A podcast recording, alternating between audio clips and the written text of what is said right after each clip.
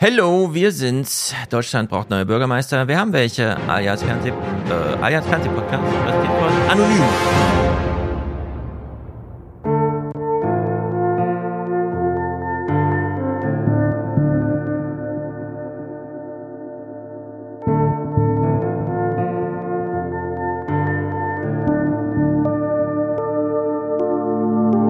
Kasernen sind Land auf Land ab. Ich sage es noch mal so deutlich in einem erbärmlichen Zustand. Es fehlt an Unterkünften, äh, funktionierende Toiletten, saubere Duschen, Spinde, Hallen, Sportanlagen, Truppenküchen, Betreuungseinrichtungen, Munitionslager und Waffenkammern. Und nicht zuletzt auch WLAN. Es ist nicht möglich, dass Berlin bis 2030 klimaneutral ist. Und das muss man den Leuten auch klipp und klar erklären. Alles andere ist Augenwischerei. Von mir ein klares Votum Nein zum Klimavolksentscheid. Äh, denn das würde viele, viele Probleme für Berlin bringen, gerade was Bezahlbarkeit angeht. Ich weiß, dass äh, Journalismus auch ein Unterhaltungsbusiness ist und dass sie deshalb äh, natürlich es ganz doof finden, dass wir uns einfach einigen, aber das wird schon passieren und zwar ziemlich zügig. Es war eine der folgenschwersten Fehlentscheidungen des 21. Jahrhunderts. Eine, die Amerika in vielen Teilen der Welt seine Glaubwürdigkeit kostete. Der Tag, an dem eine Supermacht im Namen der Demokratie das Völkerrecht brach. Ich glaube tatsächlich so auf emotionaler, sozialer Ebene ist es manchmal einfacher, wenn man die Sachen nicht so versteht, wenn man einfach so sein Leben lebt und nicht alles hinterfragt.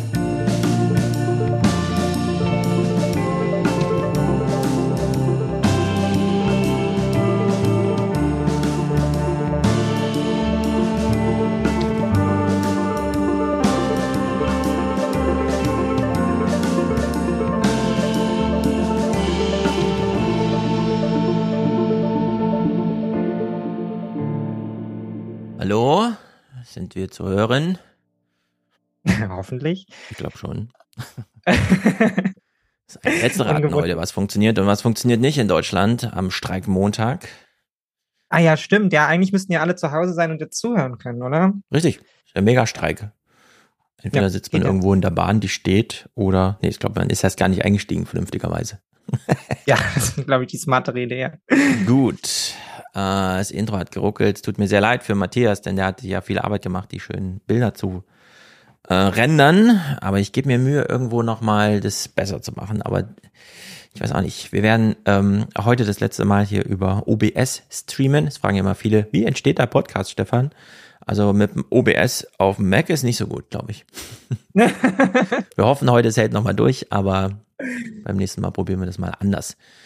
Gut, also Bürgermeister, ich habe einen Bürgermeisterspruch gemacht. Äh, wir haben in Frankfurt einen neuen Bürgermeister und wir haben gerade im Intro schon gesehen, dein neuen und deine ehemalige Mick.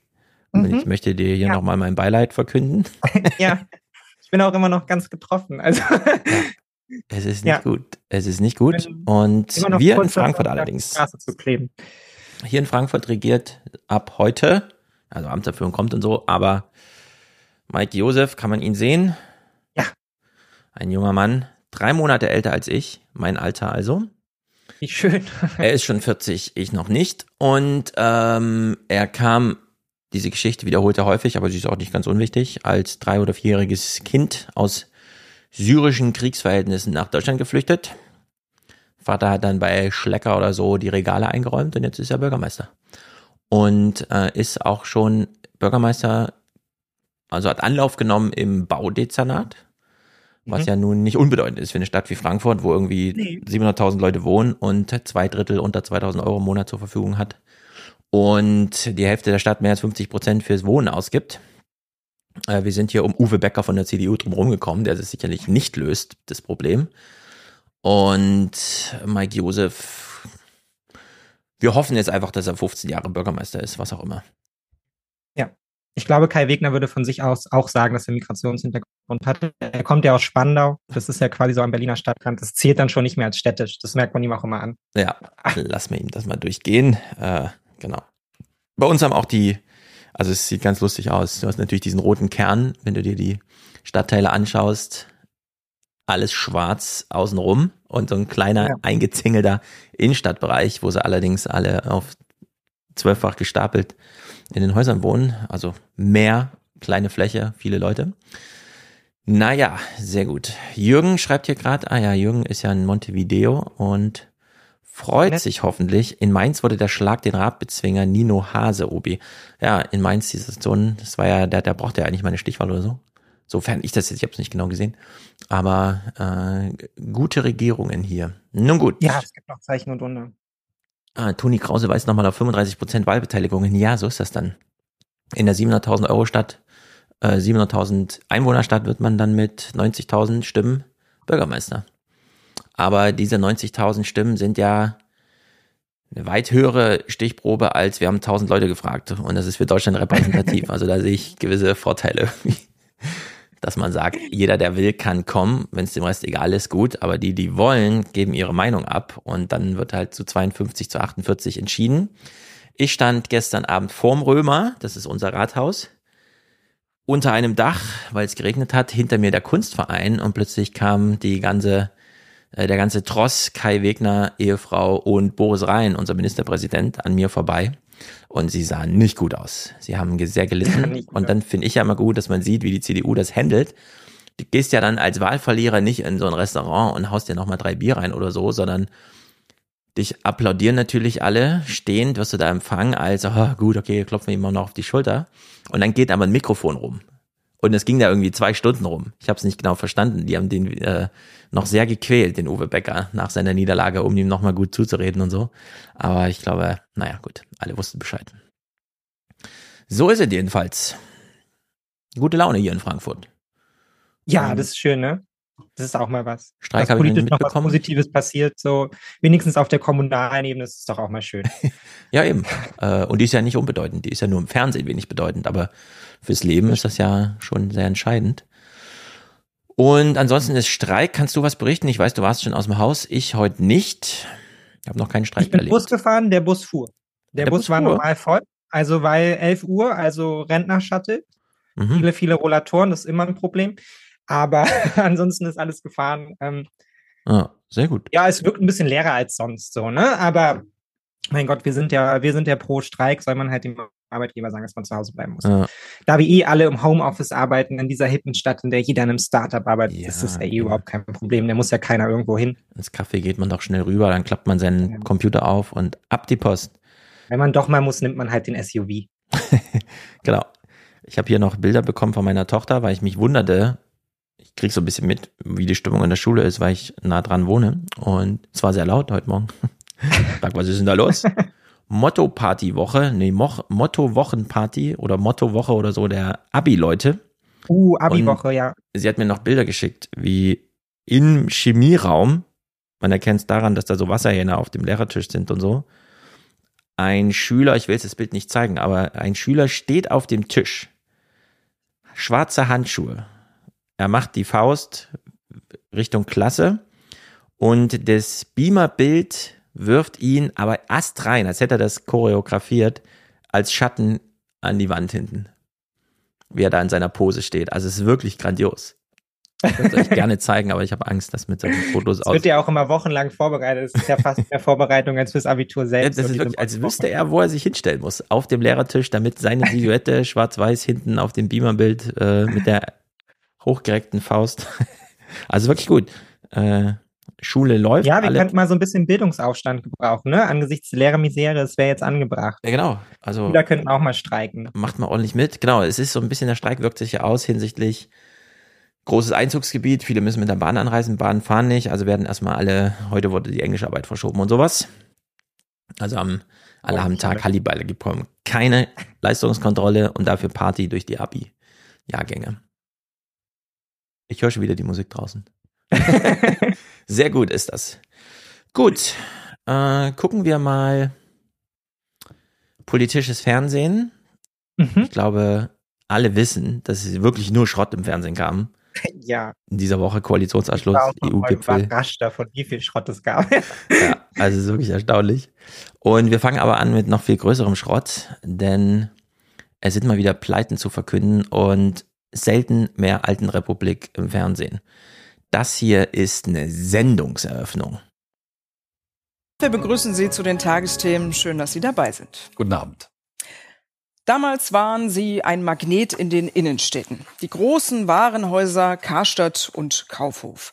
Die traditionsreichen Marken kämpfen im Wettbewerb gegen Onlinehandel, Verödung der Innenstädte und hohe Mieten bereits eine ganze Weile zusammen als Galeria Karstadt Kaufhof. Und dabei haben Unternehmen wie Mitarbeiter schon einiges mitgemacht. Im aktuell laufenden Insolvenzverfahren nun ein weiterer herber Schlag. Ein weiterer herber Schlag bei Karstadt Quelle. Ich meine, Alena Abud, die hier moderiert, kam irgendwie über Funk oder so. Die ist Jahrgang 88 oder so, keine Ahnung. Die ist jetzt auf dem Gipfel des journalistischen Betriebs angekommen, indem sie nochmal sagt, und da muss man so grob übersetzen irgendwie, also weit bevor ich geboren wurde, ging man in der Stadt einkaufen. Offenbar, sie wissen da Bescheid, ich nicht, aber ich moderiere es einfach mal. Und an ist es wieder das Kaufhaus, äh, macht mal wieder zu. finde es auch so schön, dass sie sagt, der Kampf gegen, also als hätte, als hätte Karsche quasi alleine für die Innenstadt gekämpft, ja. so, ne? von allen verloren und verlassen, aber man versucht noch die Leute in die Innenstadt zu locken mit seinen Angeboten. Man kämpft alleine gegen den Verfall der Innenstadt, als wäre man nicht selber Teil davon, als ja. wäre man nicht Teil des Problems dessen, dass die Innenstadt so verfallen ist, weil man halt ein Kaufhaus, dem das angeklatscht hat und halt da nur das Konsumangebot macht. Und ich finde es auch sehr schön, weil im Hintergrund kann man dann schon sehen, was so eine Innenstadt dann ausmacht. Ne? Da ist ein bisschen dunkel, da ist kein Mensch so. Mhm.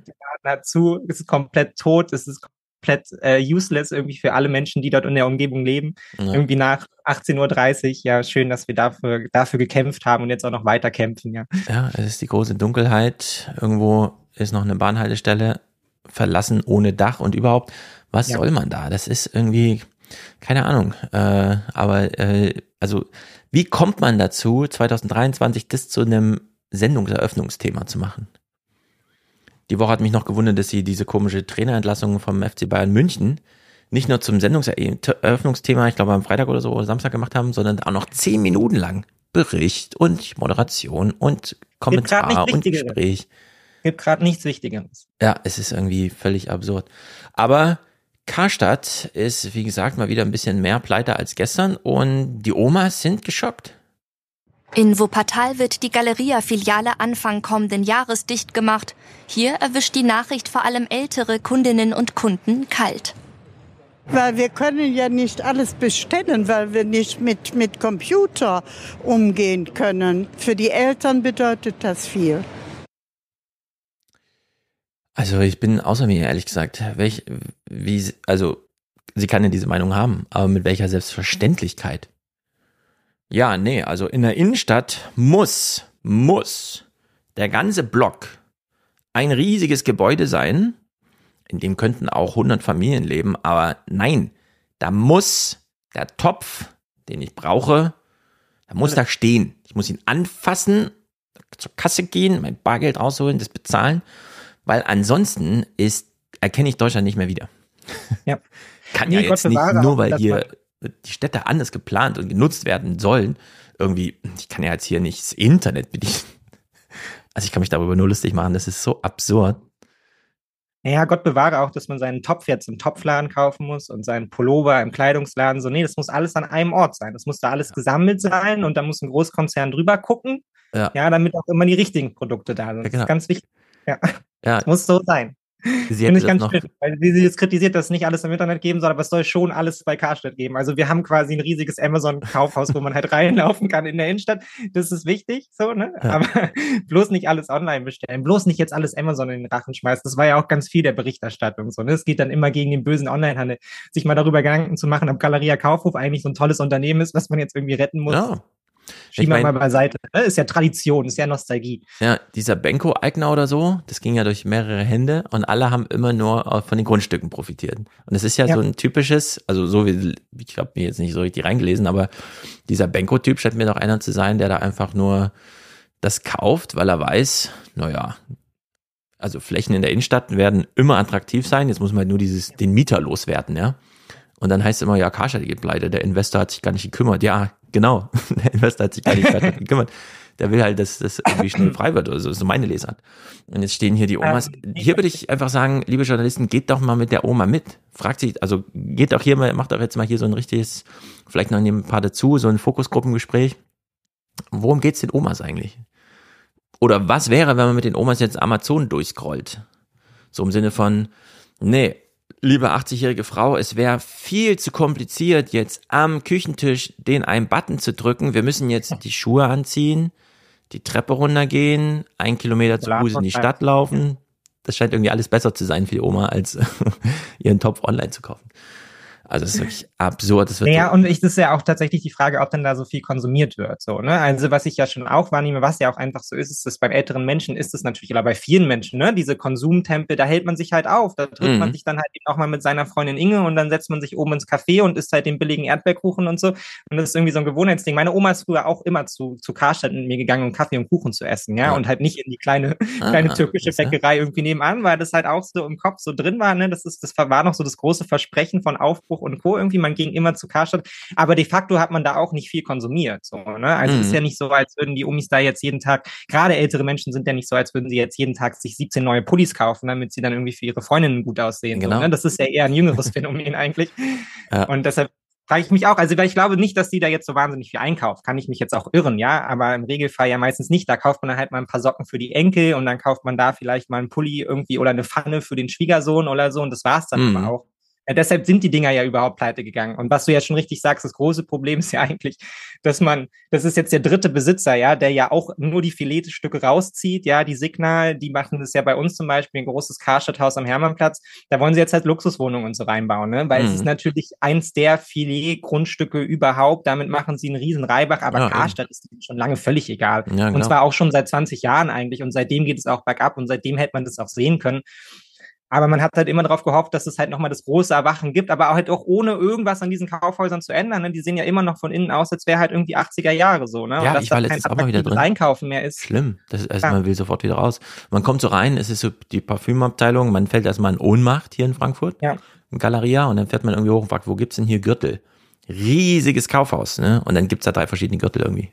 Also es war ja. so ein bisschen ernüchternd. Ja, es ist alles bekloppt. Auch die Markenaufteilung und so, keine Ahnung, wenn ich rausgehe, ich will dann, also auch das, also allein schon die Ausrichtung dieser Läden, ja, ich glaube, wenn man mehr Menschen anziehen wollte, dann macht man das halt eben auch nicht mit, ja, wir haben ja alle Hugo Boss Anzüge und Tommy Hilfiger Pullover für ja. 170 Euro, so, ja, das ist einfach nicht meine Kaufpreisklasse, so, da ja. gehe ich als junger Mensch nicht hin, so, ne. Da schaue ich dann eher mal irgendwie im Outlet oder ich bestelle meine Sachen dann halt eben doch, weil mhm. Ja, vor allem der Onlinehandel bedeutet ja irgendwie, gar nicht so sehr, dass man es jetzt mit der Post und geliefert, das nimmt ja schon wieder ab, im Sinne von, dass man das cool findet, weil ne, die Running Gags, wo ist mein Paket und so. Aber die, also diese Auswahl halt. Du kannst halt einfach also kaufen, was du willst und dann kommt halt irgendwie zu dir. Neu von Amazon habe ich jetzt gesehen, ist auch eine sensationelle Idee. Man geht zum Bäcker, wo man üblicherweise sein Paket abholt, weil das so ein Side-Business DHL-Ding irgendwie ist, aber dort kriegt man es ausgepackt. Also Amazon schickt gar ah, nicht mehr an ja. die Packstation riesige Berge von Paketen, sondern die packen alles für diese Packstation in ein Ding und dann geht man hin und nimmt das wie aus dem Supermarktregal. Also man spart auch äh, sozusagen 90 Prozent dieser Pappe einfach mal ein. Und das finde ich eine sensationelle Idee. Und wenn man dann sich überlegt, ja, du hast jetzt hier so ein Rewe oder so, ähm, und irgendwann switcht gar nicht das Angebot inhaltlich, sondern einfach nur diese Convenience, dass du halt reingehst und das ist dein Rewe-Regal. Ja. Gehst halt hin, was du vorbereitet, bestellt hast, sammelst alles schnell ein und gehst wieder raus. Musst es nicht bezahlen, weil es ja schon bezahlt und so weiter. Und das ist einfach nur dein, dein Abholort. Und das, glaube ich, geht rasend schnell. Ich war jedenfalls überrascht, als ich dann bei meinem Bäcker dieses Regal gesehen habe, dass es doch so lange gedauert hat. Ich dachte dann auch so, das ist eigentlich eine super Idee. Aber man kommt irgendwie nicht drauf bis sie es halt einfach im Angebot haben, dass sie dann fragen, will sie es geliefert haben oder da und da abholen. Und dann äh, geht man da hin und holt sich seine Zahnbürste aus dem Regal, so wie man halt eine Zahnbürste kauft, nur eben bestellt. Also so ein grundsätzlicher Umbau der ganzen Struktur. Und jetzt kommt ja noch dieses ganze künstliche Intelligenz via Sprache. Klar, der Oma fällt es nicht leicht, einen Laptop zu bedienen, weil den muss man ja einschalten und dann wo ist denn hier der Browser und so. Aber wenn man jetzt wirklich auf Zuruf mit einem also nicht im Sinne von, hey Alexa, kauf mir einen Topf, sondern sag mir, welcher ist der beste Topf? Und dann verwickelt man das ja. noch so ein Gespräch. Wie sieht denn dein Herd aus? Mein Herd ist so und so. Und was willst du denn kochen und so? Und dann kriegst du den besten Topf angeboten. Und das allein über ein Gespräch äh, angeleiert, das wird ja wohl in fünf Jahren soweit sein. Also spätestens dann, man muss sich jetzt wirklich ernsthaft Gedanken machen, äh, auch liebe Tagesthemenredaktion, Karstadt, ja, ist jetzt pleite. Aber wir wollen jetzt die Berichterstattung zur Welt nach Karstadt und nicht, oh, Karstadt ist pleite. Ja, aber das Was? merkt man ja, die fehlen ja da auch, der Redaktion selbst fehlt ja da schon völlig die Idee davon, wie eine Innenstadt auch aussehen ja, könnte. Ja, total. Also ich meine, wir haben ja jetzt hier... Innenstadt ist Konsum. Genau, Innenstadt ist Konsum und dafür muss es auch da sein. Das ist für mich, dass es für mich als Konsument vielleicht auch ganz schön sein kann, wenn ich mein Kabel einfach innerhalb von zwei Minuten von zu Hause bestelle, als jetzt zu Saturn zu laufen, ja, ja dann irgendwie alles abzugrasen nach dem Kabel, was ich brauche, bin ich zwei Stunden mit beschäftigt. Zwei Stunden, die ich auch mit anderen Sachen beschäftigt sein kann, ja. Also mhm. Also zum Beispiel eben die Gastronomie um die Ecke zu unterstützen, ja, oder das kleine Geschäft zu unterstützen, wo ich beraten werde, wo ich ein bisschen mehr Spaß habe, weil es da irgendwie interessante Sachen gibt und so. Was soll ich mich dann jetzt damit beschäftigen? Wozu brauche ich? Also generell all diese diese, Häuser, ne? Mhm. Saturn, mhm. Mediamarkt, das ist doch eigentlich alles von vorvorgestern. Wie gesagt, es sind riesige Lagerhäuser, die halt uns die Innenstädte irgendwie vollstellen. War aber jetzt auch von dir schön formuliert, wenn du zu faul bist zum Kochen, unterstützt du die Gastronomie vor Ort. ja, genau. Ja, so mache ich das dann. Dafür habe ich dann Zeit. Das hätte ich nicht, wenn ich zu Saturn bin. Das ist sehr gut. Wenn ich nach ähm, Hause, dann kaufe ich nur die Frostertüte. Ja, genau. Damit bist du ein bisschen ausgeklammert aus Michael Heusens Kommentar. Es ist wirklich grandios, in welchem Ton hier die Ansprache an Oma Erna zu Hause, jetzt also an die, die auf dem Sofa sitzt und oh, Karstadt ist pleite. Das ist wirklich ein schwarzer Tag für Tausende von Mitarbeitern, die gehofft, gekämpft und auf vieles verzichtet haben und jetzt doch ihre Arbeitsplätze verlieren. Und ein schwarzer Tag für viele Innenstädte. Es drohen Leerstände, weitere Geschäftsaufgaben, Verfall von ganzen Einkaufsstraßen. Doch wenn Sie jetzt Tränen des Mitleids vergießen, Nein. wann sind Sie zuletzt in Ihrer Innenstadt gewesen? Wann haben Sie dort was Größeres gekauft? Er kneift doch richtig die Augen zu. Wann sind, also, wenn Sie jetzt Tränen des Mitgefühls vergießen, wer macht denn das? Wann waren Sie denn zuletzt einkaufen? Das finde ich wirklich sehr gut. Einfach mal eine richtig frontale, ja, das, ist meine Meinung. Sie sind schuld. Sie haben zu wenig gekauft bei Karstadt. Ich bin übrigens ständig in der Innenstadt und kaufe Sachen. Ich bin halt nur nicht bei Karstadt. So, ne? Ja, das kommt noch dazu. Ja, also äh, grandiose, ähm, keine Ahnung, wie nennt man das denn, wie sie, also äh, äh, grandioses Paradigma in den Tagesthemen. Das ja. hier immer noch, als wäre 1980 und so. Dasselbe im Heute-Journal. Wir gucken nur kurz die Sendungseröffnung. Guten Abend. Sind Sie noch zu retten? Haben Kaufhäuser überhaupt noch eine Zukunft? Nein. Die Frage drängt sich auf, wenn man sich den erneuten Kahlschlag bei Galeria Karstadt Kaufhof ansieht. Zum Kaufhof gehen, das ist für viele Menschen eben längst ersetzt worden durch bei Amazon bestellen. Skandal! Das geht gar nicht, wirklich. Das geht echt nicht. Oma Erna, was ist da los? Ach nee, du bist ja nicht schuld. Du jammerst ja nur. Statt die ähm, deutsche Volkswirtschaft zu unterstützen, schieben wir das den amerikanischen Tech-Riesen in den Hals. Genau. Soll sich mal jeder selber an die Nase fassen. Die Schweine. Wann haben Sie zuletzt bei Amazon gekauft? Gestern, genau. Und wann waren Sie zuletzt bei Karstadt? Gar nicht. Ähm, das Heute-Journal hat auch nochmal ein interessantes Paradigma rausgekramt. Hier kriegen wir jetzt mal so einen richtigen Generationenunterschied herbei argumentiert. Noch früher trifft es Galeria Kaufhof in Neuss. Die Filiale stand bereits vor zwei Jahren auf der Streichliste. Nun ist beschlossen, Ende Juni ist endgültig Schluss. Mit Kaufhof und gerade auch hier mit der Filiale Neuss verbinde ich eigentlich Familie, weil man verbringt die meiste Zeit hier, man hat die Kollegen, man fängt sich auf, man tauscht sich aus ähm, und das tut, glaube ich, mit am meisten weh, dass man diese Familie verliert. So, Jetzt haben wir hier die Betriebsratsvorsitzende, die sagt, das tut ihr ganz weh, dass man mit Karstadt die Familie verliert. Jetzt kommen sehr viele Junge in die Arbeitswelt, über die es immer, und ich gebe nur Stereotype wieder, denn die Realität ist natürlich eine andere, über die es dann immer heißt, ja, die wollen immer freitags frei haben und mittwochs haben die so einen Yogakurs und donnerstags gehen die mittags einfach mal zwei Stunden schwimmen, treffen ihre Freunde. Und dann hast du hier diese Arbeitgebergeneration, nenne ich mal, Rebecca Groppe von Galeria Kaufhof Neuss, die dann sagt, hä? Du hast gefälligst keine Freunde zu haben. Mittwoch, mittags, donnerstags beim Yoga oder freitags. Wir sind deine Familie. Genau. ich verbinde mit Karstadt meinen Freundeskreis und nicht etwa mit, das ist Arbeit und dann gehe ich zu meinen Freunden. Und das scheint mir ja ein großer Generationsunterschied zu sein. Ja. Der allerdings, und das muss man halt sagen, äh, das Problem, was Rebecca hier beschreibt, wenn der Arbeitsplatz futsch ist, sind auch die Freundeskreise futsch. Das trifft, betrifft alle Menschen. 100 Prozent dieser Generation betrifft das. Denn wenn Karstadt nicht pleite geht und noch zehn Jahre durchhält, ist Rebecca halt im Rentenalter angekommen und kommt dann an die natürliche Grenze und muss sich dann überlegen, wer sind eigentlich meine Freunde und wie treffe ich die eigentlich wieder und so. Und das hier bei Karstadt mal so, dass sich das einfach so sagt, Jeder Mensch unter 30 schaut sich das an und denkt, oh Gott, ist das arm. Hat richtig mit. Ja, oder? Diese Abhängigkeit. Aber für sie ist das total selbstverständlich. Ja. Das ist wirklich traurig. Also da naja, sie kann einem ja auch leid, mir tun ja, mir tun ja auch all, all die MitarbeiterInnen leid, die da arbeiten. Also vor allem, weil es ja auch nicht die erste Chose ist, sondern weil sie halt eben diesen Prozess schon so vielfach durch sind. Ja. Ne? Also man schaut sich selbst halt irgendwie und dem eigenen Konzern halt so beim Sterben zu und man weiß eigentlich, dass es nichts wird und trotzdem hängt man so daran. Das macht ja auch diese Nostalgieberichterstattung klar. Ja, eigentlich genau. träumt man davon, dahin wieder zurückzukommen zu diesem Familien, Familienbild irgendwie vom Konzern. Aber das ist natürlich auch nicht mehr vereinbar, auch mit dem, wie jetzt dieser Konzern geführt wird. Ne? Also wir reden ja jetzt auch nicht mehr irgendwie vom netten Patriarchen, der dann irgendwie noch einen, noch ein 14. Weihnachtsgehalt irgendwie nochmal ja, überweist oder so, sondern hier wird ja schon brutalst ausgeschlachtet, ja. Also hier bist du ja nur noch, man kennt das vielleicht auch früher, also ich habe lange in der Gastronomie gearbeitet und da war es auch immer so, man blieb immer wegen den Kollegen, ne? Weil die Bezahlung war scheiße und oft waren die Gäste halt auch nicht so nett. Mhm. Aber die Kollegen, das war immer das Umfeld und irgendwann muss ja. man sich davon auch mal lösen und denken so, nee, also ich muss auch ein bisschen mehr für mich daraus holen. Ich kann hier nicht so sein, weil ich hier meine netten Freunde habe. Ja, ich habe auch noch einen Freundeskreis, kann nicht alles über Arbeit laufen. Ja. Und das kann man jetzt natürlich wahrscheinlich von Menschen, die jetzt ihr Leben lang da gearbeitet haben, nicht mehr erwarten. Aber man muss auch feststellen, das ist nicht die Lebensrealität, die wir uns wünschen, ja, und die wir mhm. wollen. Also ja, aber das ist halt bei den Boomern und so ist das. Ich werde da nicht müde in den Vorträgen und so, wenn ich da in Interviews gefragt werde, immer wieder darauf hinzuweisen. Rente, Rente, Rente, ja, ja, redet ruhig über die Rente, aber das allergrößte Problem für diese Boomer, die ja gerade noch so einen ausreichenden Rentenanspruch erarbeitet haben, wird dieses, oh shit, was mache ich denn jetzt? Dienstag.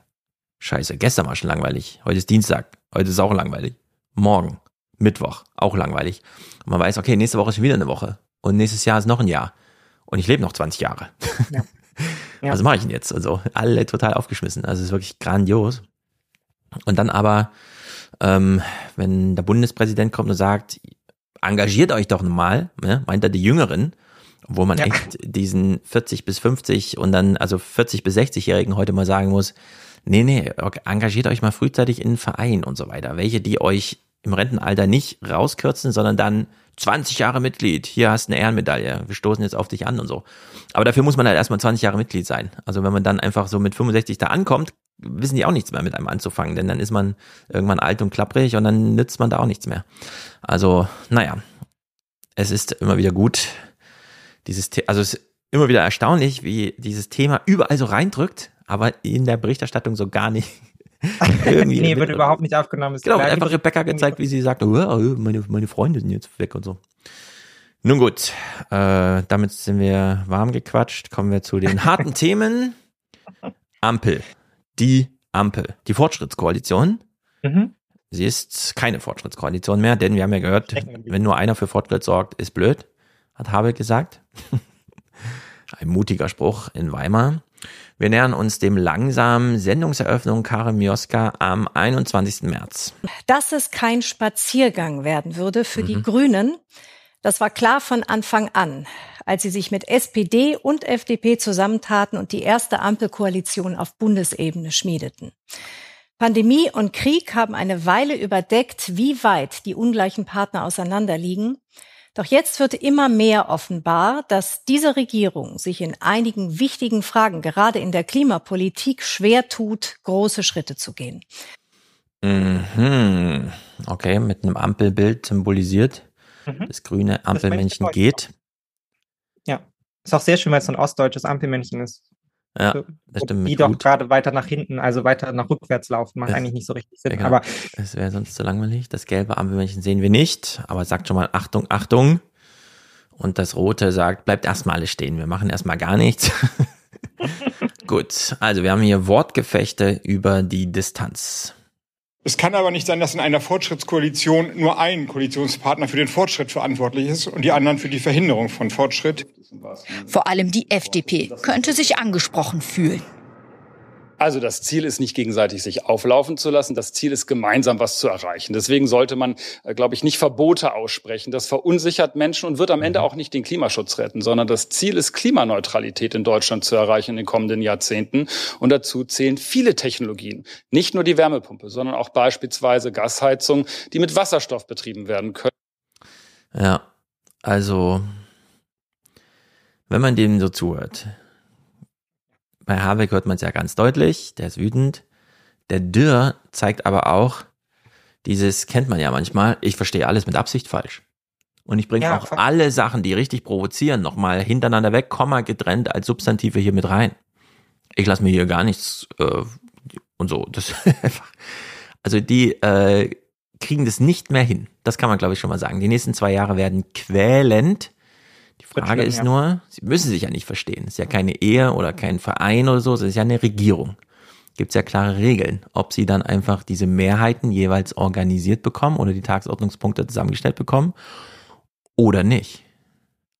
Aber wir können, glaube ich, nicht mehr drauf hoffen, dass das hier irgendwie zwei Jahre lang noch irgendwo noch mal gute Laune oder so typische Berichte. Ja, wenn die Kameras erstmal aus sind, gehen sie noch eins trinken oder so. Ja, nee. nee. das ist vorbei. Naja, klar, die, die FDP hat Angst. Die FDP hat richtig, richtig Angst. ja. Also auch zu Recht.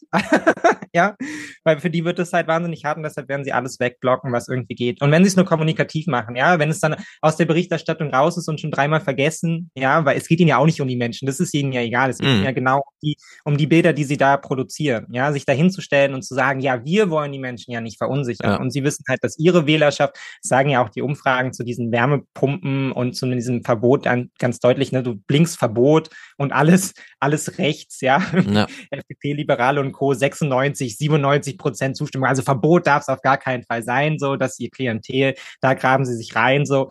Von denen haben sie beim letzten, die letzten paar Male richtig auf den Deckel bekommen bei den, bei den Landtagswahlen, so. Zu denen wollen sie ran und deshalb alles andere ist ihnen egal. Ja. So, deshalb machen sie diese Politik, die sie machen. Ja. Also Politik ist es ja nicht, ne? Es ist halt eben Blockade halt. Es ist Antipolitik. Wir hören das nachher nochmal ganz deutlich, dass man, und das ist echt das einzige Beispiel, was mir da auf, einfällt, sind wirklich die amerikanischen Republikaner, die einfach alles wegblockieren und auch die Realität nicht mehr wahrnehmen. Ich habe das ja mit Wolfgang besprochen beim Lieferkettengesetz.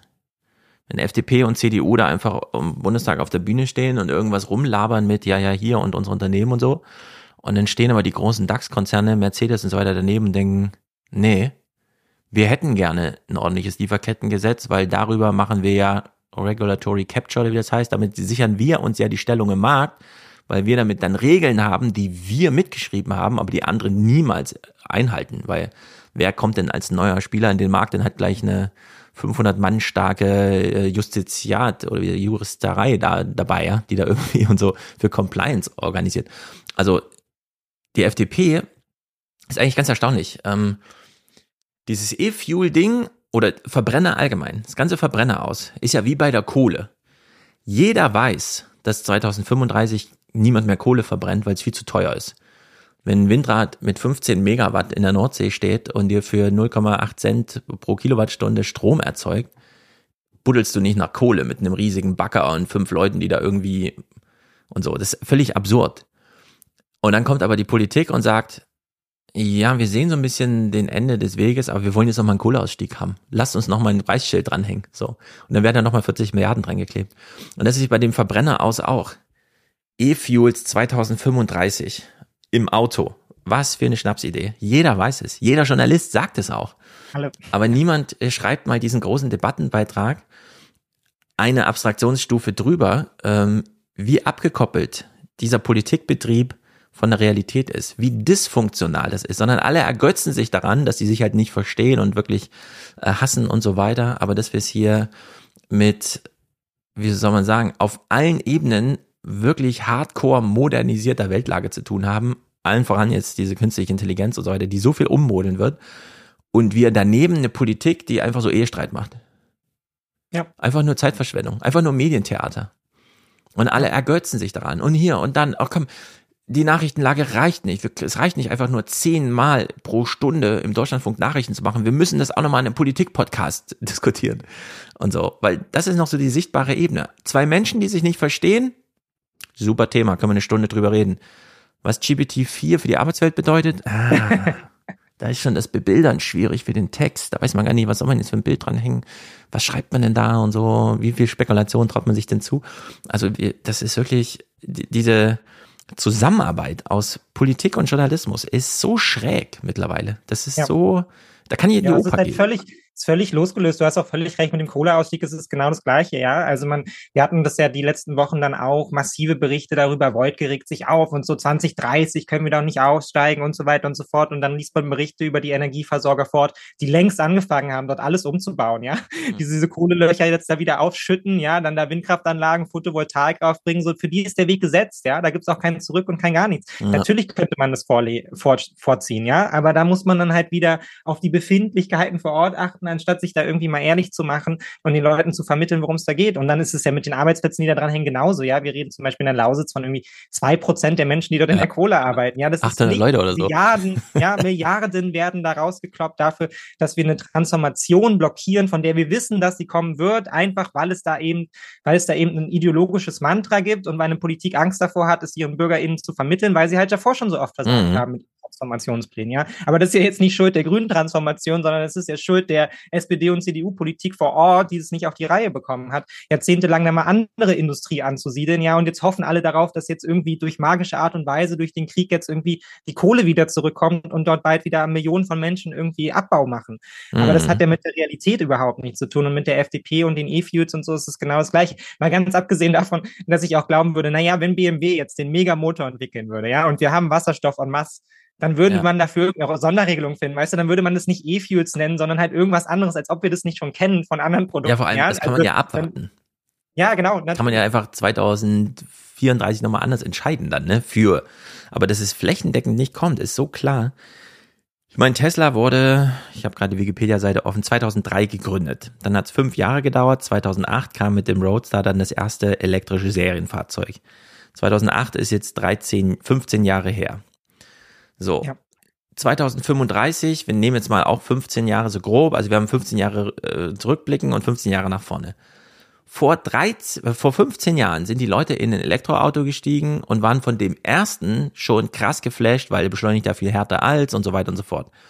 So, diese Idee von und jetzt nochmal 15 Jahre warten, es klar, kann jetzt ein Fortschritt bei E-Fuels irgendwie geben und so, oder dass wir jetzt wirklich äh, so viel, also wir werden nicht so viel Nordseewind abernten können, den wird es geben, aber wir werden ihn noch nicht so schnell ernten können, dass wir das äh, so in der Überproduktion haben, aber auch die E-Mobilität entwickelt sich ja weiter.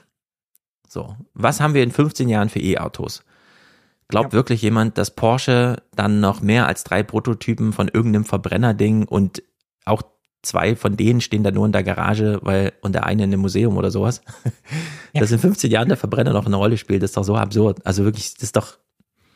Ich verstehe ja. was nicht. Aber gut. Ja, vor allem die Konsumenten haben ja ihre Entscheidung auch schon getroffen. Ne? Also 2022 ja, mehr Erstzulassung genau. von Elektroautos als von nur normalen Verbrennern. Und das, obwohl die Dinger noch vergleichsweise teuer sind. Ja. Ne? Also und trotzdem ist der Trend schon da so. Die Industrie ja, hat sich darauf eingestellt, die Leute, Menschen haben sich darauf eingestellt. Die einzigen, die sich darauf nicht eingestellt haben, sind die FDP und ihre Wählerschaft, die halt einfach das Wort Verbot hört und dann halt eben ganz, ganz ja. ergriffen. Ne? Genau, und ich höre dann immer so Anne Will, ne?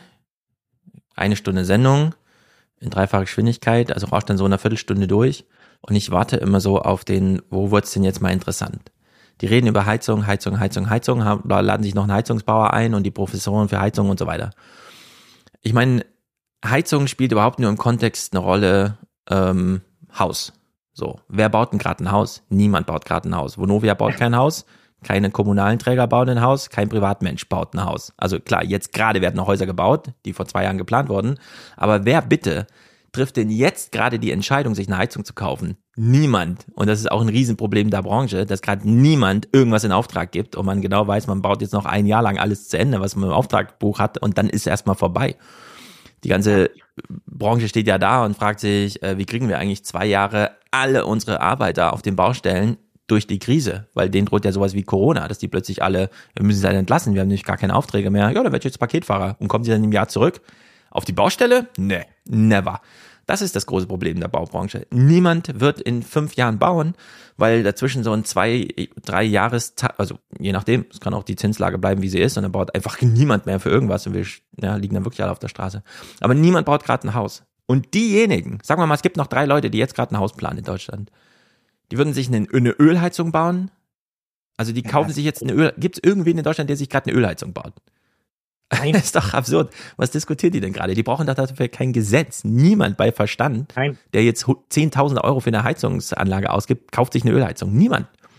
Und äh, das ist so im luftleeren Raum argumentiert, selbst mit Gasheizung. Ja, natürlich ne? klar. Es gibt die Menschen, über die hier gesprochen wird, eigentlich gar nicht. Ja, die gibt's, es gibt diese Realität, gibt halt über die nur, sprechen einfach nicht. Es gibt halt nur eine große Gruppe von Menschen, die sich so denken, ja, wenn ich jetzt ein Haus bauen würde, dann hätte ich gerne, dass ich mir meine Heizung frei aussuchen kann. Ja. Also darauf, darauf basiert die Argumentation und dann sagen sie, dann sagen sie in den Umfragen so, deshalb bin ich dagegen und die FDP sieht es dann und sieht, dass halt ihr Großteil ihrer Wählerschaft halt eben dagegen ist und dann sagen, dann blockieren sie halt alles weg, so. Ne? Ja. Das ist halt die Politik, die wir hier sehen. Also Politik ist es halt wirklich nicht. Es ist einfach auf niederster Ebene die Reaktion darauf, was die eigene Wählerschaft sagt, ja. Genau. Und dann kommt das dabei raus. Es ist einfach erbärmlich. So, und dann sehen also, wir hier Habeck im Gespräch, wie er, wie alle, leider auch nur um den heißen Brei herumredet. Guten Abend, Herr Habeck. Frau Mioska, guten Abend. So genervt und empört wie heute haben wir sie selten erlebt. Wer oder was ist es denn genau, der sie so auf die Palme bringt? Es ist die Politik, die wir machen, es ist die Realität, es ist das Unverständnis und es sind Sie, der Journalismus. Ja, Sie. Nein, gar nicht. Wir haben eine Klausur und wir haben wichtige Themen zu bewältigen Aha. und man kann ja jetzt nicht behaupten, dass im Moment die Dinge zügig abgearbeitet werden, obwohl nee. sie meiner Ansicht nach entscheidungsreif sind und fertig sind. Und ich möchte es so formulieren, wir haben einen Auftrag für die Menschen, für Deutschland, was zu leisten. Und im Moment kommen wir dem nicht ausreichend gut noch nach. Und das ist aber der Sinn von Regierung, dass man dem nachkommt. Und ich hoffe, dass wir jetzt in dieser Woche viele Knoten lösen und viele Blockaden überwinden können Aha. Und dann wieder richtig eine gute Leistungsbilanz bekommen. Aber im Moment ist das sicherlich nicht der Fall. Okay, also ich hätte mir jetzt gewünscht, dass man mal kurz aufdröselt.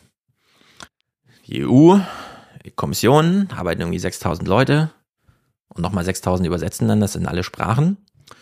Und die gucken auf die Uhr und sagen, cool, Tagesordnung ist, heute beschließen wir, was weiß ich, dieses riesige Ökogesetz, wo dann irgendwo unter Punkt 3.7 oder so auch die Verbrennertechnologie im Straßenverkehr geregelt ist. Und dann kommt der deutsche Verkehrsminister und sagt, hm, ja, ich habe zwar schon dreimal zugestimmt, aber jetzt sage ich meiner Landwirtschaftsministerin, die mich dann und so, der sage ich mal, die soll da nicht zustimmen. Und dann gucken die auf ihre Uhr und in ihren Kalender und denken, hm, jetzt muss ich ja alles für nächste Woche rausschmeißen. Wir haben doch hier noch 17 andere Gesetze, die wir gerade machen müssen. Fliegen die erstmal alle raus. So, also diese Art von Zeitvernichtung, die durch das deutsche Verkehrsministerium da einfach kam, ja? diese Blockade von ähm, inhaltlichen und programmatischen Abläufen in der EU. Das ist eigentlich dieses große Drama. Die reden hier alle über so einen Streik. Oh ja, es fährt mal einen Tag keine Bahn. Ja, Tag ja Bahn. Äh, legen wir bitte ja. eine Woche lang die EU-Kommission lahm. Ja. Und zwar jeden Mitarbeiter. Wegen so einem Blödsinn. Also ist wirklich.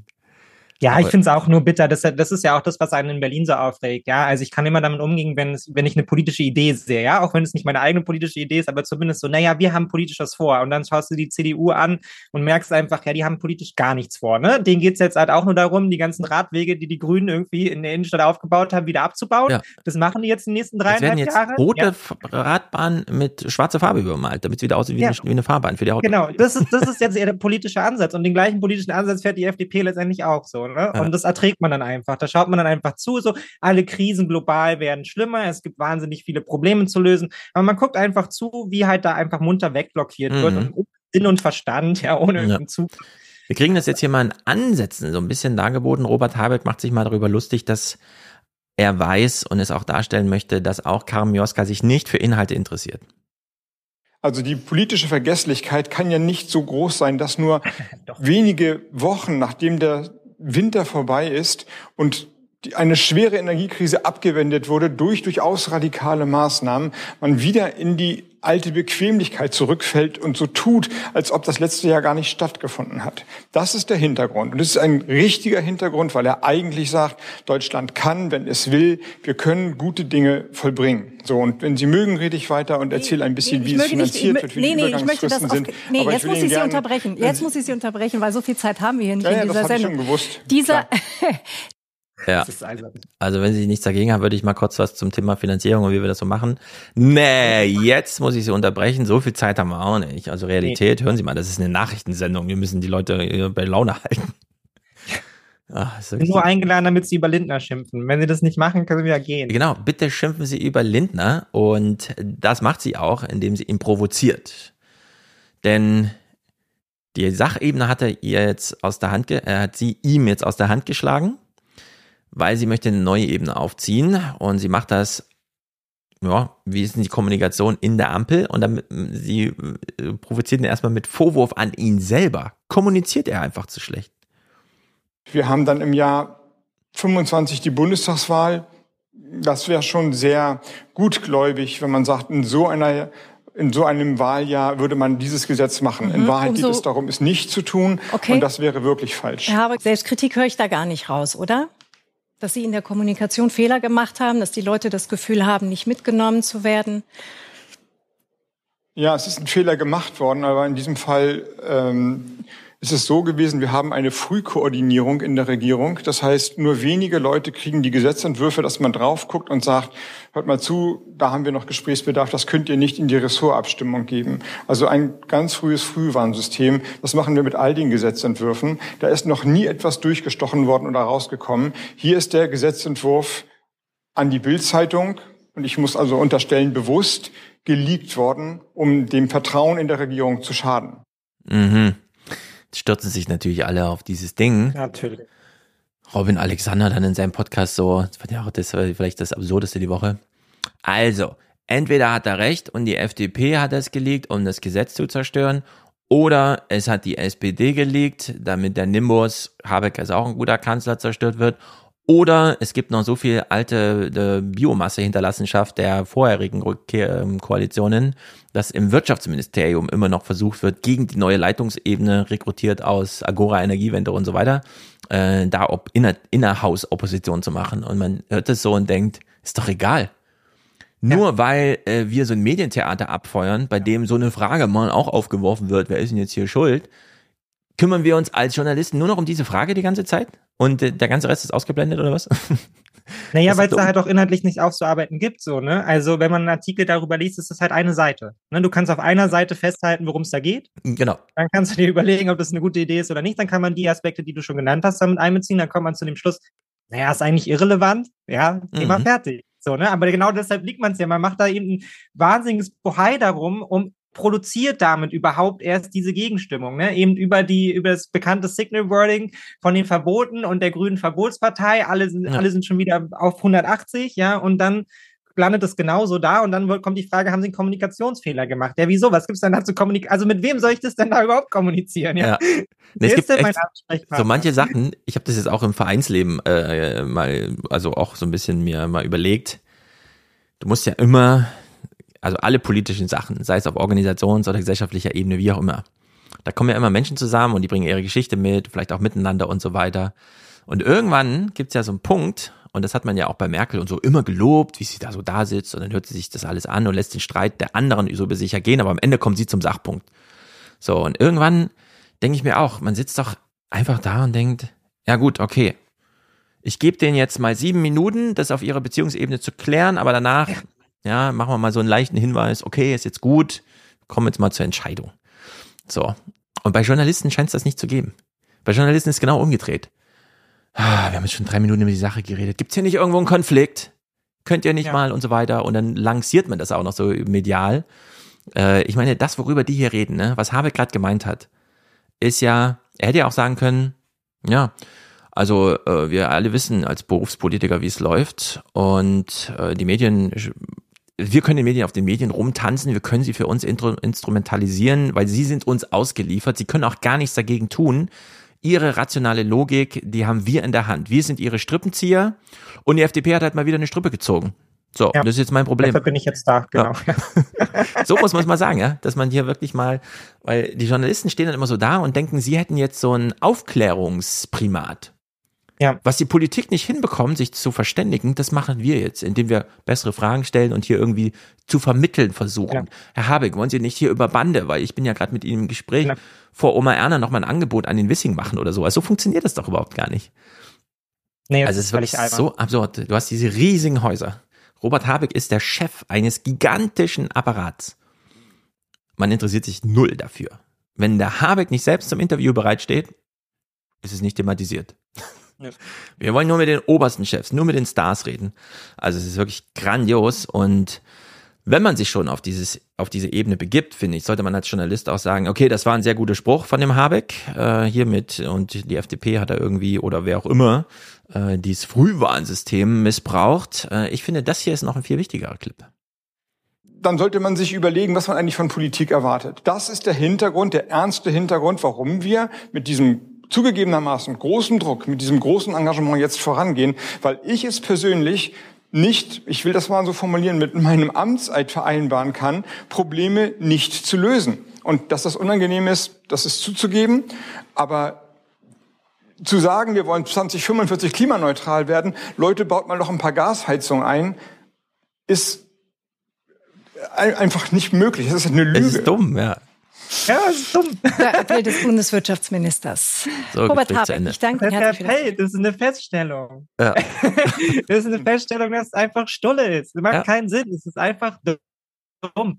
Und er hatte auch schon mit seinem, ich weiß gar nicht, ob er das hier sagt oder irgendwie in einem Clip davor oder so, dass dann am Ende wieder politisch die belohnt werden, ja, an der Urne, die am meisten blockiert haben. Also ja. die, die am wenigsten tun, weil sie sich dann wieder hinstellen können und sagen können, na ja, aber wir haben uns ja profiliert, was ja auch nur darauf zurückgeht, dass wir seit zehn Jahren journalistisch gemacht darüber reden, dass sich Parteien zwanghaft profilieren müssen, ja. Ist ja alles viel zu ähnlich, ja, weil man sich nie anschaut, was sie denn inhaltlich machen. Und dann kommt man immer an bei, ja, aber die müssen sich ja profilieren und so. Das darf hm. ja alles nicht so ähnlich sein. Und dann, dann macht die FDP und die CDU halt, ach so, wir müssen uns profilieren, ja, dann können wir keinen Klimaschutz machen. Dann müssen wir eine Anti-Klimaschutzpartei ja. sein, weil es gibt ja hier offensichtlich zwei Haltungen. Das ist einfach albern. Ja. Das ist, und so kommen wir nirgendwo an und man ist dann auch irgendwann ehrlicherweise bei allem Verständnis für die, für die MitbürgerInnen ja irgendwann auch so ein bisschen angepisst. So, ich bin angepisst in Berlin, ja, dass es hier so eine große Gruppe gibt, die sich mit Politik überhaupt nicht beschäftigt und dann auch einfach nur überall ihr Nein und wir haben keinen Bock auf Transformation und so hinkritzelt. Genauso bin ich angepisst von den Brandenburgern, die das auch immer wieder machen, ja, und die gar nicht begreifen, welche Zukunft sie da irgendwie hineinrennen und die paar mhm.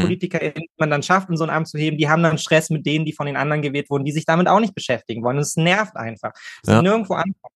Ja, wir haben hier ganz viele Dysfunktionalitäten, die einfach mitgeschleift werden, weil der Journalismus sie auch braucht für sein Programm. Und es ist ja. ganz übel, gerade wenn wir in so einem Systemstreit, wenn wir in China sehen, ach so, gestern war da noch alle eine Milliarde Menschen müssen zu Hause bleiben und so weiter und ein Tag später ist einfach kein Corona mehr.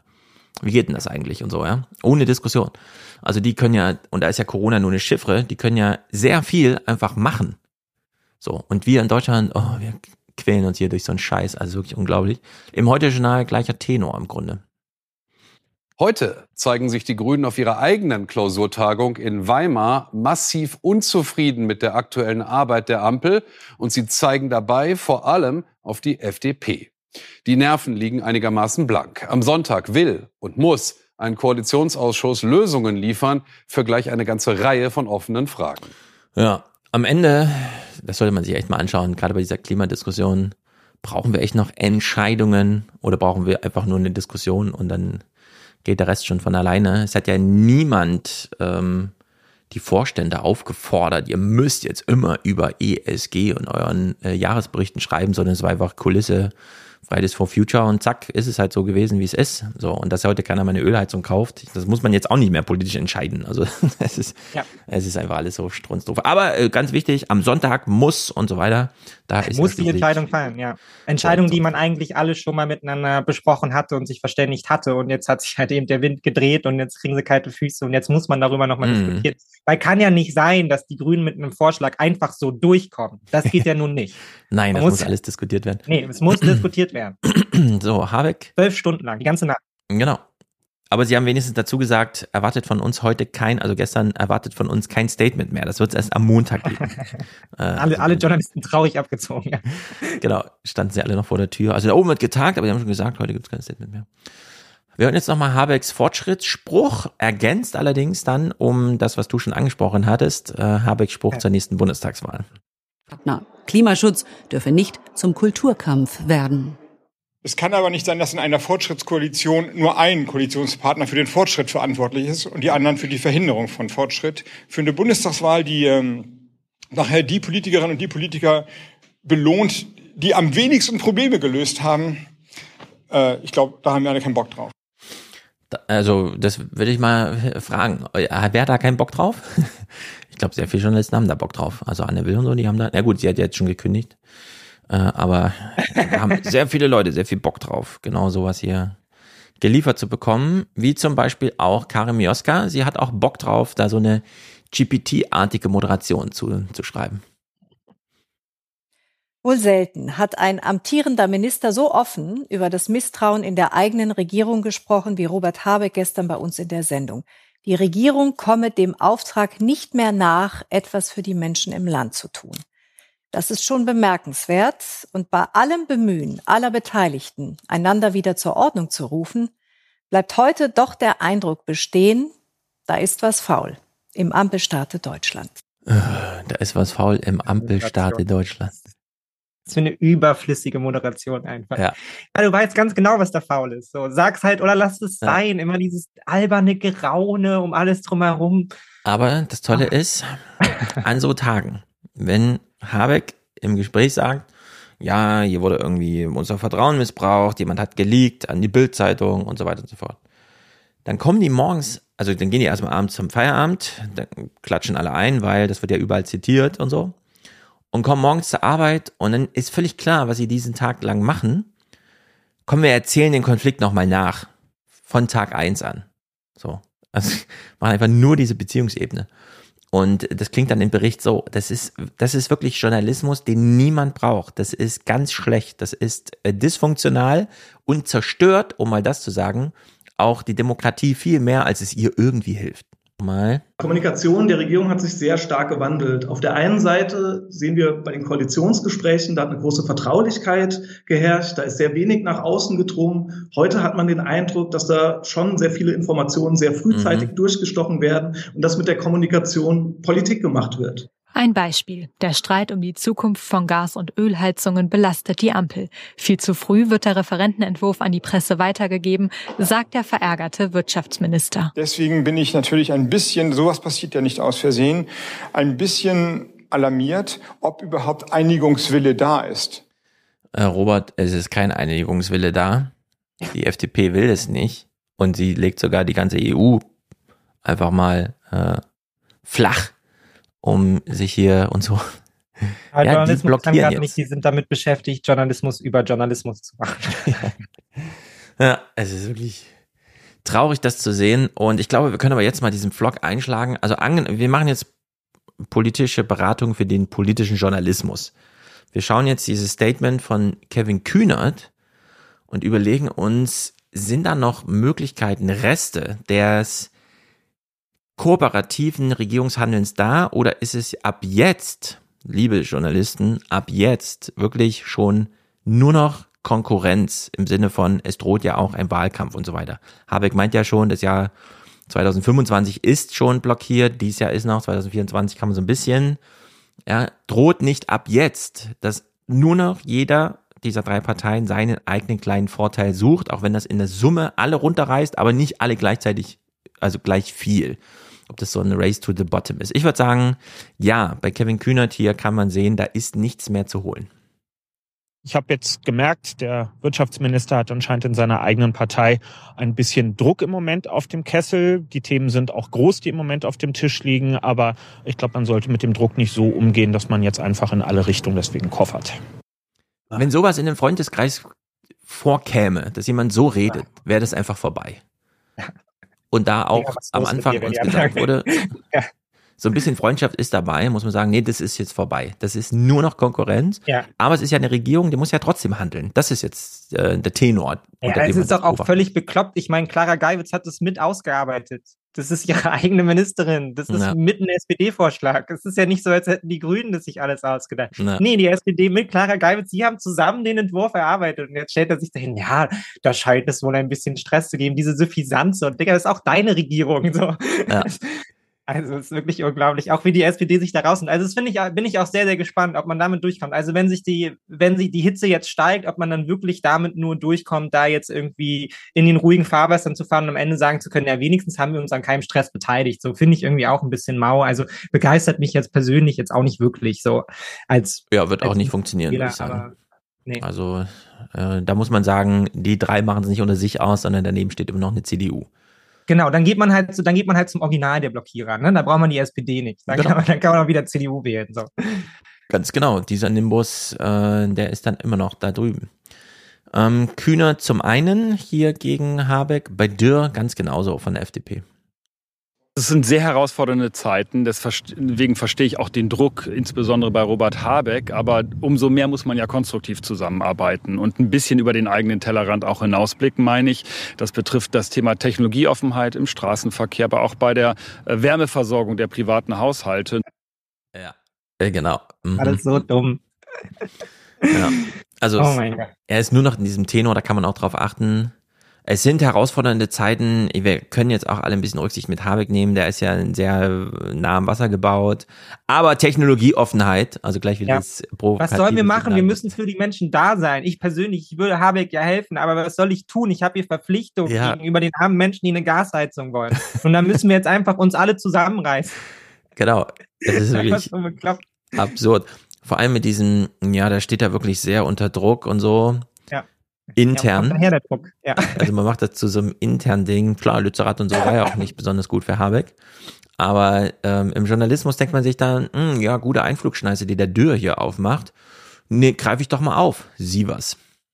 Vizekanzler Robert Habeck hat sich bei den Kolleginnen und Kollegen der ARD bitter beschwert über das Klima und den Arbeitsfortschritt innerhalb der Ampel. Jetzt muss man davon ausgehen, dass er damit auch ein Zeichen an seine eigene Partei setzen will, an die Grünen, äh. denen er im vergangenen Jahr zu sehr Bittsteller beim Emir und zu wenig Klimaschützer war. Ja. Wozu irgendwas noch erklären zum Thema die Sache, wenn wir doch erstens eine Politik haben und zweitens eine Politik im Konflikt? Ja. Also, sie kommen dann nicht raus. Ich finde es immer wieder erstaunlich, wenn ich äh, dann mit Thomas die englischen Nachrichten äh, schaue und man einfach vier Wochen BBC Newsnight guckt und dort gar kein Minister zu Wort kommt und man auch gar keinen Namen hört von irgendwem, der irgendwo regiert, sondern einfach nur Sachthemen behandelt werden, bei denen ja auch die Politik eine Rolle spielt, aber halt nicht so in diesem Primat wie hier in Deutschland immer.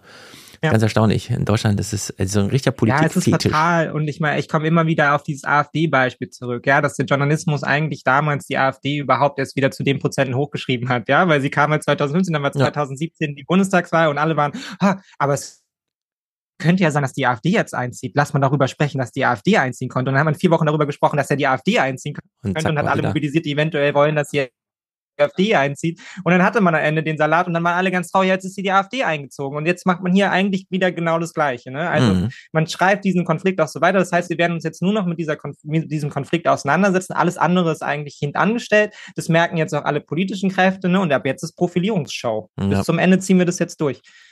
Ja, es ist einfach grandios. Und wir hören hier Volker Wissing im Gespräch. Man hat ihn dann sich selbst eingeladen. Man will das alles nochmal von der Quelle hören. Wir haben enormen Aufholbedarf in Deutschland. Die Dinge sind sehr lange liegen geblieben. Das Land braucht Fortschritt und daran arbeite ich. Seriös regieren. Gucken wir mal auf den konkreten Fall, der jetzt gerade in Diskussion ist. Ab 2024 äh, soll es in neuen Gebäuden keine Öl- und Gasheizungen mehr geben. Diesen Zeitplan hatte die Koalition vor einem Jahr beschlossen, auch die FDP. Bei Bekanntwerden eines ersten Gesetzentwurfs erklärte die FDP dann aber, sie trage das Vorhaben nicht mehr mit. Ist das gute Zusammenarbeit und seriöses Regieren?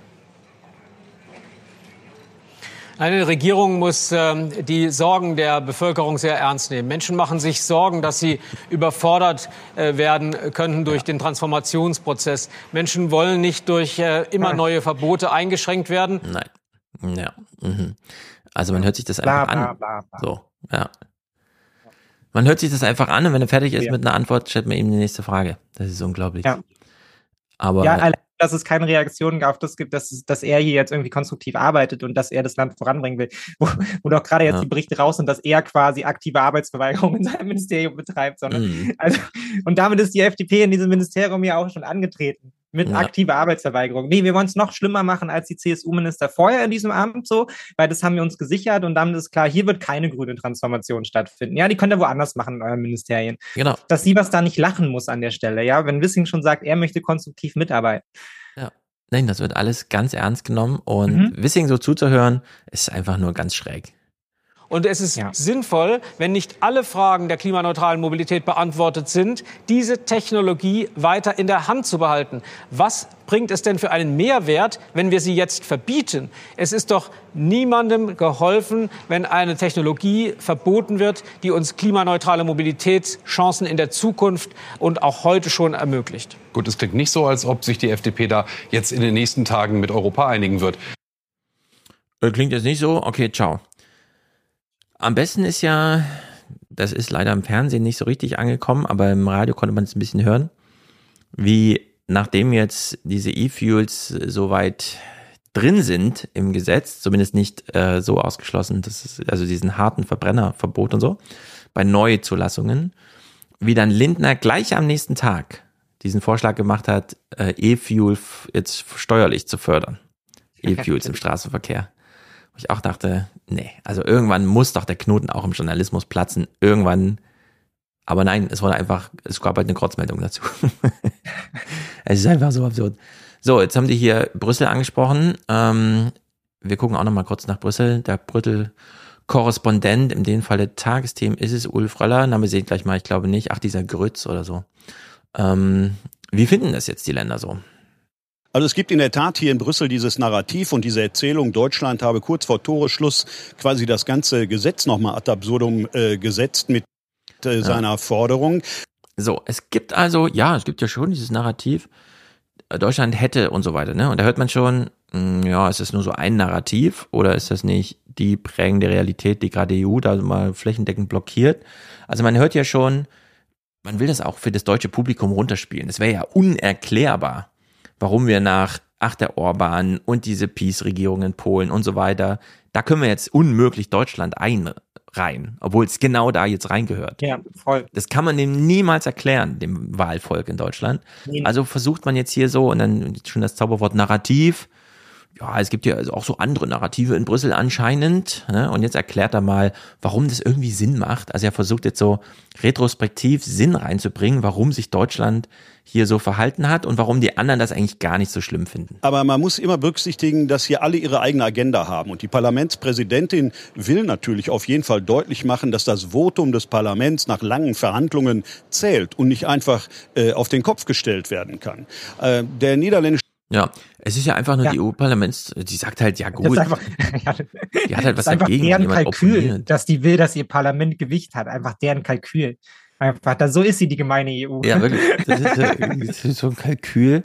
Jetzt kommt er auf die anderen Staatschef. Also das ist ja dann so Ministerratsriege, da wo ja auch das deutsche Veto ausgesprochen wurde, äh, wie es da so aufgegriffen wurde. Äh, auf den Kopf gestellt werden kann. Äh, der niederländische Ministerpräsident beispielsweise räumt ein, ja, es muss ein Land auch die Möglichkeit haben, kurz vor Schluss nochmal Bedenken anzubringen. Nun, oder kurz Nachschluss, wie wären das, wenn man das mal gerade rückt, dass das kurz Nachschluss war? Auch er hat seine Agenda. Am Montag trifft er sich zur Regierungskonsultation mit Olaf Scholz. Äh, Deutschland, die Niederlande äh, sind, sind wichtige Handelspartner und äh, möglicherweise denkt sich Rutte, vielleicht komme ich auch mal in eine solche Situation.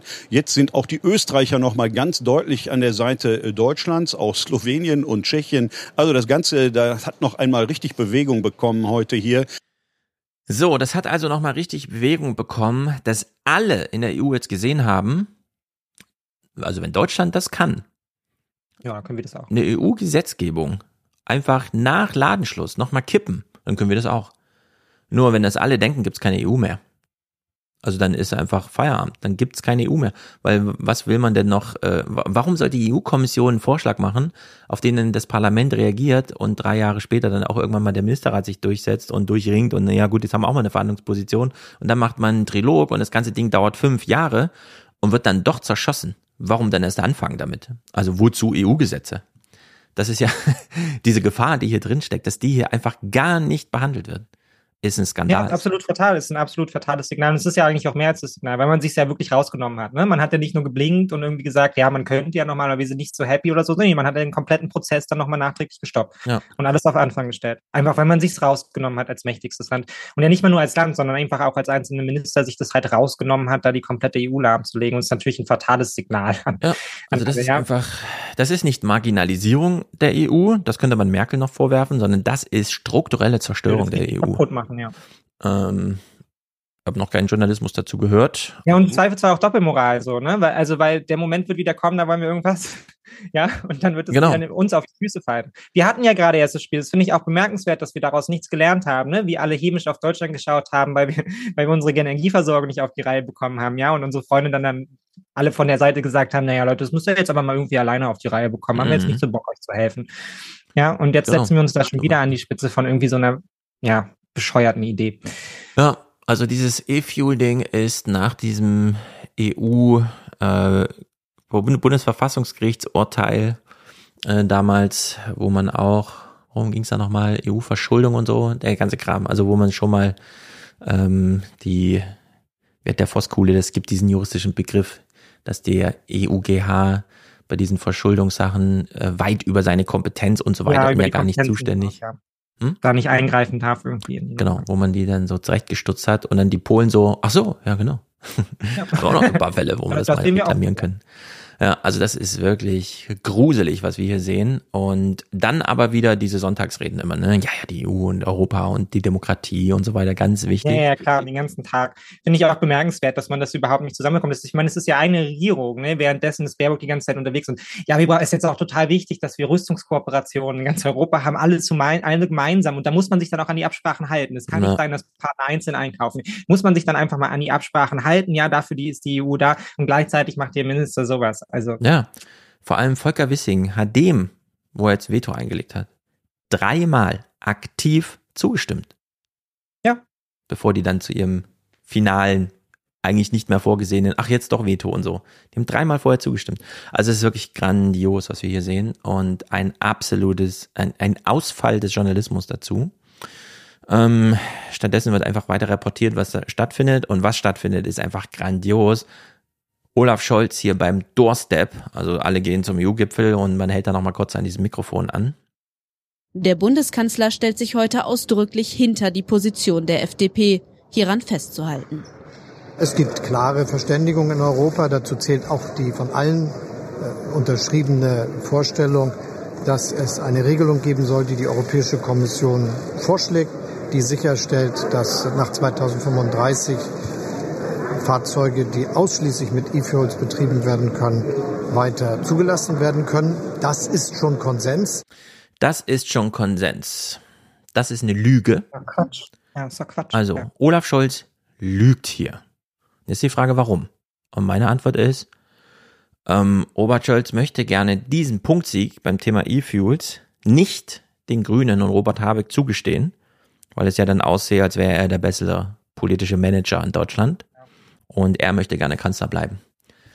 Ja. Wir haben es also hier am 23.03., finde ich, mit dem Tag der Zäsur zu tun, wo Olaf Scholz sein eigenes biografisches Schicksal über die strukturelle Integrität der Europäischen Union stellt. Und äh, das ist crazy. Das ist Orban-Style. Ja, das kann man sicherlich so bewerten, ja. Also finde ich nicht gut. Und wir hören es jetzt auch nochmal von Ulf Röller, der konkret auf diesen, das ist Konsens, das haben wir in der EU so entschieden, der Robert Habeck hat hier Unrecht, wir machen das mit den E-Fuels und so, wo Ulf Roller dann sagt, äh, davon weiß niemand in der EU. Olaf Scholz wehrt sich, das hat er zu Beginn gleich deutlich gemacht und sagt, es hätte Versprechen gegeben, dass eben diese E-Fuels in dem Vertrag drin ist. Das hätte die Kommission zugesagt. Und die hat gerade vor wenigen Minuten eine Antwort darauf gegeben, die schon sensationell und ziemlich einmalig ist. Sie hat gesagt, dass es diese Versprechung eben nie gegeben hat. Sprich eigentlich, dass der deutsche Bundeskanzler hier die Unwahrheit sagt. Also eine solche Sackgasse, wo die Kommission sich direkt gegen Deutschland stellt, das ja ein sehr wichtiges oder vielleicht das mächtigste Land in Europa ist, ist schon nicht ziemlich einmalig. Ja, ziemlich einmalig, ziemliches Novum. Was aber wirklich bedeutet, wir sollten in Deutschland noch mal drei Kreuze machen, dass bei uns diese, wie soll man sagen, machtgeilen Ausflüge nicht dazu führen, wie in China, dass man einfach sagt, ich hätte gerne eine dritte Amtszeit, ah, eigentlich auf Lebenszeit, okay. Oder in ja. Amerika, dass man sagt, ja, können wir nicht mal dieses Amtszeitding streichen? Ach so, ich bin abgewählt, akzeptiere ich nicht. Könnt ihr mal bitte alles Parlament stürmen?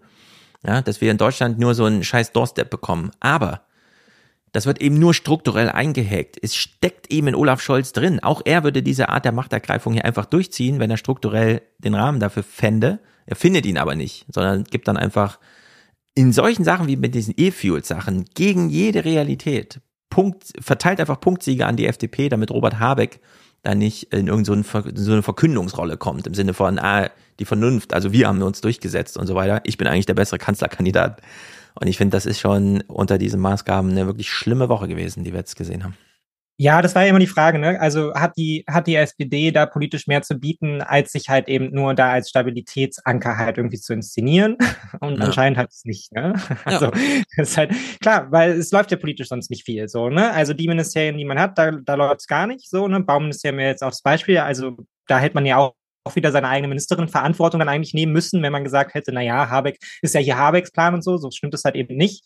Ja, und hier haben wir letztendlich wieder genau denselben Fall. Man möchte sich da, man möchte sich da inszenieren, so als, als halt irgendwie die, die Figuren der Mitte, aber es wird am Ende mhm. halt einfach nicht reichen. Und es ist so erbärmlich, wenn man das halt jetzt bis zum Ende so durchziehen will und deshalb jetzt einfach nur rechts und links dann wahrscheinlich immer noch im Wechsel Sachen wegblockiert, ja, damit ja. beiden Parteien bloß nicht so gut geht, während man sich da inszeniert. Es ist einfach mau, es ist sehr, sehr mau. Vor allem nachdem wir nachdem wir eigentlich zufrieden damit waren, dass äh, der Bundeskanzler mit Bezug auf den Ukraine-Krieg nicht nur nicht nur umfragenbasierte Politik gemacht hat, ja, und sich hat nicht die ganze Zeit treiben lassen, sondern da auch einfach mal mit der Vernunft mitgegangen ist, ja, und hier macht das eben nicht. Mhm.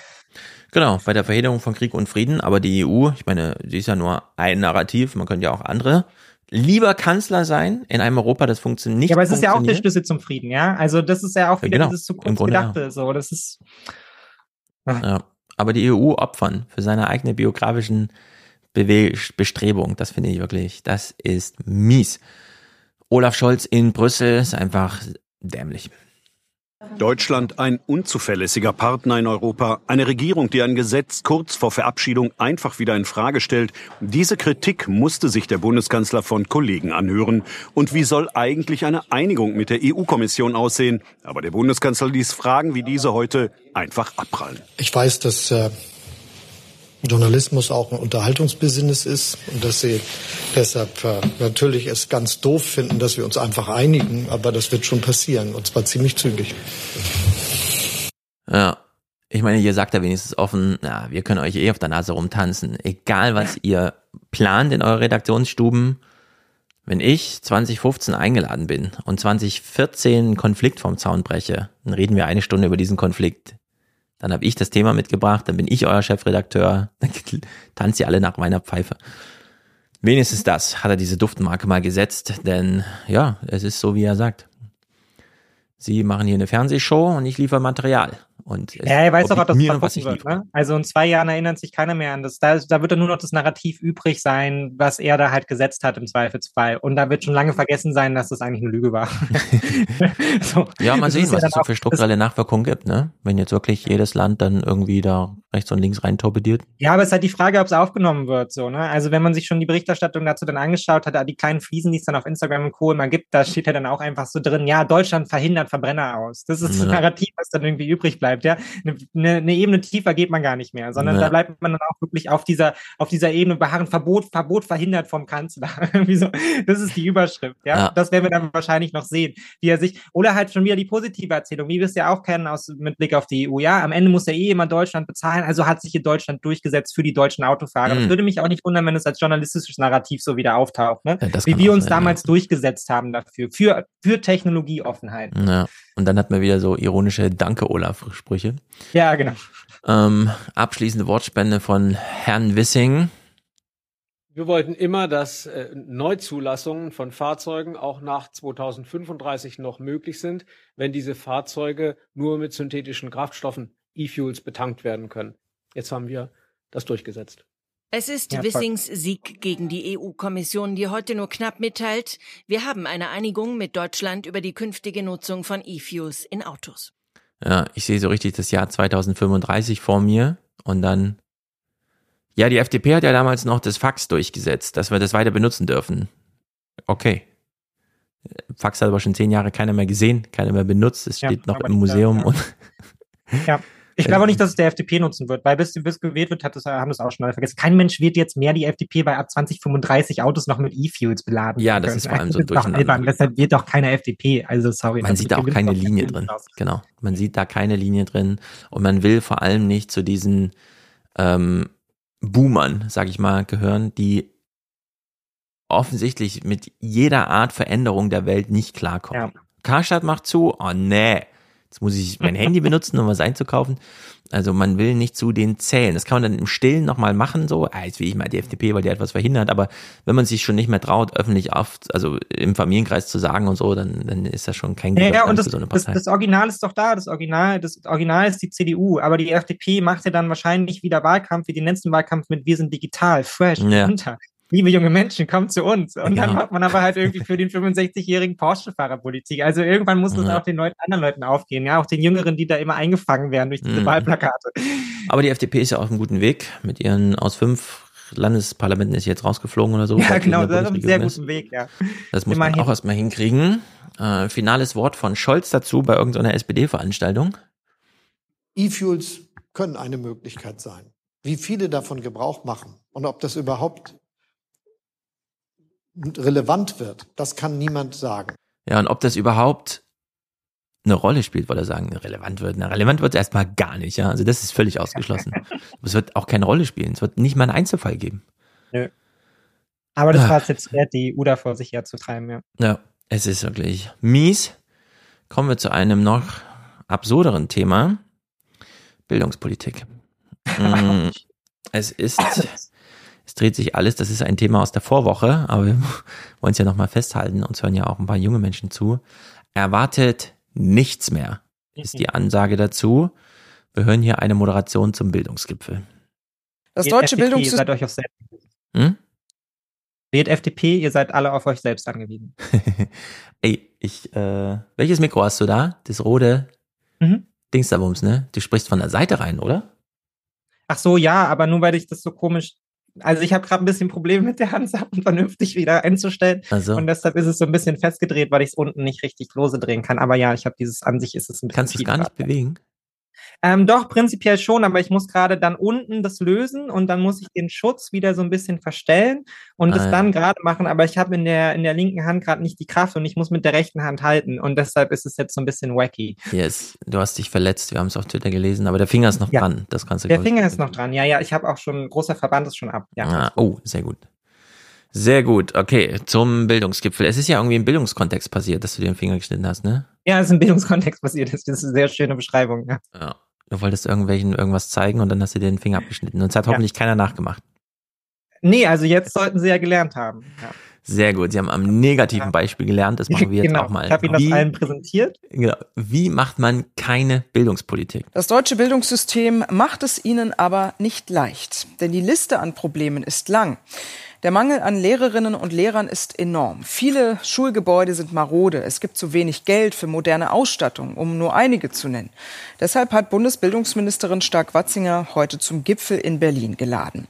Okay, es fand also ein Gipfel in Berlin statt. Was gibt es zu dem zu sagen? Auf dem Weg zum Gipfel sind der Ministerin die Länder verloren gegangen. Fast niemand da. 14 von 16 Länderministerinnen und Minister haben abgesagt.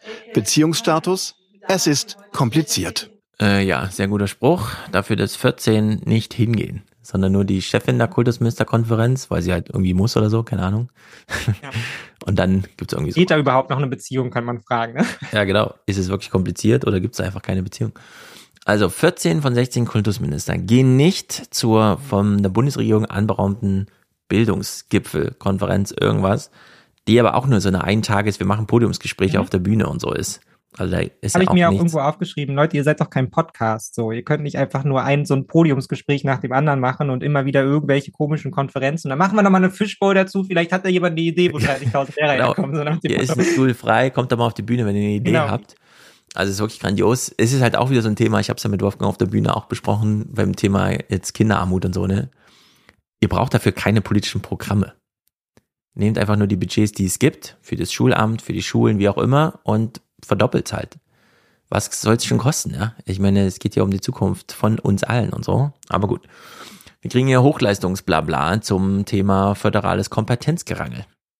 Die Ministerin hat im Vorfeld nicht mit den Landesministern geredet, auch nicht mit dem Kabinett geredet. Es sind keine Ideen entwickelt worden und die Arbeitsebenen haben auch nicht gemeinsam an Zielen gearbeitet. Und deshalb ist das hier heute ein Gipfel völlig ohne Ergebnis. Schuld daran ist aber nicht nur die Bundesbildungsministerin, sagt die Politikwissenschaftlerin Sabine Kropp. Zwischen Ampelregierung und Ländern herrscht ganz grundsätzlich dicke Luft. Der Bund nimmt die Länder in ihrer Stärke nicht hinreichend ernst. Es gibt kein Hierarchieverhältnis zwischen dem Bund und den Ländern. Und die Länder nutzen dann auch ihre Stärke, um dem Bund zu verdeutlichen, dass sie ins Boot genommen werden möchten.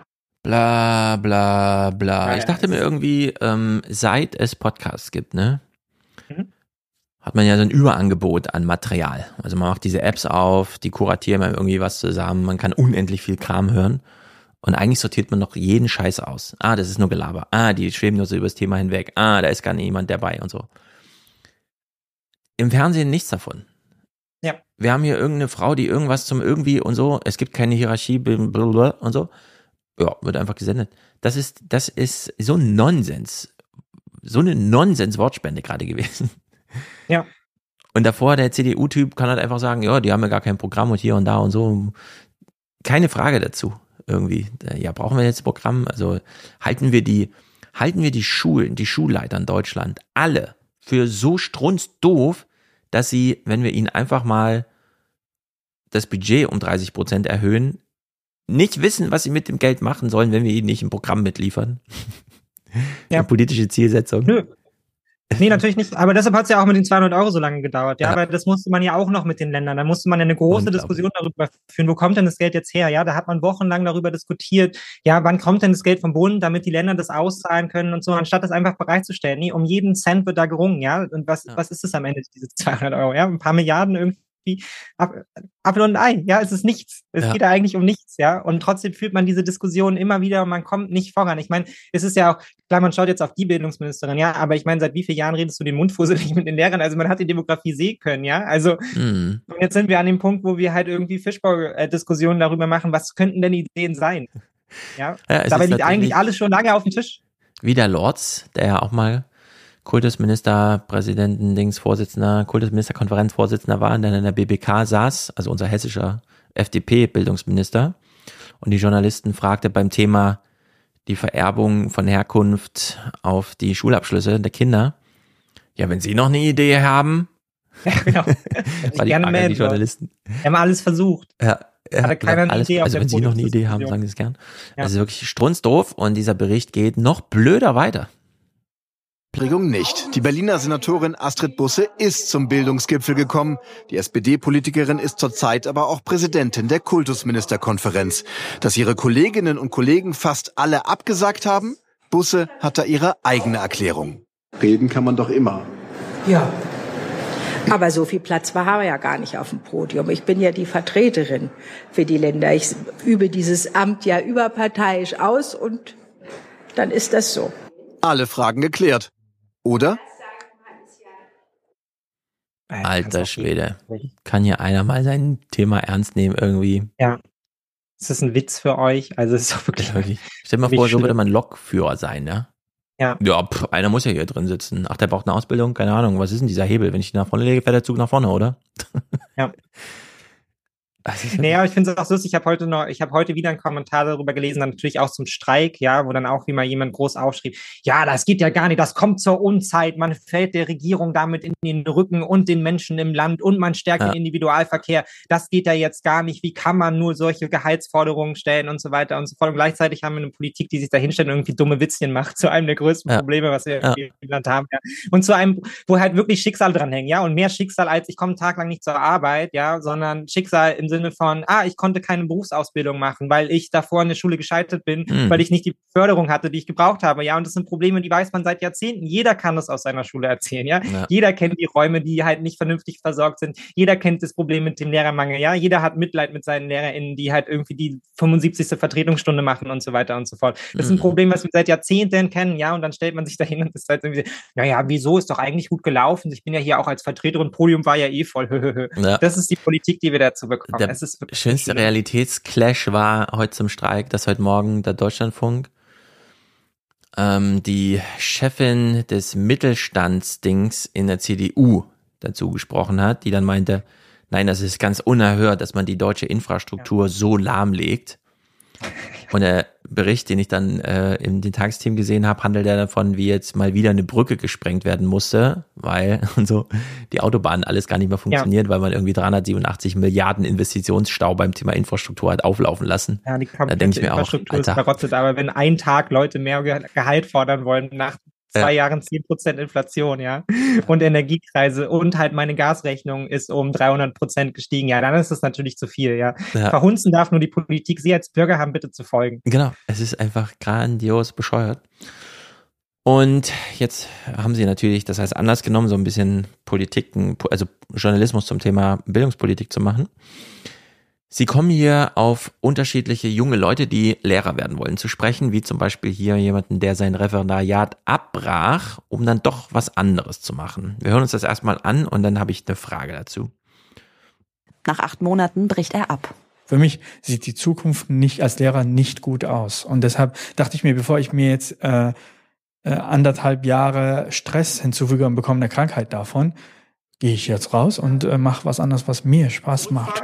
Damit ist er nicht alleine. Viele der Menschen, die auf Lehramt studieren, entscheiden sich sogar schon während des Studiums gegen die Arbeit an einer Schule. Vor fünf Jahren hatten noch 76,6 Prozent der Lehramtsstudierenden das Ziel, nach dem Studium im Bildungsbereich arbeiten zu wollen. Heute sind es rund 10 Prozentpunkte weniger. So, also selbst diejenigen, die ihren Lehrerausbildung abschließen, sagen dann, ach, bevor ich jetzt Referendariat mache, von dem alle Welt weiß, in Deutschland kriegt man davon nur Burnout und sonst gar nichts, mache ich lieber etwas, Zitat, was mir Spaß macht. Und so auch hier äh, so ein anderer Typ, ähnliches Schicksal.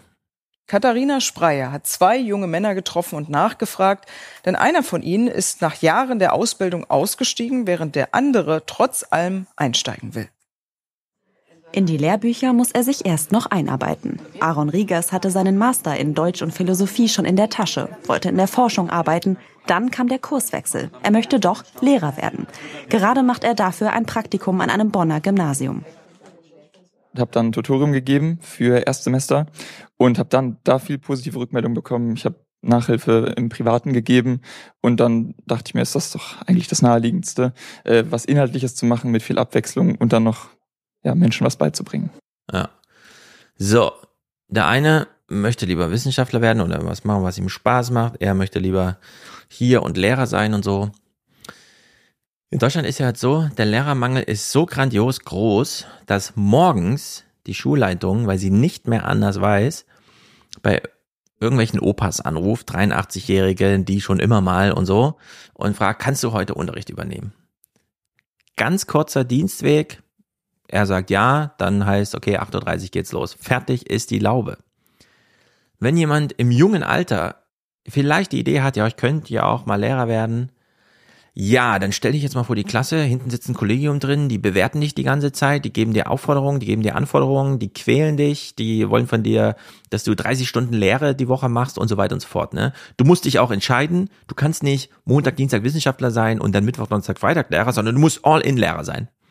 So, und es klappt dann aber nicht. Und also sagen sie, ach schade, hat wieder nicht geklappt. Ja, Egon, kannst du mal eben kurz vorbeikommen und völlig unbeobachtet von uns ist uns auch egal, was du machst. Die Hauptsache, die Stunde wird geregelt, ja. Das ist die Realität. Ja, völlig albern. Kein, kein Graubereich dazwischen. Ja. Entweder du hast, also verschreckst alle Leute, quälst sie durch, sagst, ey, hier bitte zwei Jahre Burnout. Oder, ja, komm mal kurz rüber, mach mal hier. Ach, du kannst gar kein Deutsch. Egal, mach trotzdem Unterricht. So. Ja, und wir können uns alle noch an die Erfahrung erinnern. Also ich kenne es von Referendaren, ich kann mich daran noch erinnern, wie die morgens nervös in die Klasse kamen und sagen, bitte macht heute alle gut mit, so, weil die Stunde darf auch wirklich nicht länger sein als 45 Minuten, weil sonst werden wir irgendwie drei Punkte abgezogen, ja, und dann hast du schon eine Note schlechter, ja. Auf dem Level wird dann da beurteilt, ja? ja. Also wenn du dir anschaust, wie zum Teil halt irgendwie, ist ja auch völlig okay, ich habe ja da kein Problem damit, ja, wenn jetzt ein 55-Jähriger mal fünf Minuten früher Schluss macht, ja, oder fünf Minuten überzieht oder so, so ist es ja. nun mal im Alltag, aber als Referendar musst du dich, dich dem dann, dem dann aussetzen, da dieser, dieser konstanten Bewertung ja. und Befragung irgendwie, es ist eine e ewig lange Qual. Und als Dank bekommst du dann von der Landesregierung NRW zum Beispiel das tolle Angebot, ja, also hm, also mit Teilzeit geht bei uns eigentlich gar nicht mehr. Das könnt ihr völlig vergessen. Also, dass sie hier irgendwie eine Klasse betreut, ja, und dann halt irgendwie, dann halt irgendwie noch ein bisschen euren Dingen nachgeht, das geht auf gar keinen Fall. Quälen ja, also wir werden sorgen, dass ihr alle gezwungen werdet, Vollzeit zu arbeiten. Genau. das ist das Angebot, was dir gemacht wird. Ja? Genau, quält euch durch. Ihr habt dann in den Ferien frei, wenn wir euch kündigen für die sechs Wochen. Ja, genau. Ja, es ist wirklich, es ist wirklich ganz, ganz mies, wie das hier in Deutschland läuft. Lisa Graf ist Autorin und war oder ist Lehrerin, je nachdem. Sie hat zum Thema geschrieben und äh, war mal einer der etwas äh, lockeren Gesprächsgäste. Ja, ich glaube, wir müssen einfach alte Strukturen hinter uns lassen mhm. und ähm, uns mehr, also mehr trauen, in den Austausch zu gehen. Ja, wir brauchen einfach in Schulen viel mehr offene Türen. Wir brauchen eine viel größere äh, Transparenz äh, darüber, was im Klassenzimmer vor sich geht. Und Lehrkräfte müssen ähm, die Chance haben, in Form von Supervisionen auch darüber zu reflektieren, ähm, was vielleicht schiefgelaufen ist, was anders laufen kann und ähm, ja, dürfen damit einfach nicht so alleingelassen werden mit vielen Situationen, die dann doch vielleicht herausfordernd sind im Klassenzimmer. Hä? Lehrer als Teamsport, so dass man nicht nur Unterricht macht, sondern vielleicht auch mal mit den anderen Lehrern so ein bisschen Unterricht macht und so. Und da so ein bisschen offene Türen und überhaupt, was sind das alles für Ideen? Ähm, Sie, ja, glaubst du, der Senat ist schon ein einziges Mal in Berlin auf die Idee gekommen, Rahmenpläne vielleicht mit LehrerInnen gemeinsam zu gestalten? Nö. Alle paar Jahre macht man einfach wieder von oben einen Rahmenplan und drückt den rein. Völlig, völlig genau. irrelevant, ob das irgendwie Sinn macht oder nicht. Ja, da ist man auch gar nicht bereit, irgendwelches Feedback anzunehmen der Weg nach oben ist einfach blockiert. Du erreichst da auch niemanden. Ne? Mhm. Als Lehrer bist du auch einfach, du kriegst reingereicht, was du machen sollst, fertig ist so. Das ist, das ist dein Verhältnis, was du zu deinem Arbeitgeber hast. So. Genau. Und sie wird jetzt auch mal hier gefragt zum Thema, in Berlin fand ein Bildungsgipfel statt und so weiter. Interessiert sie, glaube ich, eher weniger. Und wenn Sie jetzt sehen, dass es beim Bildungsgipfel in Berlin 14 von 16 Länderverantwortliche nicht einfach kommen, ärgert Sie das? Also Ärgern tut mich das jetzt ehrlich gesagt nicht. Ich finde, wir können das jetzt auch als Chance sehen, dass das so eine mediale äh, Präsenz bekommen hat, dadurch durch diese vielen Absagen. Ähm, ja, das unterstreicht einfach nochmal das Problem, das wir haben, dass äh, wir scheinbar nicht an einem Strang ziehen und nicht in eine Richtung blicken, sondern dass da große Uneinigkeit herrscht und ähm, dass es höchste Zeit ist, sie zu überwinden, wenn wir wollen, dass auch Bildung gerecht wird. Ja, also, sie hat sich natürlich nicht getraut, es deutlicher zu sagen, aber äh, ja. also den Bund braucht ja erstmal niemand. Klar kann man immer noch sozusagen, also dieses Heilsversprechen, wenn es nicht mehr die Länder, sondern die, der Bundes, die Bundeskompetenz ist, ne? Weil der Bund ja andere Finanzierungsmöglichkeiten oder was auch immer. Ja, wenn es an Geld mangelt, muss man keine strukturellen Änderungen machen. Dann gibt nämlich der Bund einfach Geld an die Länder und dann lässt er sie einfach mal machen. Ja. Problem gelöst. So, also das, wir haben hier gar kein Problem. Wir können das auf ganz kleiner Ebene. Wir brauchen gar keine strukturellen Änderungen. Einfach nur ein bisschen mehr Geld. Also was ja bedeutet dann größere Kollegien und so weiter.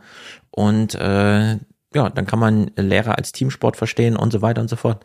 Und das, was hier äh, dieses, äh, diese Entkopplung aus Klassenzimmer und Bildungspolitik ist wirklich, ich glaube, nirgendwo ist es größer in Deutschland. Weißt du, während der auf der anderen Seite so dieses, da ist so ein Fließband, da arbeiten Leute, da steht so ein Typ, der organisiert das. Der hat direkt die Handynummer von Christian Lindner. Und da macht man irgendwie ja. Scherze so, ja, während einer Koalitionsverhandlung hat er mit dem Porsche-Chef telefoniert. Ja. Hat irgendeinen, hat mal irgendein Politiker bei irgendeinem Lehrer angerufen oder so? Ich glaube nie, ne? Das ist einfach absolute Disconnect, Lost Connection hier. Es ist wirklich schlimm.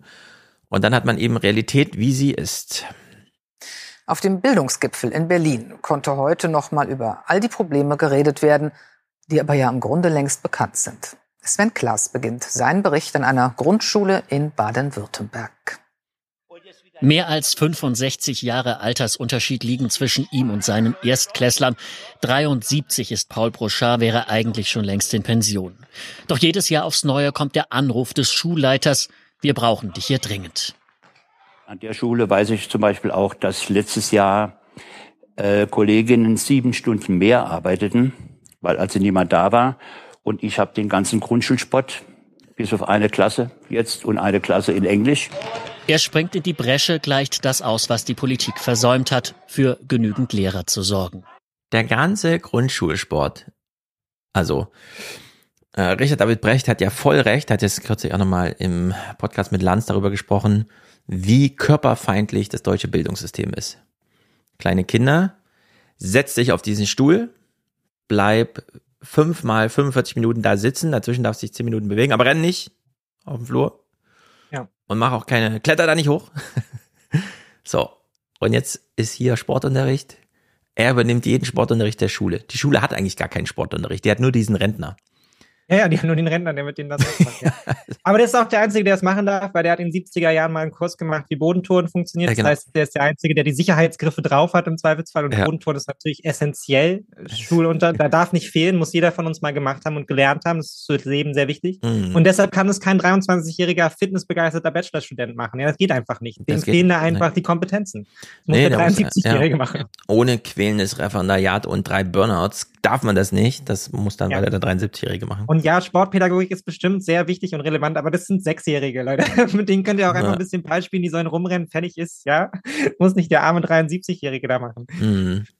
So, hier im Heute-Journal mal ein paar O-Töne eingewoben in die Bildungsgipfel-Reportage. Ein Bildungsgipfel mit Teilnehmern aus Politik, Wissenschaft und Zivilgesellschaft soll aus Sicht der Bundesbildungsministerin jetzt der Auftakt sein in eine bessere Zukunft. Dabei ist der Lehrermangel, Zehntausende fehlen bundesweit, nur eines von unzähligen Problemen. Das Aufholen von Lernrückständen durch Corona, die schleppende Digitalisierung, die Integration Geflüchteter, die Defizite sind vielschichtig und riesengroß. Wir sind nicht da, wo wir sein müssen und wo wir sein wollen. Mhm. Wir sind jetzt an einem entscheidenden Punkt. Mhm. Es ist wichtig, dass wir jetzt gemeinsam starten. Doch dass das mit dem gemeinsam in der Bildungspolitik so eine Sache ist, zeigt sich auch heute wieder. Nur zwei von 16 Landeskultusministern sind da. Beschwichtigungsversuch. Natürlich waren alle eingeladen, alles andere wäre ja auch äh, nicht sinnvoll. Mhm. Nichtsdestotrotz von dem Setting, das wir heute haben, also wir haben ja auch Panel-Diskussionen und es ist ja der Anfang, wir wollen ja dann arbeiten, ähm, kann man auch nicht unbedingt erwarten, dass alle äh, da sitzen und nach Berlin kommen. Wir machen das nicht, ohne dass wir nicht eine konkrete Agenda haben, sondern nur eine lapidare Einladung zu einem sogenannten Bildungsgipfel, wo die Themen nicht klar sind, wo die Zielstellung wenig klar ist. Kritik am Gipfel kommt aber nicht nur aus der Union, auch Landesminister aus den Ampelparteien fehlen. Für Baden-Württemberg erklärt der Ministerpräsident das mit Blick auf den Lehrermangel so. Ich sehe jetzt nicht, wie man so ein Problem durch irgendeinen äh, Berliner Bildungsgipfel äh, verbessern kann. Was nach diesem Tag bleibt, ist die Ankündigung aus Berlin, in einer breit besetzten Taskforce gegen die Probleme anzuarbeiten. Ja, am besten fand ich dann noch aus Berlin wir kennen dieses Corporate Blabla ja schon so gut. Ja. Da muss jetzt die Taskforce. Wir haben jetzt eine Kommission gegründet, die wird dann darüber beraten und dann wird sie ihren Entwurf vorlegen. Und wenn sie ihren Entwurf dann vorgelegt hat in einem Jahr, dann kann darüber politisch beraten werden. Aber vielleicht müssen wir dann auch nochmal eine neue Kommission machen, die sich dann mit der konkreten Zielsetzung beschäftigt. Und dann in drei Jahren haben wir dann einen Plan erarbeitet und dann werde ich mich auch sehr dafür einsetzen, dass es ein Gesetz wird. Aber das müssen wir dann natürlich noch mit den Partnern für uns verständigen und so. Und ich meine, völlig verpennt. Was hat sie denn das letzte Jahr gemacht? Ja. diesen, diesen Gipfel geplant? Oder ja, was haben Sie denn das letzte Jahr gemacht? Das ist ja eine gute Frage. Ich habe ja im Buch ganz prominent als Abschluss eines Kapitels nochmal Olaf Scholz zitiert im Bundestag in seiner letzten Rede als Finanzminister, wie er so, ja, da sollen sich auch mal die ganzen Demografen bei mir entschuldigen und so. Die haben immer gesagt, es ist zu wenig und hier und da und wir kommen in so eine demografische Schieflage und alle lagen falsch und niemand entschuldigt sich. Und dann hat ja Marco Buschmann noch reingerufen, ach, gibt es jetzt Demografieleugner oder was? Und dann ist er Kanzler geworden. Und jetzt, zwei Jahre später, Spiegel zitiert Olaf Scholz auf irgendeiner äh, Veranstaltung, die er letztes Mal macht. Zitat. Wir müssen uns natürlich vorbereiten, zum Beispiel auf eine Situation von Lehrermangel. Das, glaube ich, haben viele noch nicht vorhergesehen, sagte Scholz am Samstag bei einem Bürgergespräch genau, im Bundeswahlkreis in Potsdam. Zitat. Das wird eine große Nummer, weil das überall in Deutschland gleichzeitig der Fall ist und überall Lehrerinnen und Lehrer fehlen. Ich befürchte, das wird uns die nächsten zehn Jahre umtreiben und nicht einfach verschwinden. Ach, komisch. Ja.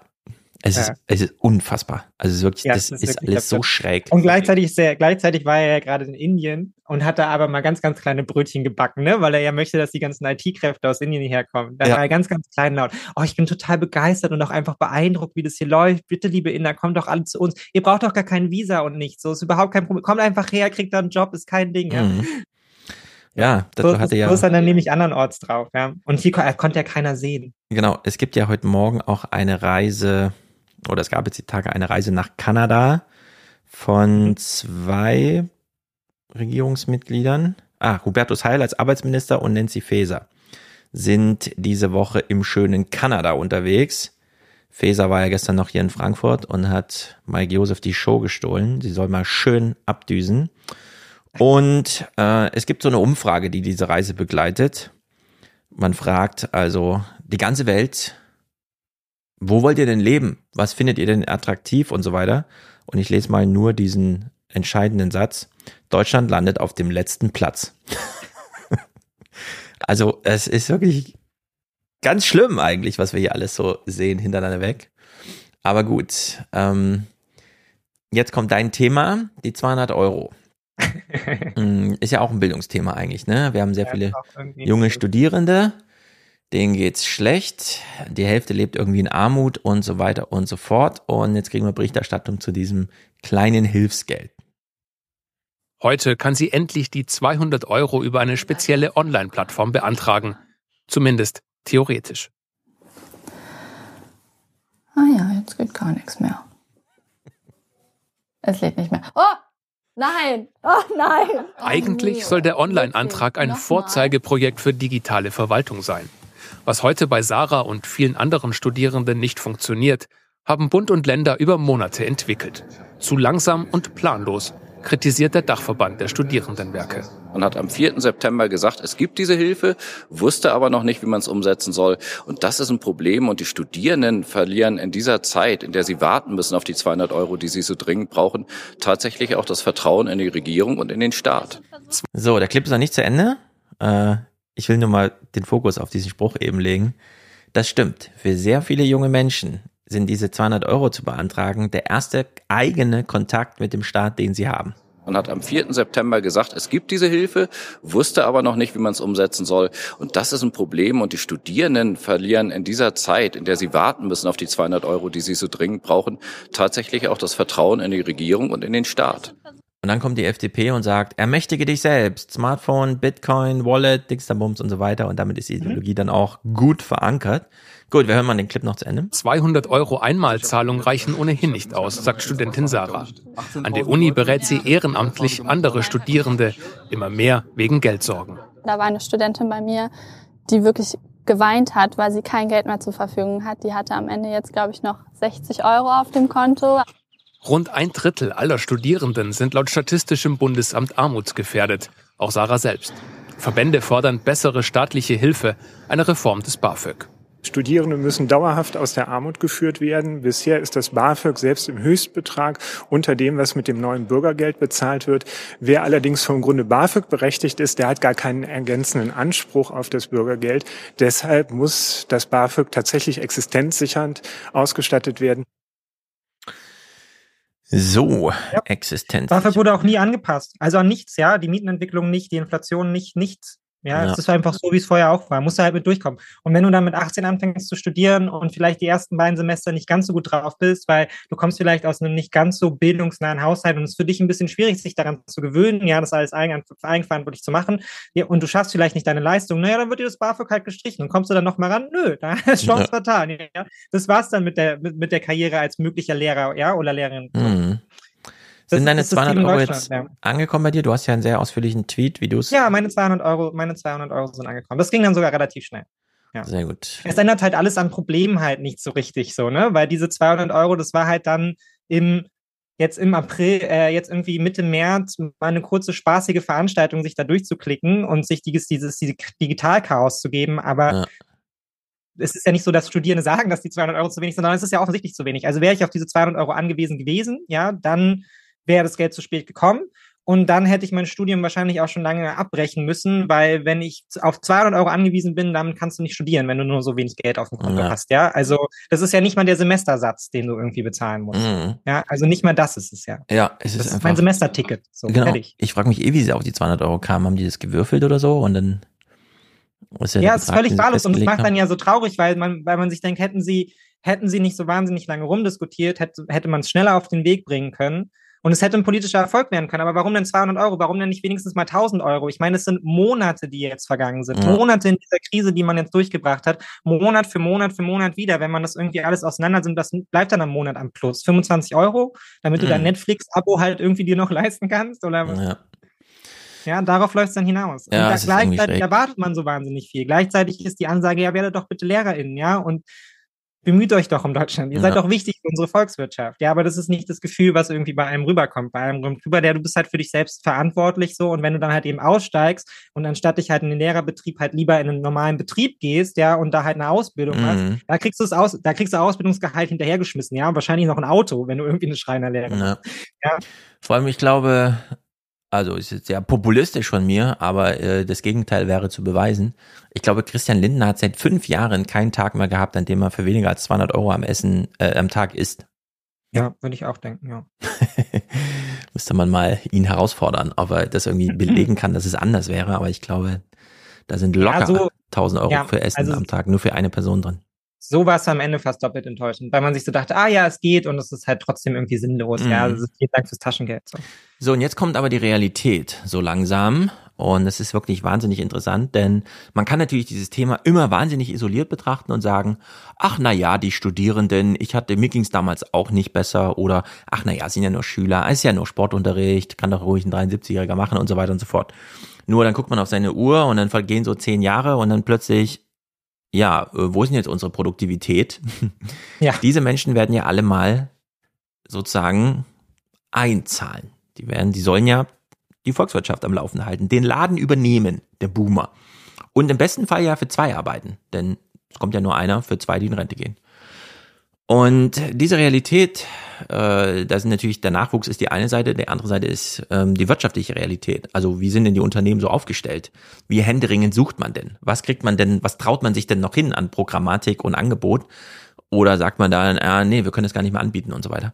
Und da kriegt man jetzt so langsam Einblicke hier in eine Berufsmesse. Wir kriegen einen Bericht von einer Berufsmesse. Es wird jemand begleitet, der schon zwei Ausbildungen abgebrochen hat. Also eigentlich jemand, der ein absolut verlorener Fall ist, im Sinne von, ach so, Sie haben schon zwei Ausbildungen abgebrochen, dann kann wir ja leider keine Ausbildung für Sie, weil die Wahrscheinlichkeit ist hoch, dass Sie ja die dritte dann auch schmeißen. Ja. Und die Stimmung ändert sich. Diese Offenheit kommt gut an. War er auch sehr ehrlich, hat er auch gesagt, dass die zweite Ausbildung auch seitens des Arbeitgebers abgebrochen worden ist. Ähm, hätte er mir jetzt auch anders verkaufen können. Ähm, muss man sich mal genauer darüber unterhalten, wo da die Beweggründe lagen und äh, warum das so gekommen ist. Ein Hinderung. Ja, da hört man schon mal dieses, ja, war ganz offen und ehrlich, hat gar nicht gelogen, hat gar nicht seine äh, Biografie aufgehübscht, sondern sagt ihm einfach, ja, der hat mich rausgeschmissen. Und dann sagt sie so, ja, müssen wir dann trotzdem mal gucken, weil sie sind der einzige Bewerber, den wir haben. Und ähm, ja, also nicht so nicht ja. so wild. Wenn 9 Uhr für dich zu früh ist, passt auch 9.30 Uhr. Genau, also der, ist, der, der Wind weht so langsam aus der anderen Richtung. Und äh, warum das so gekommen ist. Ein Hinderungsgrund seien die abgebrochenen Ausbildungen aber nicht. Wichtiger sei die Motivation. Für Leis Alcassa geht es schon zum nächsten Date, diesmal mit einem Konservenhersteller.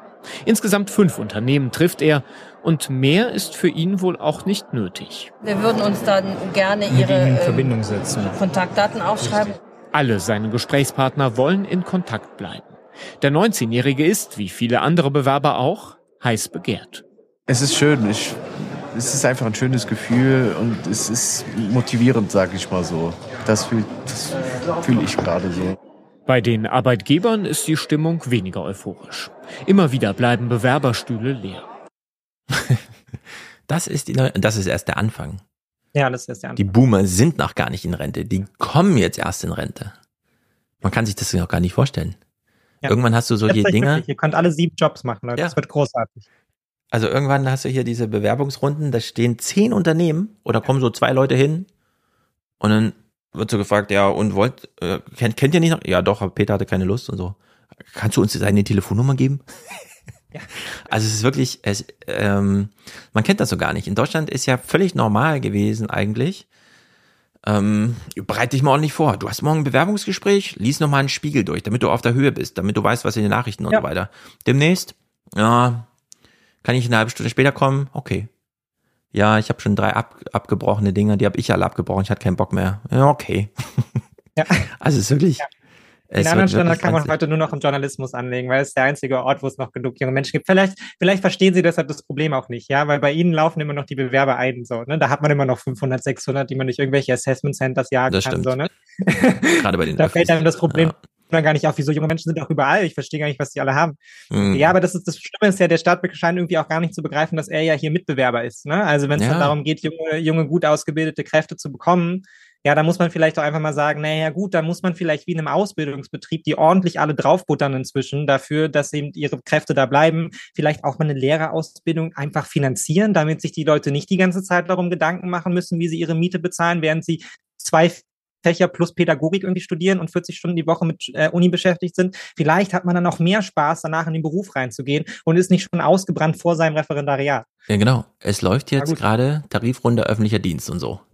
Ja. Während alle gerade händeringend durchrechnen, wie viel Gehalt kann man doch noch zahlen, auf wie viel kann man die Arbeitsstunden teilzeitmäßig doch noch unterdrücken, ja. wie kann man es noch irgendwie hinkriegen, steht der Staat so da und denkt, ja, wir gehen zwar in den nächsten zehn Jahren ein Drittel aller Beamten in Pension, aber nee, ihr kriegt keinen äh, kein, ähm, Inflationsausgleich.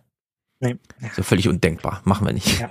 Und ich meine, der Staat ist der Einzige, der nicht wirtschaftlich handeln muss. So, ne? Das Geld ist einfach da. So. Ja, genau. Der Während bestimmte kleine Betriebe schon anfangen, das umzudrehen, wo jeder dann weniger Gehalt nimmt, damit sie dem, irgendwie dem neuen Kollegen noch ja. ein Auto finanzieren können, damit der zur Arbeit fahren kann. Ja. Genau, der Staat muss das Geld gar nicht erst verdienen. Der kann einfach zusagen, ja, ja klar kriegst du einen Inflationsausgleich. Ja, hier, 2000 Euro für Lehrerausbildung. Ja. Warum denn nicht? Es ist also, grandios. Ich weiß noch, wie vor, das war jetzt, glaube ich, drei Jahre her, es war kurz vor Corona, als die dann entschieden hatten, okay, wer eine Pflegeausbildung machen will, kriegt die jetzt kostenlos. Der muss sie nicht mehr bezahlen. Das, wirklich, das, liegt alles nicht weit zurück. Und demnächst kriegst du hier Antrittsgeld. 10.000 Euro. Du willst ja. Pfleger werden? 10.000 Euro. Ja. Zack. Und dann ab Monat eins Gehalt. Naja, Politbarometer zum Thema Bildungspolitik. Die Befragten im Politbarometer stellen der Politik ein schlechtes Zeugnis aus. 91 Prozent sagen, in Deutschland wird zu wenig für Bildung und Schule getan. 91 Prozent. Ist auch nicht unbedingt ein Gewinnerthema für die Politik, ne? Hier kann man nee. jetzt nicht Punkte machen oder so. Na. Es ist grandios. Okay. Wir haben ein ziemlich amüsantes Thema vor uns, das Wahlrecht. Es ist ein bisschen oh. crazy, Letztes Wochenende gab es ja keinen Podcast, weil neue 20 auf der Bühne, das muss natürlich ordentlich vorbereitet werden. Entsprechend war ich beschäftigt. Und wir haben jetzt also diese Sachlage, dass die Wahlrechtsreform vorherige Woche war, nicht die aktuelle Nachrichtenwoche. Und Mann, ist das Thema wieder krass verdrängt worden, nachdem das ungefähr das größte Aufregerthema ja, aller Zeiten war. Also es ist wirklich erstaunlich. Du kannst mittlerweile als Olaf Scholz zu jedem Thema, egal was, Kannst einfach eine Woche aussitzen. Ja. Alles ist vergessen danach.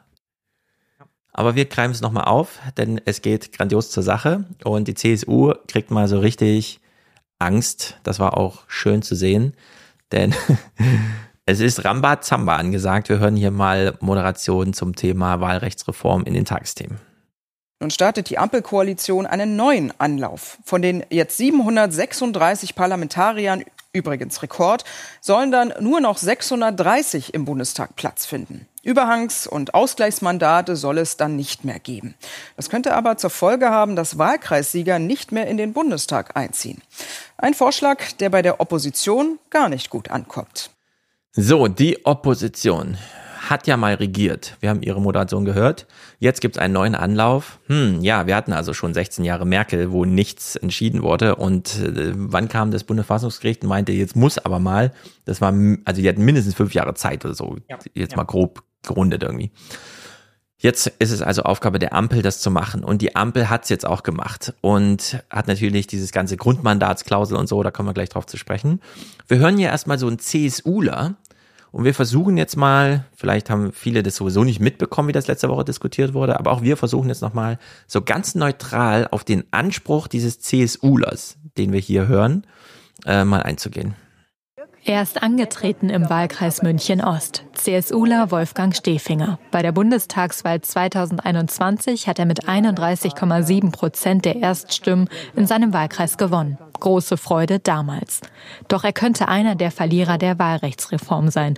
Und zwar bei der nächsten Bundestagswahl 2025. Es könnte sein, dass ich, obwohl ich die meisten Stimmen bei mir im Wahlkreis gewonnen habe, und zwar mit Abstand die meisten Stimmen, trotzdem nicht im Deutschen Bundestag vertreten bin. So, er hat ja dann jetzt mit Abstand die meisten Stimmen. 31 Prozent. Wie leitet man denn demokratisch ordentlich aus einem 31-prozentigen Stimmanteil einen Sitz im Parlament ab? Also, wie ist denn das bitte? Ja, verstehe ich auch nicht. Das ist doch bescheuert. Albern. Und es wurde ja. nicht einmal hinterfragt in dieser ganzen Diskussion. Ja. In dieser, also Grundmandatsklausel und so weiter, wir kommen gleich darauf ja. zu sprechen, aber in Deutschland ist es völlig normal, dass jemand, oh, ich bin mit 31 Prozent gewählt, das sind die meisten Stimmen, ich habe Anspruch auf einen Sitz im Parlament. Das ist äh, also wirklich ehrlicherweise mit Demokratie nicht vereinbar. Wenn wir hier eine Bürgermeisterwahl haben. Das ist ja Problem, haben, dass wir uns generell nicht rantrauen. Das ist ja bei, bei NichtwählerInnen genauso, ja. Also ich meine, die Zahlen gehen konstant nach unten, was die Wahlbeteiligung ja. anbelangt, in ganz, ganz vielen Bundesländern und auch auf der Bundesebene. Und ähm, wir wissen ganz genau, wer wählen geht und wer nicht, wer da hinten rausfällt und trotzdem wird es einfach so akzeptiert. Also dieses grundsätzliche Problem geht man ja gar nicht an. Ja, stattdessen spricht man jetzt hier mit ihm, der jetzt 31 Prozent der Stimmen ja. bekommen hat. Das ist ganz traurig. Ich meine, 31 Prozent, das ist nicht mal ein Drittel. Was ist denn das? Also welche demokratische Mathematik? Und ich habe es ja im Buch ausführlich beschrieben. Wir wollen an der Demokratie nicht kratzen, weil sie uns fernab jeder programmatischen inhaltlichen Diskussion einfach ein mathematisches Ergebnis gibt. Wir zählen aus, Mehrheiten sind gegeben, fertig.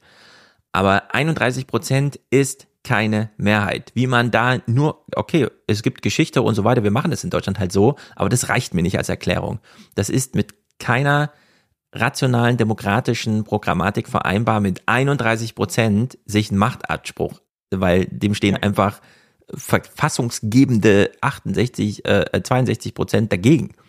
Das ja. ist einfach. Ja, und man kann es auch demokratietheoretisch auch hinterfragen, ob es tatsächlich Sinn macht, halt mit diesem Erstanspruch. Also die Idee ist ja, du wirst ja dann vertreten von deinem Parlamentarier im Parlament, so nach dem Motto, ja. Aber das geht ja auch auf die Idee zurück, naja, der ist letztendlich sein Vertrauen halt sein Vertrauen vor allem verpflichtet und halt nicht seiner Partei. Das genau. heißt, wenn jetzt bei dir im Bottrop halt irgendwie was passiert, was der nicht möchte, ja, also irgendwie der Bund beschließt, da soll eine Schnellautobahn durchgebaut werden, dann soll er da quasi dann sagen können, für seine Stadt eintreten können und sagen können, nein, nicht mit mir, ja, aber das passiert ja in der Realität nicht. Das gibt mhm. es ja nicht. Ja, und wenn wir es dann mal sehen, dann sehen wir es immer nur ausgeschlachtet, wenn es zum Beispiel dann in Bayern macht, die sich halt selber die ganze Kohle dazu schieben im Bundestag. Ja, mhm. geht alles auf einmal nach Bayern und so. Das heißt, man kann es auf diversen Ebenen, kann es auf diversen Ebenen hinterfragen, ob es tatsächlich so so gehandelt sein muss, ja, dass ich jetzt quasi meinen persönlichen Vertreter da aus meiner Stadt brauche, dessen Gesicht ich schon mal gesehen habe, oder ob ich mich nicht eigentlich eh mit der mit einer Partei übergeordnet identifiziere. Ja, gerade wenn es um Bundestagswahlkämpfe geht, genau. geht ja hier nicht um die Kommunalebene. Das ist ja eine ganz andere Frage. Da kann ja. man sich ja gerne aufstellen lassen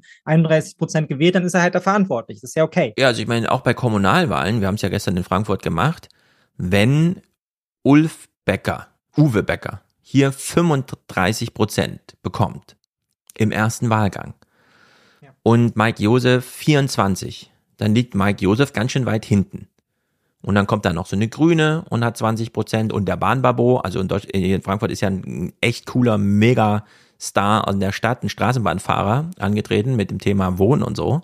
Mhm. Und was kostet eigentlich ein Fahrschein? 3,40 Euro, das geht ja gar nicht. Und ja. ist, wollte auch Bürgermeister werden und hat fünf Prozent geholt. Ja, ja, es war gekommen. Also es war eine Sensation. Und der Bahnbabo ist ja auch, äh, ich glaube, keiner grüßt so viele Leute in der Stadt, weil er halt den ganzen Tag mit der Straßenbahn durch die Stadt fährt. So. Und jetzt sagt aber die demokratische Vernunft, ja, 35 Prozent für Kai, äh, Kai Wegner, sage ich schon, für Uwe Becker ist keine Mehrheit. Und ja. 24 Prozent für Mike Josef auch nicht. Die beiden müssen also nochmal eine Stichwahl. Ja. Das läuft in jedem Land so, um dann irgendwie mal eine 50 Prozent herzuholen.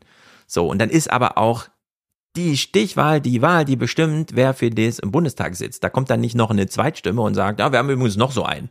Wir haben zwar eigentlich einen Gewinner, aber wir haben ja noch so ein anderes Prinzip, Zweitstimme, da kommt auch noch einer ins Parlament. Also das ist in Deutschland so schräg und es wurde so wenig reflektiert, dass wir hier einfach, ja natürlich geht man mit 31 Prozent, da hat man ja die meisten Stimmen. Natürlich ist man dann in Berlin und vertritt irgendwie sein Wahlkreis.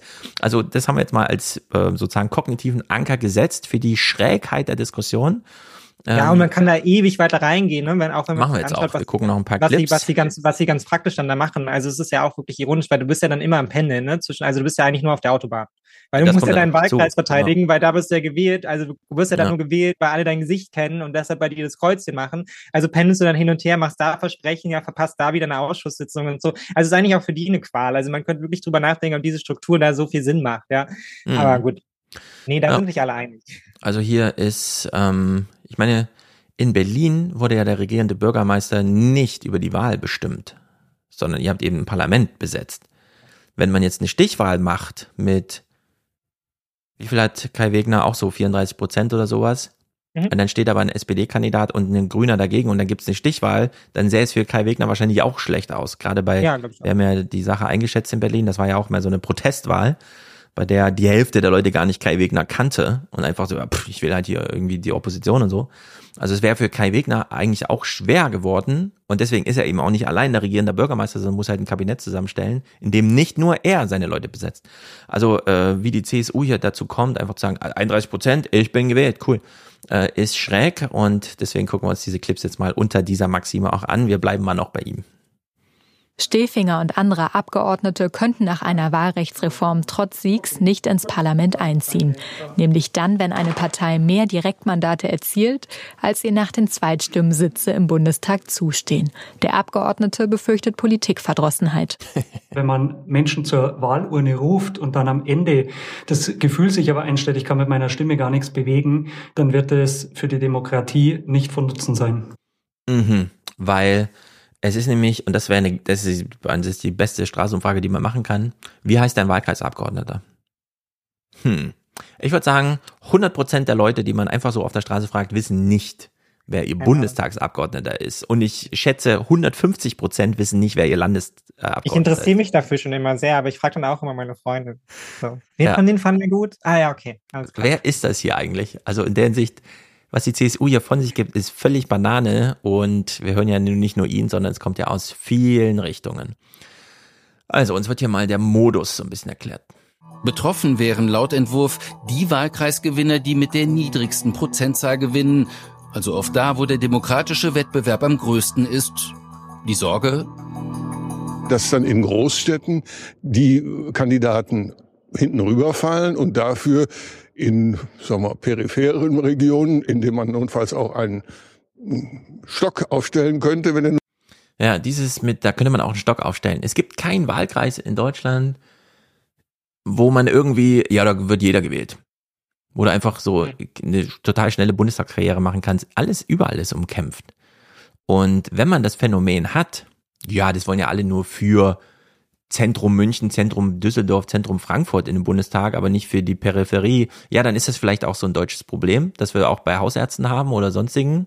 Ja. Äh, es will halt keiner in die Peripherie. Und die Peripherie wird dann aber trotzdem im Bundestag repräsentiert. Das sind dann trotzdem, und dann kann er gerne sagen, ja, dann stehen halt die ganzen Stöcke im Bundestag rum, ja. Also hier irgendwie die äh, Politiker als Stöcke herabzuqualifizieren, weil sie mal nicht aus Berlin, München, Hamburg kommen, finde ich dann auch so ein bisschen schräger. Und das aber gleichzeitig als Vorwurf, ja, das ist aber dann gar nicht demokratisch. Nee, aber äh, Stöcke, äh, also die Leute als Stöcke zu titulieren, das ist plötzlich super demokratisch. ja. das ist cool, ja. Also äh, Herr Ulrich ja, Battis, der Staatsrechtler hier, Professor Ulrich Battis, er hat sich wahrscheinlich erbeten, dass in der Bauchbinde Professor, Professor Ulrich okay. Battis steht. Da schreiben Sie bitte nochmal Professor rein. Ja, genau.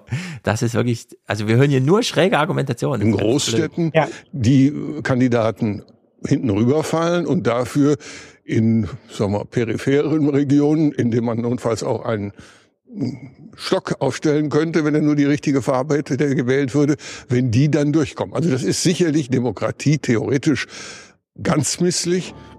Ganz misslich, ja. Nee, finde ja, ich gar nicht. Leute, man hat ja auch mal, man hat ja auch mal von einer halben Ewigkeit die Bezirke zusammengelegt. Davor habe ich in dem roten Bezirk gewohnt, jetzt ist der immer schwarz, weil die Tempelhofer noch dazugekommen sind. So anpassen. Und das ist ja auch so ein bisschen das grundsätzliche Problem, was ja hier leider gar nicht angegangen wurde, ist, weil da sind sich ja alle Parteien einig, man will die Wahlkreise nicht verändern. Und das wäre eigentlich der erste Punkt gewesen, wo ich angesetzt hätte, weil man müsste eigentlich die Wahlkreise verändern, weil wir ja auch da letztendlich auf ein amerikanisches Modell zustreben, dass wir irgendwann irgendwo in Sachsen-Anhalt wählen drei Leute, ja, und kriegen dafür ihre Leute irgendwie ins Parlament ja. Gesetzt und in Berlin wählen halt irgendwie 350.000 Leute und das Ergebnis ist am Ende dasselbe, ja, und beide ziehen dann irgendwie da ein und das, da hätte man ja mal rangehen müssen, aber das geht ja eh keiner an, so, mhm. deshalb ist das hier auch so. Und jetzt haben wir hier so einen schönen Streit, auch FDP, coole in dem Falle, gegen CDU und CSU. Diese Wahlrechtsreform behandelt alle Parteien gleich gut, gleich schlecht. Alle Parteien müssen im Verhältnis zu ihrem Wahlergebnis die gleichen Sitze abgeben. Und äh, es ist nicht zu verstehen, äh, warum die Union da nicht mitmacht. Ja, alle müssen gleich abgeben. Aber gut, das ist natürlich, das kann man so rein provozieren. Äh, wir hören auch noch den Linke, äh, Korte, wie heißt er im Vornamen? Keine Ahnung.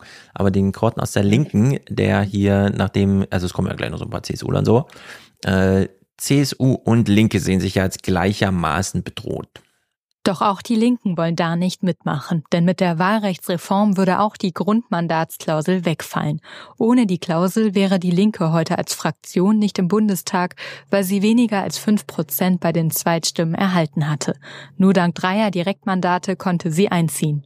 Was die Grundmandatsklausel angeht, ist das ein direkter, offener Anschlag auf die Partei Die Linke. Äh, man will hier die linke Opposition mittels Wahlrechts ausschalten und das werden wir mit allen politischen Mitteln äh, bekämpfen. So, die hat sich selbst ausgeschaltet. Ja, genau. Das ist genau wie bei dieser CSU. Mit 31 Prozent hat man keine Mehrheit. Mit 4,9 Prozent hat man nicht 5 Prozent. Ja. Wenn das die Regeln sind, sind das halt die Regeln. Ähm, man ist dann halt nicht im Parlament vertreten. Man könnte dann dran anschreiben, dass man die Grenze bei drei Prozent macht. Das würde ja eh vielleicht auch der Partei nochmal einen Aufschwung geben oder sowas. Dann hätte man halt so eine, ne, aber äh, dies, dieses An Ausleiern von Ansprüchen, weil wir es ja schon immer so gemacht haben. Ja. Und jetzt nicht einfach das verändern können, obwohl es eigentlich, das sind ja alles sozusagen Zusatzartikel zu Artikeln und so weiter, ne? Ja. Also diese Regelung, wir sind im Parlament, weil wir ja so drei Direktmandate haben und deswegen ziehen da noch 50 weitere Leute ein. Das, also, ich verstehe das nicht. Das, also ich verstehe das natürlich aus deren Rationalität, aber diese Härte äh, verstehe ich nicht. Warum die das, warum die das nicht selbst ja, blöd klar. ist. Es geht, da, es geht da um die Existenz. Es geht da auch um eine ganze Menge Geld, ja, wenn man da rausfliegt. Also das ist, klar, ich verstehe das alles, nur und, und auch irgendwie die Frustration. Ich finde ja auch prinzipiell, dass man sagen muss, naja, die Linke als, als oppositionelles Korrektiv und so, da hatte ich auch immer viel Mitleid, ja, auch wenn es mal nicht so gut lief, würde ich sagen, sind trotzdem wichtig, ja, weil wenn wir hier auch mal Reden spielen, die wir positiv finden und so, dann sind es eben oft auch die von den Linken, die das dann mal ansprechen und da ins Plenum tragen. Aber ehrlicherweise geht mir da auch so langsam aber sicher das Mitleid verloren. Also wenn du an drei Direktmandaten hängst, ja, um ja. die Fraktionsstärke einzuziehen, in der Zeit, ja, in, also nun war das zur letzten Bundestagswahl noch nicht, aber wir haben wir haben eine massive Armutsbetroffenheit, wir haben genug Krisen, auf die sich die Linke einschießen könnte. Es gibt keinen Grund, warum eine Linke rausfliegt, ja, und dann mit drei und dann auf drei Mandate halt irgendwie Direktmandate angewiesen ja, ist. Also da müsst ihr euch an irgendeinem Punkt, also zumindest auch mal intern selber an die Nase fassen. Und da geht mir auch so langsam aber sicher so ein bisschen das Mitleid flöten. So, ja, dann fliegt halt einmal raus und dann reißt euch zusammen und macht eine vernünftige Politik, damit die WählerInnen euch auch wieder wählen und ihr da mit vernünftigen Kräften einsteigt, anstatt ja jetzt rumzudümpeln in Fraktionsstärke, weil ihr drei Direktmandate halt irgendwie. Genau. Und ich meine, was das auch für eine Kontrollverschiebung ist, ne? Von diesen drei Leuten hängt jetzt seine komplette Partei ab, so, ne? Also, das will doch auch keiner. Das dass es dann am Ende wieder heißt, ja, Gysi macht jetzt, muss jetzt hier die große Politik machen und darf machen, was er will, weil er halt irgendwie dafür das Direktmandat verantwortlich ja. ist. Also. Vor allem, was ist denn seine Botschaft? Dass er, ich weiß, wir als Linke schaffen es sowieso nicht über 4,9 Prozent. Ja, genau. Wir äh, sind also auf euch angewiesen, ja. Ja, gibt sich da schon mal geschlagen. Also ist wirklich sehr bescheuert. Im Korrespondentengespräch ähm, wird nochmal so ein Hinweis gegeben, dass beim Wahlrecht natürlich nicht einfach der Bundestag was macht und dann gilt es, sondern das wird ja eh aus allen Richtungen torpediert, sodass am Ende so ein Karlsruhe-Spruch dazukommt. Und kann dann also jede Koalition mit ihrer einfachen Mehrheit das Wahlrecht bald einfach so ändern, wie es ihnen gerade passt? Ja, also wenn man es so ganz wörtlich nimmt, könnte das tatsächlich so passieren und man hat dann so eine Art ähm, Wahlrechts-Ping-Pong, dass jede Regierung, wenn sie dann neu an die an die Macht kommt, ähm, sich so quasi das äh, die eigenen Regeln neu setzt.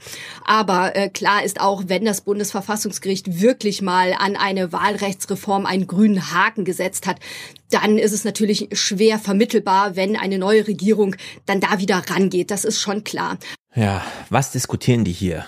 Äh, sie stellt ihr die Frage, ja, und wenn jetzt die Ampel ein Gesetz macht, dann ist das ja ein Signal für alle nächsten Regierungen, dass man das Gesetz immer neu schreiben kann.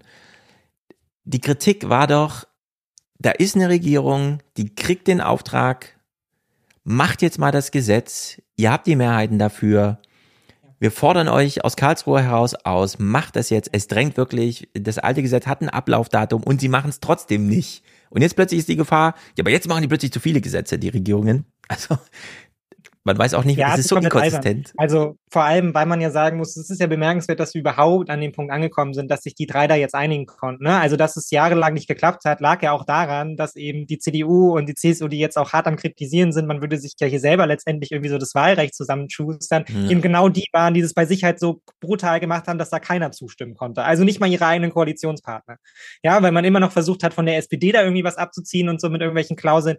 So, und das war ja ganz lange das Problem. Und jetzt hat man tatsächlich eine Lösung gefunden, gefunden und das ist auch bitter nötig, weil eigentlich sind unsere Wahlen in der Form, wie sie jetzt stattfinden, halt nicht mehr legitim so, ne? Also es ist genau. tatsächlich ein Problem, ein juristisches Problem, was da entsteht so. Und Karlsruhe, Karlsruhe wird da sehr, sehr unangenehm, so langsam aber sicher. Und da muss man jetzt einfach eine Lösung finden und das wird auch am Ende für alle Beteiligten okay sein, ja. Also mhm. Gibt gar ja, keinen Freigeld. Also genau. Also wenn Karlsruhe dann halt zustimmt und sagt, das ist okay, dann wird das auch okay sein.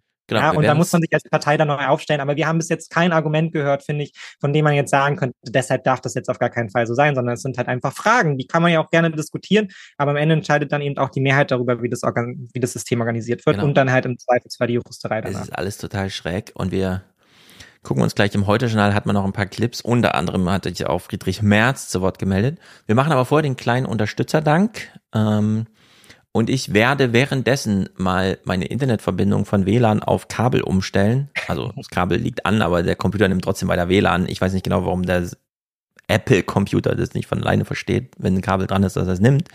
Also für den Fall, dass der Stream da irgendwie weg ist oder so, ist er halt weg, ne? Kommt dann heute Abend als Podcast und so. Aber äh, wir drücken mal die Daumen. Also bis gleich. Unser kleiner Moment Achtsamkeit, Dankbarkeit Aufmerksamkeit. Letzter Aufruf für den Alias Express. Die Fahrkarten bitte. Die Fahrkarten eingereicht von zum Beispiel Anonym. Äh, eine anonyme Spende zum Ende der Schwarzhörerschaft. Schwarzhörerschaft. Schon mal hier positioniert. Vielen Dank für viele gute Informationen, dass die Gedanken die Richtung ändern können.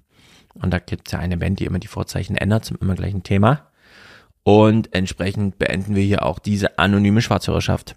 Das ist nicht. Ist schwarz. ist nicht so. Stell mir jetzt Strich mir nach. Ich will kein Schwarzhörer mehr sein. Nein. 100 Euro NFT vermerkt. Ein NFT im Alias-Stile, das anonym trägt.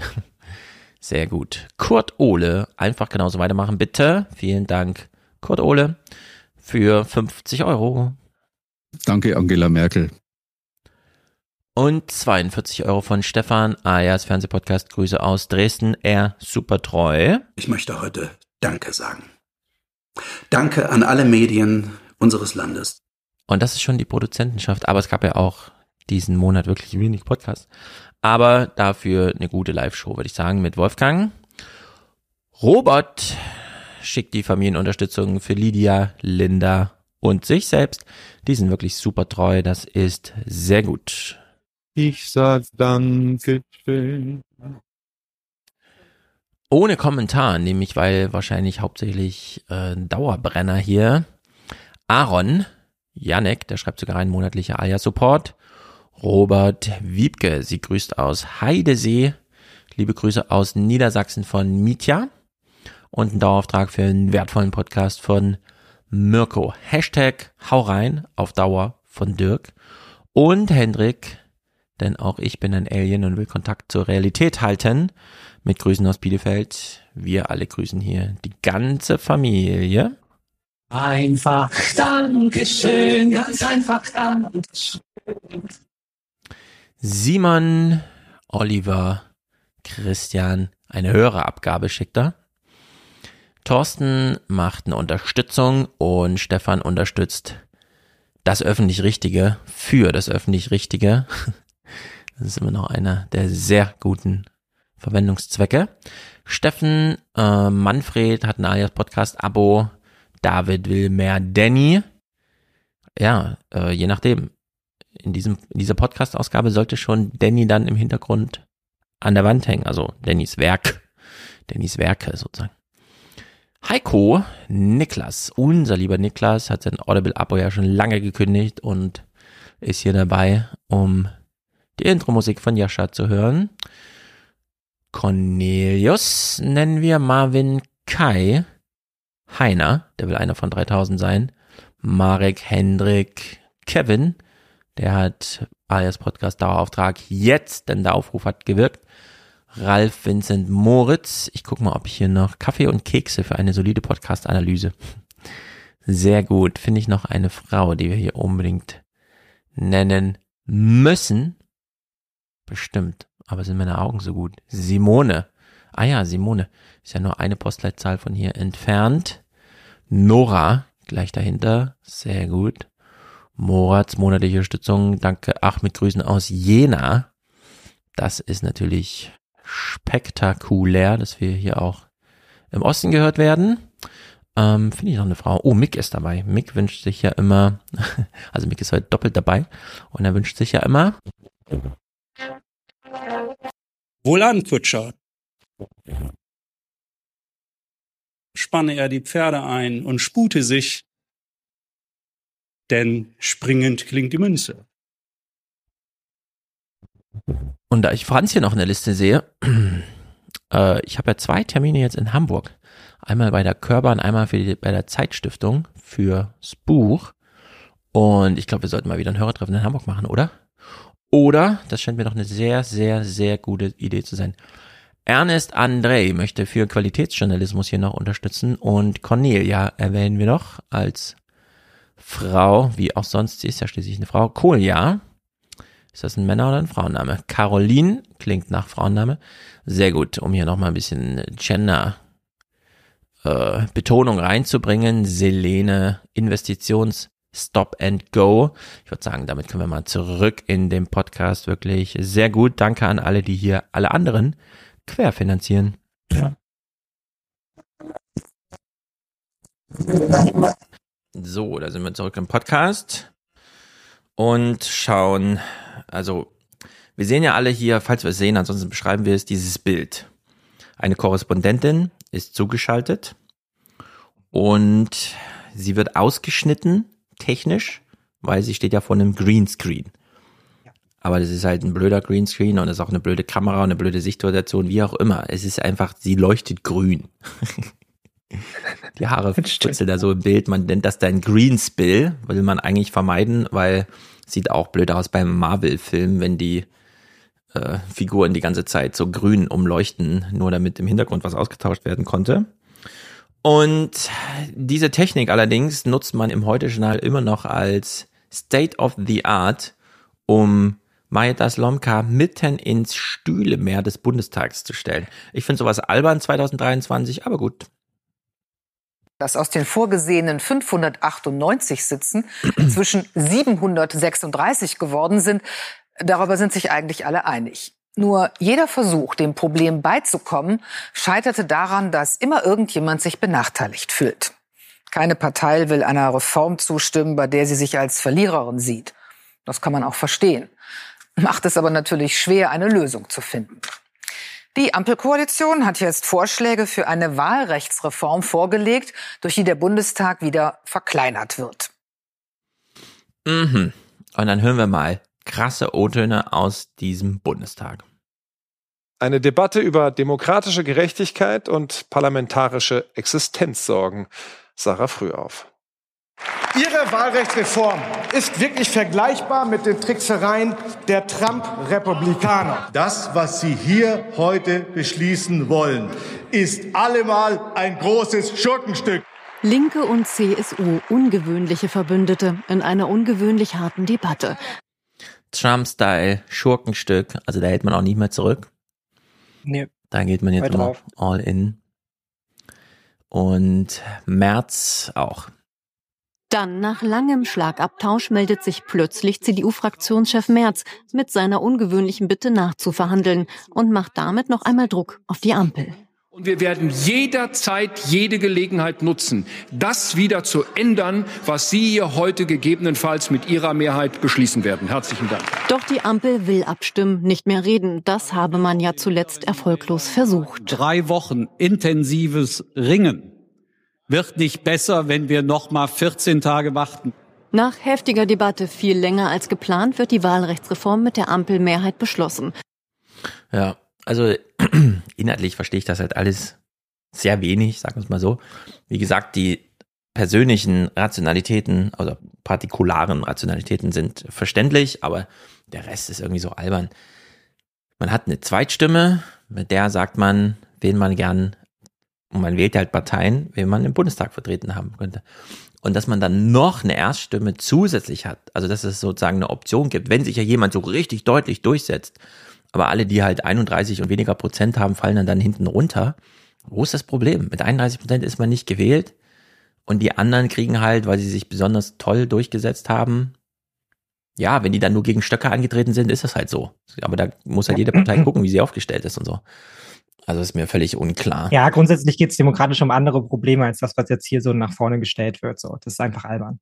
So, ja. Weil das geht eigentlich an den, an den, an den Zielkonflikten dann eben vorbei. Es geht daran vorbei, also jedes Argument in Richtung, das würde jetzt irgendwie Menschen Politik verdrossen machen oder so, glaube ich nicht. Es sind andere Dinge, die Menschen Politik verdrossen machen. Ja, daraus ja, lässt sich halt einfach nur nicht so tolles, so ein tolles Thema stricken, ja, weil da sich da alle einig sind, dass sie darauf irgendwie nicht so richtig eine Antwort finden, weil dafür müsste man andere inhaltliche Politik machen. Ja. Also redet man jetzt hier halt um die Strukturprobleme halt irgendwie drum herum. So dabei gibt es sehr gute Argumente auch dafür, das so ein bisschen äh, zu streamlinen, den ganzen Prozess so, ja, weil wir mhm. haben nun mal eine Entwicklung, damit hätte man ja, als man das mal in den 50 Anfang der 50er Jahre entwickelt hat, nicht rechnen können, ja, also polarisiertes Parteiensystem, eben wahnsinnig viele Parteien, die im Bundestag eh schon sitzen, dann haben wir die Situation, dass wir halt eben im, im Rat das Problem haben, dass da halt immer mehr, immer mehr verschiedene Koalitionen auftreten, ja, dann blockieren wir uns gegenseitig. Bürgergeld war das beste Beispiel, ja, habe ich ja hier auch schon mehrfach gesagt, ist, da sieht man einfach, dass ein System nicht funktioniert, ja, wenn man am Ende, wenn man am Ende an einem Punkt ankommt, wo man nicht mal, nicht mal durchsetzen kann, dass Menschen genug Essen zum Leben und zum Atmen und mhm. zum Essen haben, ja, weil man halt eben so in diesen Partikularinteressen festhängt, ähm, weil man halt eben ein System geschaffen hat, was sowas einfach wegblockieren kann, dann ist es ein Systemfehler und dann muss man da eigentlich ja. ran. Aber das löst man jetzt halt auch mit dieser Reform leider. Ja. Ne? Also und es ist auch hochkomplex, so keine Frage, ja, aber das sind die eigentlichen Probleme. Ja, aber man darf es nicht auch komplexer reden, als es ist, finde ich. Äh, das ist wie bei der Rentenpolitik. Das ist dann immer so gesagt, ja, es verstehen eigentlich nur drei Leute in Deutschland. Die sagen, ja, gut, diese konkrete, aber das ist halt das kann man ja dann auch ändern, es einfacher machen, ohne dass man immer gleich die Realität ändern muss.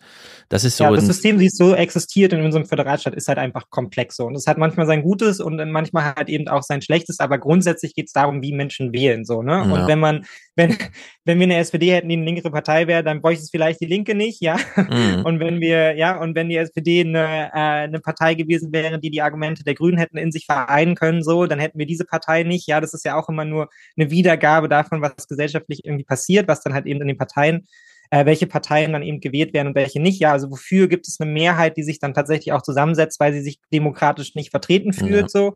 Und dann ist man halt in der Situation, in der wir jetzt sind, nämlich sehr viele Parteien, die sehr partikulare Interessen vertreten und eben weg von diesen großen Volksparteien. Ähm, und es ist aber sicherlich auch ein System, was sich wieder drehen lässt, ja, indem man halt inhaltlich andere Politik mhm. macht. So. Ja, was so gar nicht diskutiert wurde, war dieses, oder vielleicht habe ich es nicht mitbekommen, die Zweitstimmenergebnisse, da werden einfach die Listen abgearbeitet und die Erststimmen kommen dann dazu, weshalb es ja dann Ausgleichsmandate gibt und so. Warum man nicht einfach ähm, das integriert bekommt. Ja. Also zu ja, sagen, ja, dann bleibt halt wirklich gar keine Liste mehr übrig oder so, ne? Außer du hast, ähm, ja, das ist ja dann dieser super spezielle Fall, dass äh, die CSU alle Wahlkreise außer einen in Bayern gewinnt und damit ja. irgendwie 40 Leute entsendet oder so. Und dann bleiben ihr nach Listenplatz, also nach Zweitstimmergebnis hätte sie aber nur 30. Warum man dann, obwohl, das ist ja eigentlich, ist ja eigentlich wirklich witzig, dass man dann da jede Partei, die irgendwie vor Ort ist, ein Ausgleichsmandat. Warum man dann nicht diese überhängenden, also das die jetzige Regelung, naja, die, die, die, also 31 Prozent und weniger, fallen dann irgendwie raus, aber die mit 40 Prozent und mehr, die haben dann sozusagen ihr Vorwahlsrecht. Das hätte man doch auch ins Bestehende einfach rein integrieren können. Oder vielleicht hat man es sogar rein integriert und ich habe es jetzt noch nicht ordentlich verstanden in der Aufarbeitung.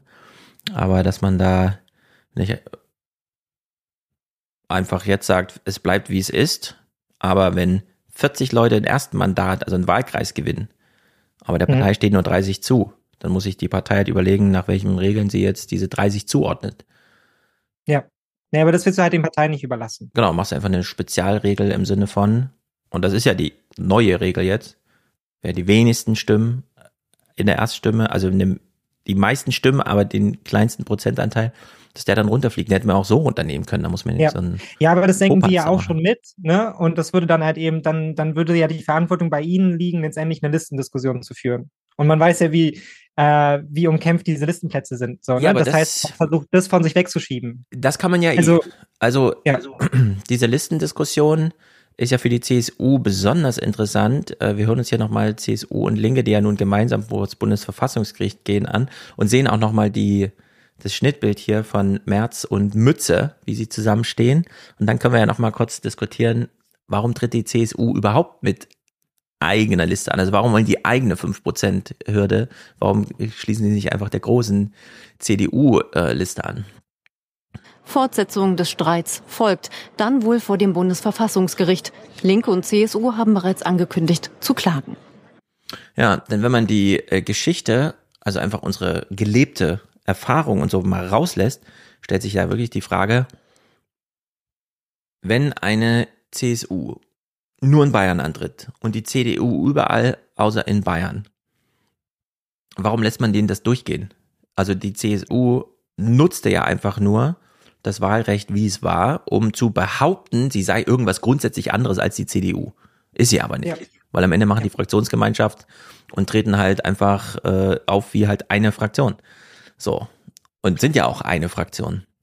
Warum lässt man denen das durchgehen? Und warum hoffen die und glauben die, dass das Bundesverfassungsgericht jetzt ultra viel Rücksicht auf diese Geschichte nimmt, anstatt einfach ganz nüchtern am Gesetzestext, ja, wenn die Union bei einer Wahl antritt, und sie liegt ja derzeit immer so bei 30 Prozent, warum, warum muss der eine Teil diese 5%-Hürde einzeln übernehmen? Das ist doch deren Organisationsproblem und nicht jetzt irgendwie Wahlrecht oder so. Ja. Die organisieren sich halt so, dass sie unter diese, also drohen, unter diese Grenze zu fallen in Bayern. Ich denke auch, dass es als Partikularinteresse so gewertet wird. Also ich denke, dass sie darauf nicht so viel geben werden. Vor allem, und das hat man ja auch gemerkt, Söder war ja zum Beispiel gar nicht so laut, ne? weil es gibt natürlich der CSU auch wieder Leverage an die Hand. Ne? Also wir hatten ja schon die Situation, dass es eben viel darüber diskutiert wurde, vor Jahren schon. Ja, was ist denn, wenn die Partei, beiden Parteien sich trennen? Könnte die CSU nicht auch bundesweit antreten? Das ist ja immer die Drohung, die im Raum steht, so nach dem Motto. Ne? Also mhm. wenn, wenn ihr nicht das macht, was wir wollen, ja, dann treten wir bundesweit an und dann klauen wir euch im Zweifel zwar noch ein paar Prozentpunkte. Ja, und dann müsst ihr wieder auf uns zukommen, weil ihr uns am Ende braucht und so. Ne? Also man mhm. kann ja daraus auch wieder für sich als CSU was rausziehen. Weil was, dass die CDU in Bayern nicht gewinnt, wenn da die CSU antritt, ist irgendwie klar. Aber dass eine CSU, die vielleicht mit einem Typen wie Söder gegen einen März antritt, ja, wenn sie jetzt einen großen Bundestagsaufschlag machen, ja, und dann vielleicht, uh, es ist auch noch alles ganz neu und alle berichten darüber, die CSU gibt's jetzt bundesweit irgendwie so. Mhm. Ähm, da kann man total viel rausziehen, so, ne? Und das versuchen sie aber natürlich, das versuchen aber natürlich die CDU zu vermeiden. Die will diesen Deckel nicht aufmachen. Sie will darüber nicht diskutieren, mhm. ja? Weil sie da auch weiß, dass sie im Zweifelsfall da auch den Kürzeren gegenüber den Bayern ziehen können, die immer jetzt sagen können, wenn, ähm, wenn die, wenn die CDU zum Beispiel auch blöde Politik macht, die ihnen nicht gefällt, ja, das gefährdet uns als Partei ja als Ganzes dann hier, ne? Wenn wir unter die fünf Prozent rücken, dann ist es für uns ein super Problem und so weiter und so fort, weil wir dann nicht mehr reinkommen. Und ja. das ist ein Druckmittel, und da versucht man halt jetzt den easy way out zu nehmen, indem man halt das Ganze versucht zu blocken und zu verhindern. Genau. Und dieser Stolperstein, Grundmandatsklausel oder ihre Streichung, die ja nun zugegebenermaßen dann wirklich anscheinend erst die drei Tage vorher oder so ähm, Thema und dann sofort spruchreif und im Gesetz drin stand und dann wurde Freitag schon entschieden, dass es jetzt so kommt. Ähm, die nimmt ja, und deswegen diese große Phalanx, CSU und Linke, die Möglichkeit. Und jetzt hören wir uns äh, Robert Verkamp von der Bertelsmann Stiftung an, der wahrscheinlich einer dieser drei Experten ist, die sich da wahnsinnig gut auskennen.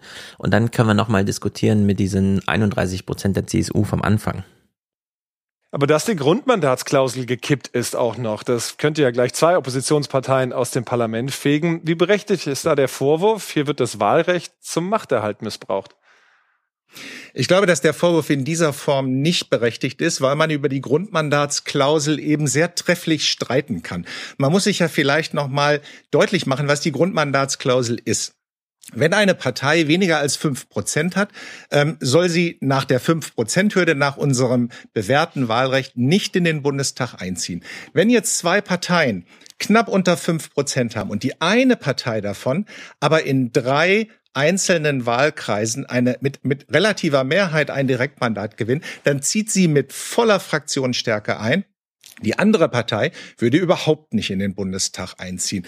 Da kann man sehr wohl die Frage stellen, ob das eine faire, gerechte und effiziente Lösung ist. Was allerdings wirklich überraschend gewesen ist, ist, wie kurzfristig diese Grundmandatsklausel aus dem ursprünglichen Ampelentwurf rausgenommen worden ist. Und das war ja heute in der Debatte auch einer der Hauptaufreger. So, folgendes Szenario. Die CSU lag ja noch nie, soweit ich weiß, unter fünf Prozent. Das droht ihnen ja jetzt erst, dass sie in diesen bundesweiten Kalkulationen nur in Bayern antretend unter fünf Prozent liegt. Angenommen,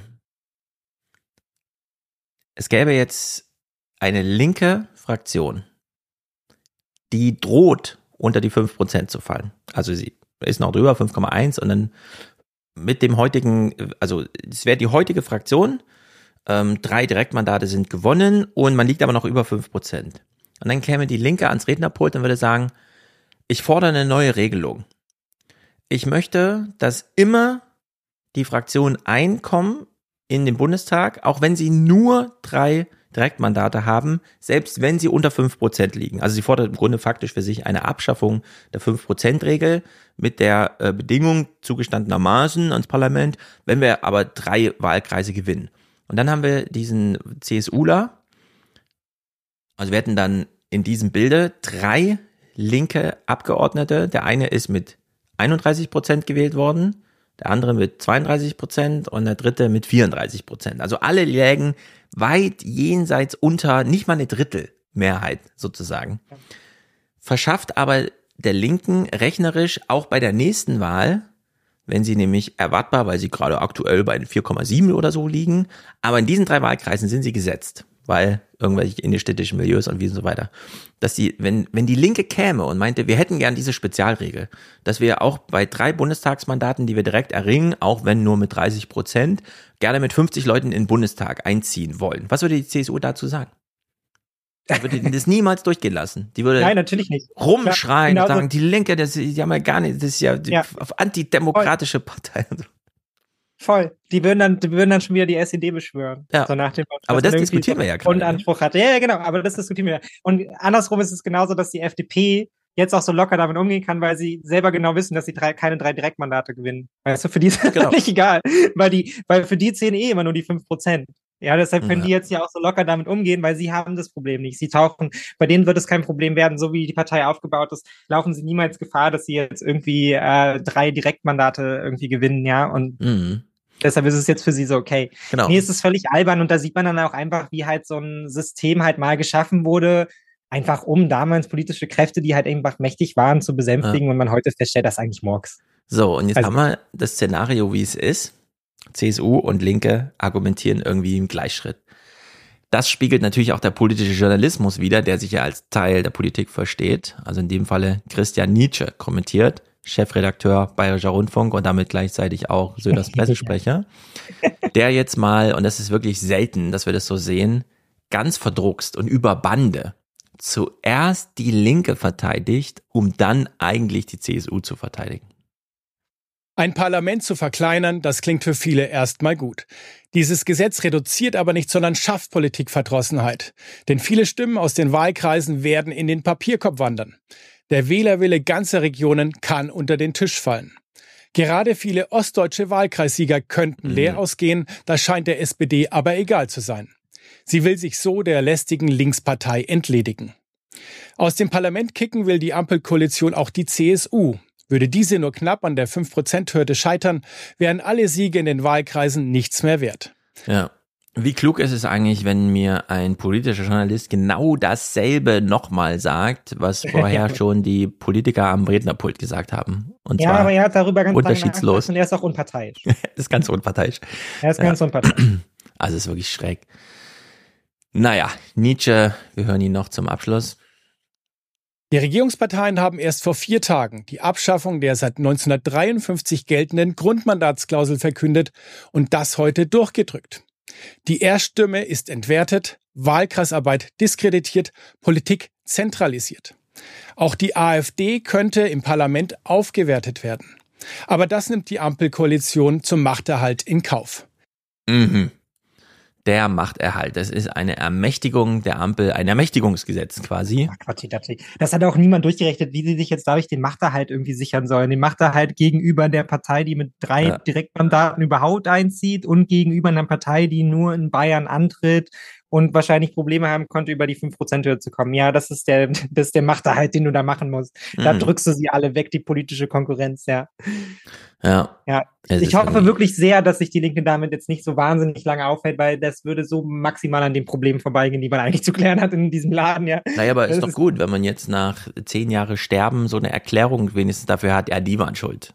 Ohne dieses genau, Wahlgesetz hätten wir ja voll in Deutschland Ja. gerockt, aber so, die haben uns ja Schachmatt gesetzt. Was sollen wir tun? Wir würden ja gerne Politik machen, es geht leider nicht. Uns fehlt ein Mandat. Genau, wir wurden verhindert von diesem Ermächtiger. Ich würde sagen, zum Abschluss gehen wir diese Bankenclips mal durch, denn es ist ja wirklich haarsträubend, aber auch hochinteressant, wie wir eine Top 20 Bank, äh, wirklich wichtig und so weiter, die einfach pleite geht und man äh, dann einfach sagt, ja, dann geht die jetzt in so einer anderen Bank auf, weil, also die Bank war zu groß, ja, machen wir noch eine größere draus. Ja, ja, und wir nennen es dann. Genau, wir nennen das dann auch Fusion und so, nicht irgendwie Enteignung oder sowas, ne? Sondern es ist einfach, das ist ja wohl rein fusioniert. Es ist einfach verschmolzen. Also es ist wirklich hochgradig amüsant. Wir beginnen mal hier bei Commerzbank, Deutsche Bank, Bundesbank und BaFin sehen gar keine Gefahren für Deutschland durch das Ende der Silicon Valley Bank, die ja nun äh, zugegebenermaßen unbedeutend ist, aber wer weiß. also hoch. Die Commerzbank versichert, die Kundeneinlagen seien stabil, die Anleihebestände seien abgesichert gegen Turbulenzen. Die Deutsche Bank sagt, man sei aktuell nicht von der Situation bei der Silicon Valley Bank betroffen. Die Finanzaufsicht BaFin und die Bundesbank sehen ebenfalls keine Ansteckungsgefahr.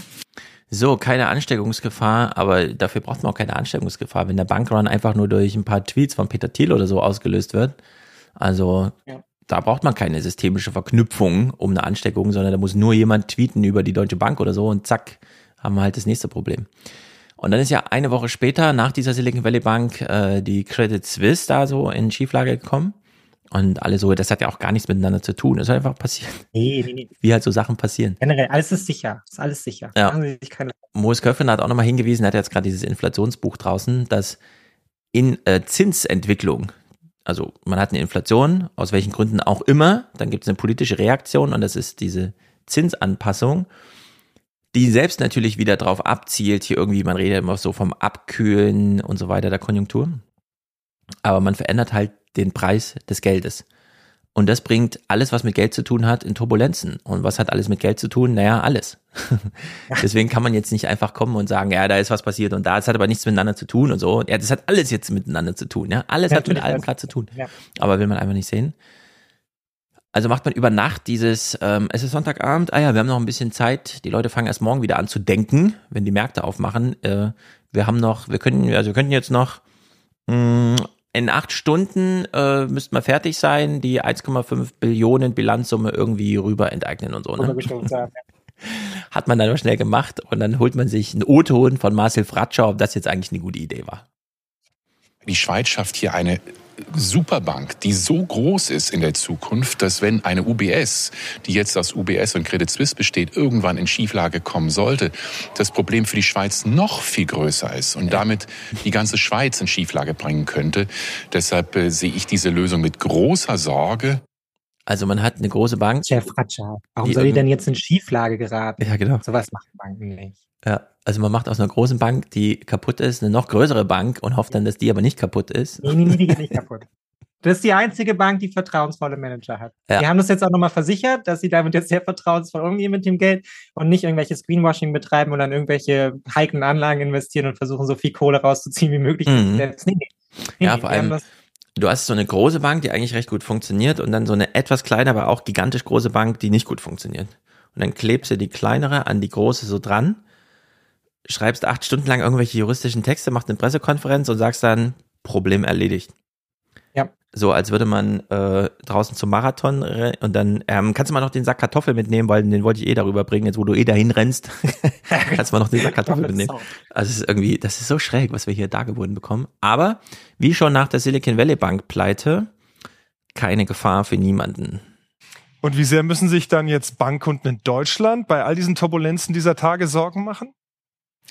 Wichtige Frage. Die Credit Suisse ist ein Einzelfall und auch wieder nicht, weil Kunden ziehen ja derzeit generell Gelder von Banken ab, in der Schweiz, in den USA, von Banken, wo sie nicht ganz sicher sind, ob die mit der Zinswende klarkommen. Mhm. Festzuhalten ist, deutsche Banken haben genug Eigenkapital, sie haben genug Liquidität, sie sind streng reguliert, sie haben Zinsgeschäfte abgesichert. Es gibt kein Zeichen, dass da Mittelabflüssen stattfinden in Milliardenhöhe. Im Gegenteil, der eine oder andere legt vielleicht Geld jetzt zu deutschen Banken. Wichtig ist die EZB morgen. Es muss ein Zeichen des Vertrauens gesetzt werden auf ihrer Sitzung. Ich rechne damit, dass sie sagen wird, dass auch sie Liquidität zur Verfügung stellt, falls Banken sie brauchen. Ja, also keine Gefahr. Ich dachte, es ist ausgeschlossen. Es ist genug dachte, Geld da. Ich dachte, die haben genug Liquide mit. Ich dachte, es ist ausgeschlossen. Warum muss dann die EZB noch ein Zeichen des Vertrauens setzen? Ich dachte, wir sind uns da so sicher. Ich dachte, da fließt nichts ab. Läuft doch alles für die Deutsche ja, Du bist nicht der Einzige, der sich da Fragen stellt. Gerhard Schick auch. Könnte sich also eine Finanzkrise wie 2008 nach der Pleite der US-Bank Lehman Brothers wiederholen oder hat die Branche dazugelernt? Die Tatsache, dass es jetzt wieder so ein Rettungswochenende für eine systemrelevante Bank gab, das zeigt uns, dass die Lehre aus der Lehman-Pleite nicht gezogen worden ist. Denn damals war das Versprechen, wir sorgen dafür, dass wir nie wieder in so eine Zwangslage kommen. Und es gab Projekte wie das Trennbankengesetz, mehr Eigenkapital, aber die sind entweder komplett gescheitert oder verwässert worden aufgrund des Drucks der Bankenlobby. Und deswegen stehen wir jetzt wieder in der Situation. Ja, in dem Falle muss man auch sagen, wer war es? Donald Trump war es. Äh, Bert Rürup und Michael Hüter haben ja diesen lustigen, also wirklich lustigen, amüsanten Wirtschaftspodcast im Handelsblatt, wo sie sich auch darüber, naja, mokieren, dass eigentlich gute Regelungen von Trump dann wieder zurückgefahren wurden und nur deswegen dann solche Banken wie die Silicon Valley Bank plötzlich dreimal so groß waren, ein Jahr später. Ja. Aber naja, gut, da wurde eben auch viel Geld verdient im Silicon Valley durch die Pandemie. Also da gab es ja plötzlich diese ganzen Börsenkursentwicklungen und so. Da sind natürlich viele private Schätze plötzlich angefallen, die dann irgendwo weggespeichert werden mussten und dann äh, gab es plötzlich äh, drunter und drüber. Ja, aber das Grundproblem bleibt, dass wir eigentlich keinen Zugriff haben auf diesen Sektor weil alles wegverhindert wurde, was man ja. 2018 äh, mal angeplant hatte. Es war drei Jahre hat es gedauert, dann war alles vergessen. Man hat an den Reformen eigentlich nicht weitergearbeitet. Und jetzt stehen wir eigentlich wieder vor dem gleichen Problem. Und die Erkenntnis ist ja jetzt auch nur, na ja, unsere Reaktion darauf ist, dass wir jetzt schon rechtzeitig Geld bereitlegen. Ne? Also, dass ja. wir jetzt gar keine ja. Diskussion mehr darum führen müssen, wo kommt das Geld denn her, sondern die EZB soll man gleich klar machen, ja, 300 Milliarden liegen schon mal bereit. Ja, wenn jemand von euch wackelt, kein Problem, wir fangen mhm. euch auf. Und so tragen dann alle ihren Teil auch zur Vertrauensbildung bei, ne? inklusive des Börsenberichtes, die dann auch nochmal sagen dürfen, nee, nee, deutsche Banken sind total sicher, die haben uns das auch nochmal versichert, die machen keine krummen Geschäfte oder so. Das Geld ist auf jeden Fall da, machen Sie sich da bitte keine Sorgen. Wichtig ist jetzt auch, dass das Vertrauen der EZB ausgesprochen wird und am nächsten Tag kommt dann die EZB, das kann man dann auch wieder so ja. wiedergeben. Ja, ja, das Vertrauen ist jetzt da, überhaupt kein Problem, 400 Milliarden liegen bereit. Also was, was, falls was passieren sollte, liebe Steuerzahler, machen Sie sich überhaupt, kein, überhaupt keine Gedanken. Wir haben die Milliarden. So, ja? Sonst mhm. wird darüber immer Mal diskutiert, aber hier ist gar kein Problem. Eine genau. vertrauensbildende Maßnahme nach der anderen, ja. ja. Und eine sehr vertrauensbildende Maßnahme gab es bei der Credit Suisse noch. Die Boni für das vergangene Geschäftsjahr will die Chefetage der Credit Suisse trotz hoher Verluste noch einstreichen. So, die Bank ist eigentlich schon abgewickelt, ja. Diese Boni werden aber noch ausgezahlt und gleichzeitig äh, steht die EZB da und ja, also hier alles, was ihr braucht. Gleichzeitig. Ja, ihr habt hart gearbeitet. Genau, ihr habt so hart gearbeitet, wir sichern hier alles. Der Regierung der UBS eine Verlustgarantie von 9 Milliarden Euro zu. Außerdem gibt es Liquiditätszusagen von bis zu 200 Milliarden. 200 Milliarden? Ja, 9 Milliarden auch schon schön, ne? Das ist unser 9-Euro-Ticket. Es ist wirklich so crazy. Oh, jetzt sehen wir was ganz Verrücktes. Das hier, was, also was wir sehen, ist ja die Börse in Frankfurt. Das ist ja quasi nur noch Fernsehstudio, weil das läuft ja alles Elektronik in, äh, elektronisch in Ashbourne. Hier ist also noch so ein bisschen Pseudo-Parketthandel und so. Irgendwo muss man ja arbeiten, also kann man sich auch in so ein Fernsehstudio setzen und da oben ist die große DAX-Tafel und den ganzen Kram, den man halt so kennt. Da arbeiten also Banker und Journalisten. Und die Journalisten stehen ja dann immer unten und machen ihren Börsenbericht von dort. Sie haben dann immer 90 Sekunden oder was und machen so ein und so weiter. Und jetzt hat ja hier der Tagesthementyp einen Auftrag bekommen, mach uns mal ein bisschen länger was. Also hat er gedacht, hm, welche Möglichkeiten habe ich denn? Naja, ich mache so einen Bericht, also ich zeige irgendwelche Schnittbilder und rede halt darüber. Und dann blende ich mich aber nochmal ein. Und zwar so, als würde ich mich selber interviewen. Oder also als würde mich jemand anders interviewen, aber es ist ja niemand hier. Also mache ich das mal selber. Und das zu sehen, ist so absurd.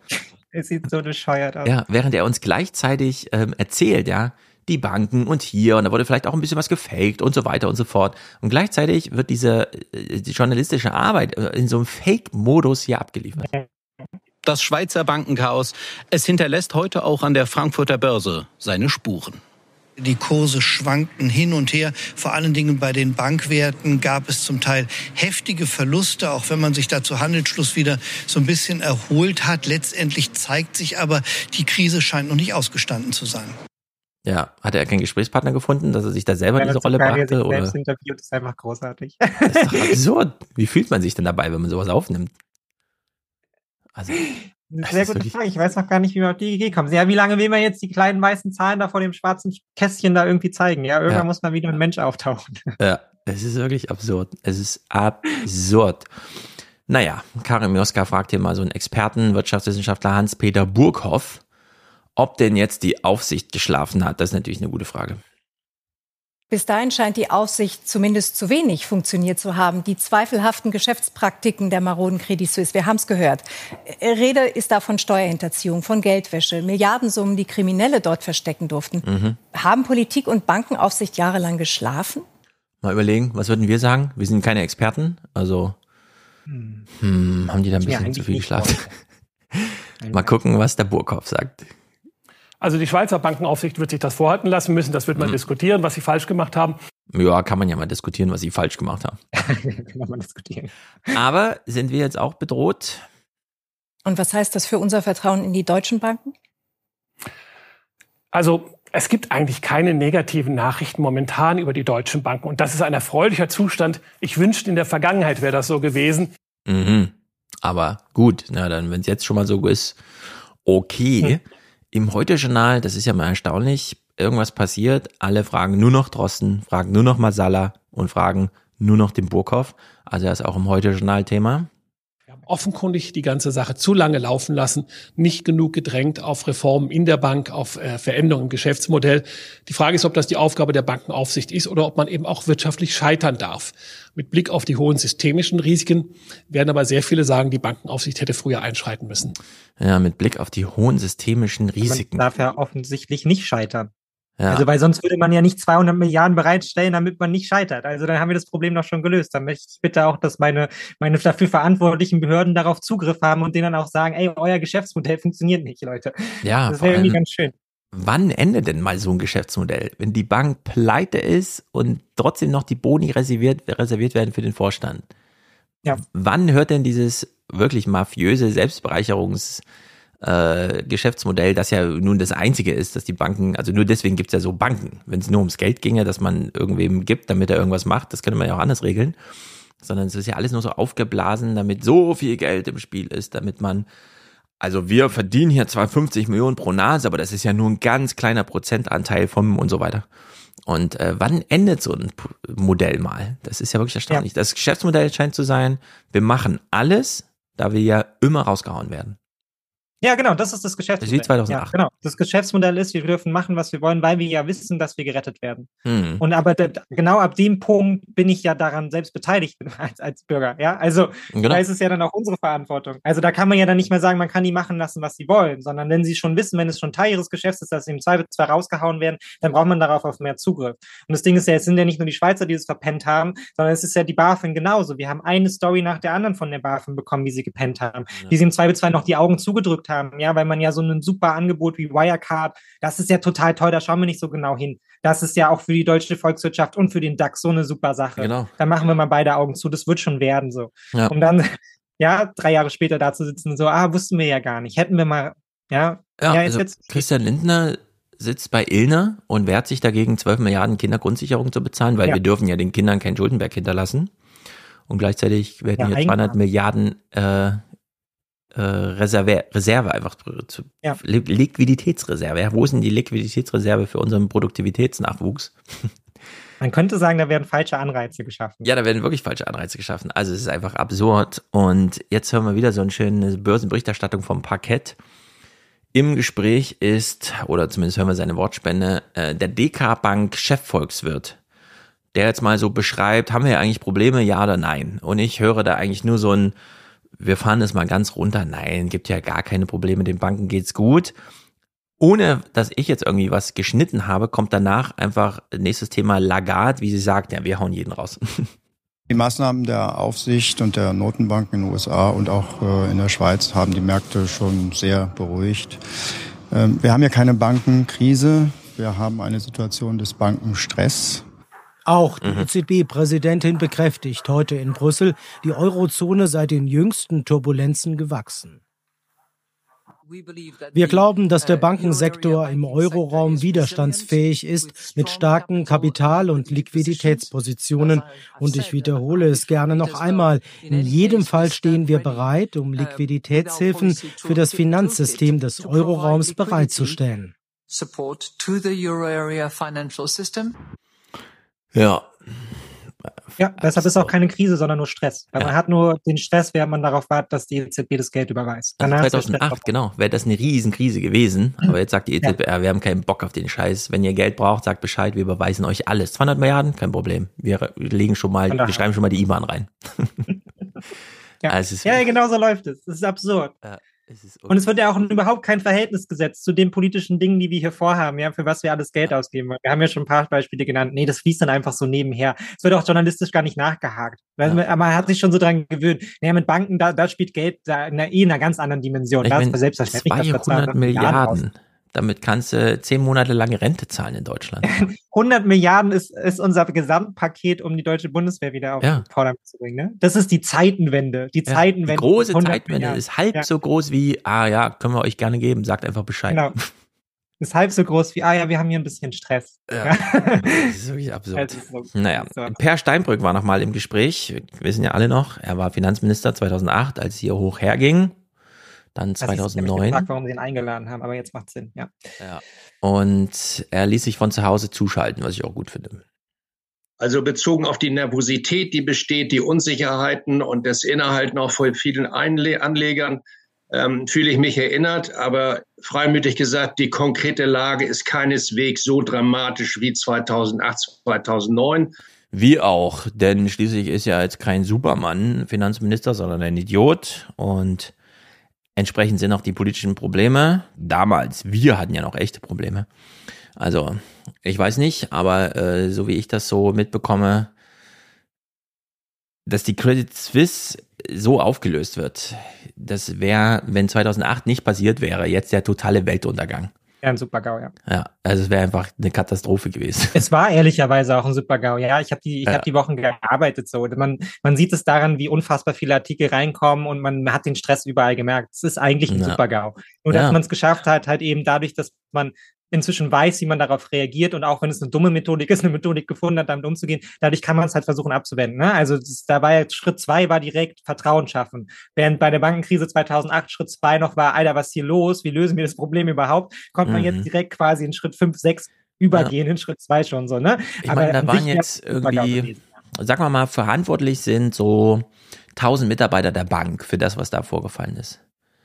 Jetzt hast du in Deutschland zwei Millionen Studenten. Die 1000 Mitarbeiter schaffen es, 200 Milliarden locker zu machen für sich. Ja. Und die 2 Millionen Studenten schaffen es, in einem halben Jahr 200 Euro zu mobilisieren für sich. Ja, und müssen quasi drei Stunden dafür am Computer sitzen, was hochgerechnet schon wieder den Stundenlohn quasi auffrisst. Also jetzt mal. Ja, aber wir sind ja nicht systemrelevant. Ja. Muss ja auch ja, sehen. Ist wirklich crazy. Also die Verhältnisse sind so krass entrückt. Ähm, Steinbrück möchte es aber nicht überdramatisieren.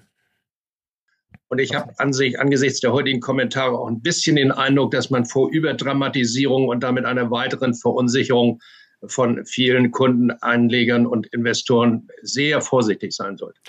Ja, seien Sie alle mal sehr vorsichtig. Jetzt nichts überdramatisieren, nichts schlimmer nee. beschreiben, als es ist. Ist alles kein Also Problem. bitte, die Kritik können Sie sich jetzt auch mal sparen. Ja. ja. also wir haben ja alle Interesse daran, dass es gut läuft. Da müssen Sie jetzt gar nicht so kritisch mhm. fragen. Jetzt wird's aber witzig. Ähm, Sievers fragt ihn, ist die Gier der Banker schuld? Und Steinbrück sagt so, höre ich jedenfalls raus, es ist ja auch ihre und meine Gier. Sie sagen, es ist nicht wieder so dramatisch wie damals. Es gibt tatsächlich ja jetzt auch einige Sicherungen im Bankensystem. Und dennoch geht die Sorge um, wie kann denn das sein, dass wir Unfähigkeit und Gier einzelner Banken und Bankmanager einfach nicht in den Griff zu bekommen zu scheinen? Die gibt es. Und es gibt auch nach wie vor Leute, die ordentlich zocken, aber die gibt es nicht nur im Bankenbereich, sondern die gibt es auch anderswo. Und das sind teilweise auch Investoren und Anleger wie Sie und ich auch selbst. Ja, ich gebe es zu, ja. ist mein Geld. Ich ja. Wer hat nicht einfach, einfach mal zu viel spekuliert. Genau. So ein bisschen Spielgeld. Wahrscheinlich, um bei den beiden stimmt das wahrscheinlich, ne? Weil sie haben die Mittel. Äh, für die beiden stimmt um das, klar. Um anzulegen. Die wissen beide ganz genau Bescheid. Herr Sie, was hätten Sie da mal nicht in diesen Index vorne investiert, ja. sondern. Ja. Sie wollten sich mitbereichern, als Sie gehört haben, dass Amazon so viele Leute angestellt, weil genau. Sie dachten, die Pandemie zahlt sich für die aus. Und dann ist die Bank pleite ja. gegangen. Ja. Ja. Immer klar, dass das mit Apple nicht. Oh, jetzt also auch eine gute Frage. Sievers fragt ihn, schaffen es die Banken, den Staat zu erpressen? Und äh, Steinbrück sagt, soweit ich das höre, einfach, ja, in der Tat. Das heißt, die Regierung ist doch nun wirklich durch diese Bank erpressbar geworden. Denn diese Bank ist tatsächlich too big to fail, oder? Ja, in der Tat. Die hat eine Bilanzsumme von über 1500 Milliarden, also über 1,5 Billionen Franken. Wir sind denen also ausgeliefert, ja, wir werden von denen erpresst. Wenn die sagen, sie brauchen 200 Milliarden, müssen wir es zahlen. Cool. genau. Ja, aber daran sind wir selber schuld. Ja. Das ist daran sind wir selber schuld. Wir hätten nicht so viel zocken sollen. Ja. Das macht mich unzufrieden. Ich will auch 200 Milliarden haben, die ich einfach so als Liquiditätsreserve noch habe. Wo ist meine vertrauensbildende Maßnahme? In den ja. ja. Ist doch einfach bescheuert alles. Gut, aber in Deutschland droht weiterhin kein Problem. Wir schließen mit diesem Clip. Die Deutsche Bank hat ihr Geschäftsmodell grundlegend äh, modernisiert und äh, neu organisiert und ist eine sehr profitable Bank. Es gibt keinen Anlass, sich irgendwelche Gedanken zu machen. Okay. Bringen wir uns alle mal in Deckung, würde ich sagen. Wer da Zweifel hat, kann sich ja gerne mal mit der DWS beschäftigen, der Fondtochter der Deutschen Bank, ja. ihren Greenwashing-Vorschlägen. Der Kanzler der spricht der Bank ihr Vertrauen aus. Und wir sagen, okay. Gut, ich guck mal, es gibt hier noch so Kleinigkeiten, Clips. Ah, ja, wir gucken mal noch ein. Ähm, GPT ist da. Mhm. Auch wenn man es nicht benutzt, es ist da. Und vielleicht habt ihr auch auf Twitter gesehen, dieser komisch, das komische Bild vom Papst in so einem Michelin aufgepumpten Mantel und so weiter. Sehr viele Leute haben das wirklich geglaubt, dass das ein Bild ist. Und das Problem ist, selbst wenn man jetzt gelernt hat, ach so, das ist gar kein echtes Bild, das war ein Fake, heißt das ja, hm, wenn das ein Fake ist, was ist denn künftig noch zu unterscheiden? Ähm, ich meine, ein Papst in einem 10 Kubikmeter fassenden, aufgepumpten Mantel zu zeigen und die Leute fallen drauf rein. Was ist denn, wenn man wirklich nur eine kleine Ergänzung auf einem Bild macht oder sonstiges? Also gar nicht im Großen und Ganzen rumfaked und offensichtlich Blödsinn fabriziert, sondern einfach nur, ja, äh, man gibt jemandem noch einen Zettel in die Hand, auf dem was steht oder was auch immer so, ne? Und äh, man muss sich selber nicht, man muss nicht mal wissen, dass es Midjourney heißt, die Software, mit der man sowas generiert. Oder GPT, braucht man alles gar nicht. Aber die Welt hat es halt. Und damit ist jeder mindestens in einer Publikumsrolle damit befasst. Man sollte sich auf der Höhe der Zeit bewegen und einfach wissen, was möglich ist und was nicht. Und jetzt gab es in Hamburg dieses Attentat auf das Glaubenshaus der welche Kirche war es? Weiß gar nicht. Mehr. Ach so, der ähm, äh, Zeugen Jehovas. Zeugen Jehovas, ah, ja. doch, oder? Ja. Ja, ich hatte es gar nicht so genau nachverfolgt und im Moment gebraucht um Genau. Und jetzt ja. ist ja die Frage, hätte man das verhindern können? Schärfere Waffengesetze, wie auch immer. Und wir kriegen wieder diese Standardaussage, ja, der Typ war polizeibekannt und er hatte sich auch um Waffen gekümmert und wurde deswegen auch äh, angemarkert als, den solltet ihr mal genauer untersuchen und so.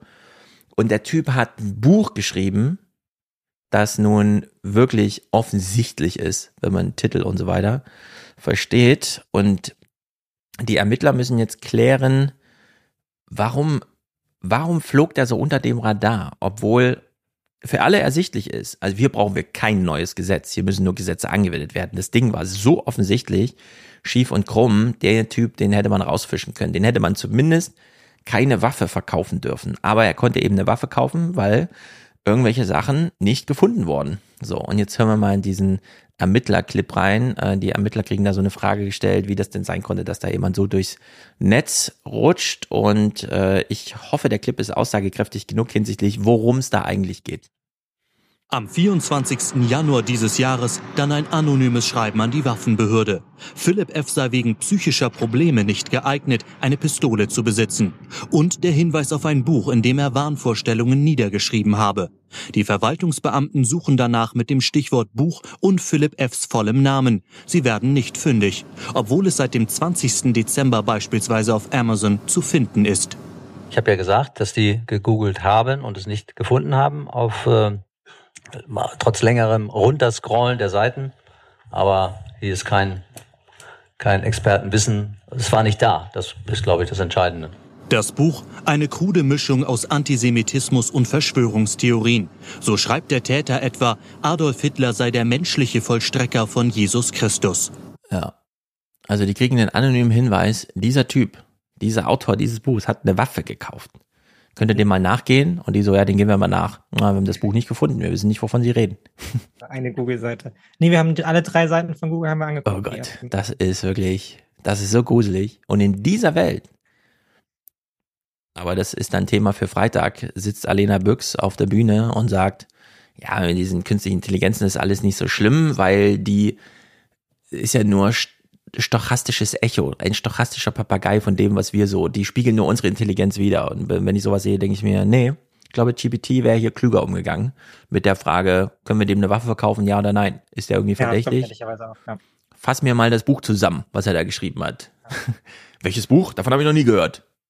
Also es ist grandios bescheuert und in dem Fall auch wirklich wahnsinnig traurig, denn ähm, nun ist die Realität, wie sie ist und hier ähm, klar, am Ende ist derjenige verantwortlich, der die Waffe benutzt, aber äh, wir haben ja nicht ohne Grund solche Verwaltungsbehörden, die in dem Falle echt nicht richtig funktioniert haben, wo Menschen, irgendwer hat ja diese Google-Suche gemacht und stellt jetzt fest, wie groß dieser Fehler war, den er da begangen ja. hat. Naja, das ist kommt noch hinzu. Du musst ja dann eben im Zweifelsfall auch mit der Verantwortung leben. Dabei gibt es wahrscheinlich da überhaupt kein behördliches Vorgehen. Ne? Also ja. das wirkt ja einfach so wie, naja, da hat sich jemand sogar wahrscheinlich noch in einem Rahmen, wie sie es sonst vielleicht sogar selten machen, die Mühe gemacht, sich da selber ranzusetzen, mal nicht das Formular abzuarbeiten, sondern hat er halt gegoogelt, hat es nicht gefunden und jetzt ist er dafür irgendwie mitverantwortlich. Mhm. Äh, und letztendlich kommen ja da auch wieder demografische Probleme zusammen, so, ne? Weil wonach sucht natürlich die Polizei und die Sicherheitsbehörden auch massiv, naja, nach jungen IT-Kräften, die aber nicht so gerne bei ihnen genau. arbeiten wollen, ne? Weil sie bräuchten sie eigentlich, weil die haben die Kompetenzen, wenn die sich schon mal irgendwie auf ein paar Seiten reingehackt haben und so.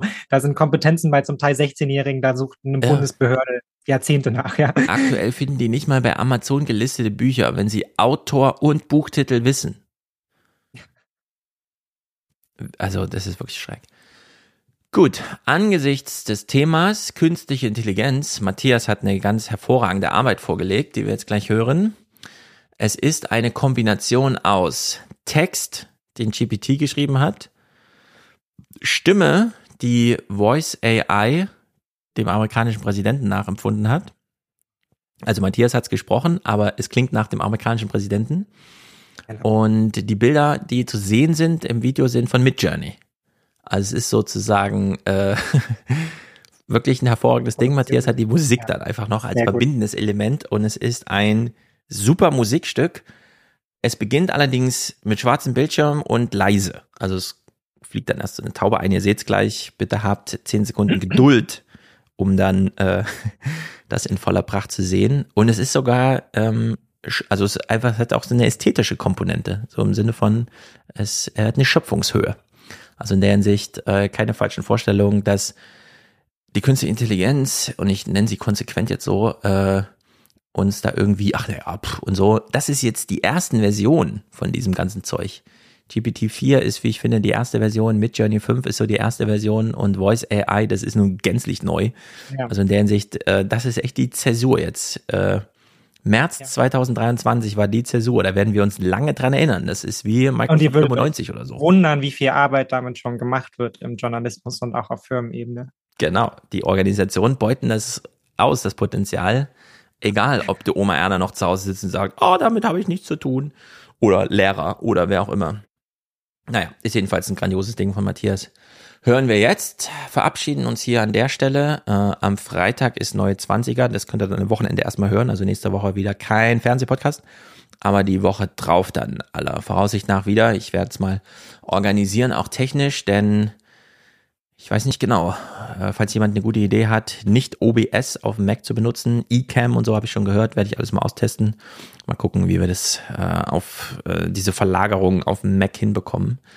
Ähm, zumindest der Audioteil funktioniert ja schon mal Spectec super gut. Mal gucken.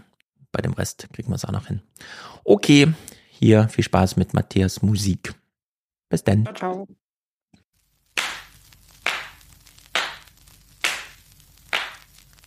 Ladies and gentlemen, esteemed guests, I stand before you today to address a topic that may unusual at first glance, but is of great significance.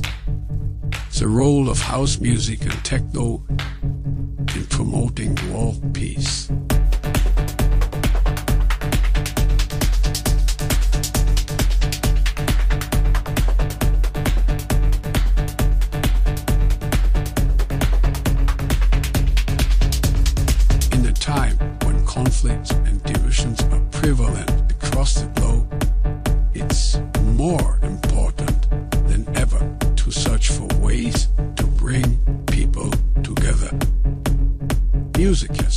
Had the power to break down barriers and connect individuals from different cultures, ethnicities, and beliefs.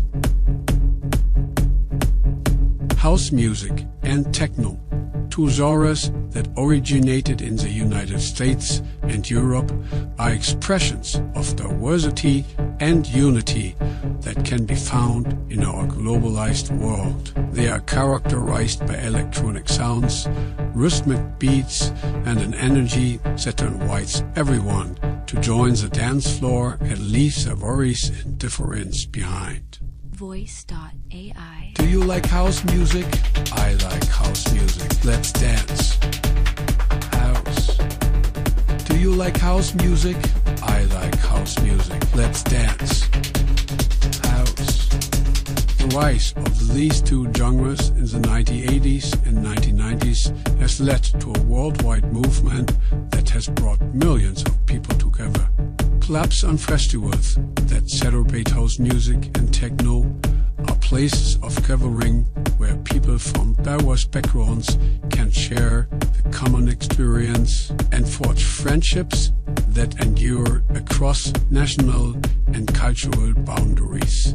As President of the United States, I call on world leaders to recognize the power of music and embrace it as an instrument of peace and unity. Let us work together to make this world a place where every individual, regardless of their background, feels welcome and valued. In the words of the great Martin Luther King Jr., we have learned to fly VL like birds and swim the sea like fish. But we have not learned the simple art of living together as brothers and sisters. Let us begin learning that lesson today by surrendering to the universal language of music and dancing together to promote world peace. Voice.ai Do you like house music? I like house music. Let's dance. You like house music? I like house music. Let's dance. House. Do you like house music? I like house music. Let's dance. House. Do you like house music? I like house music. Let's dance.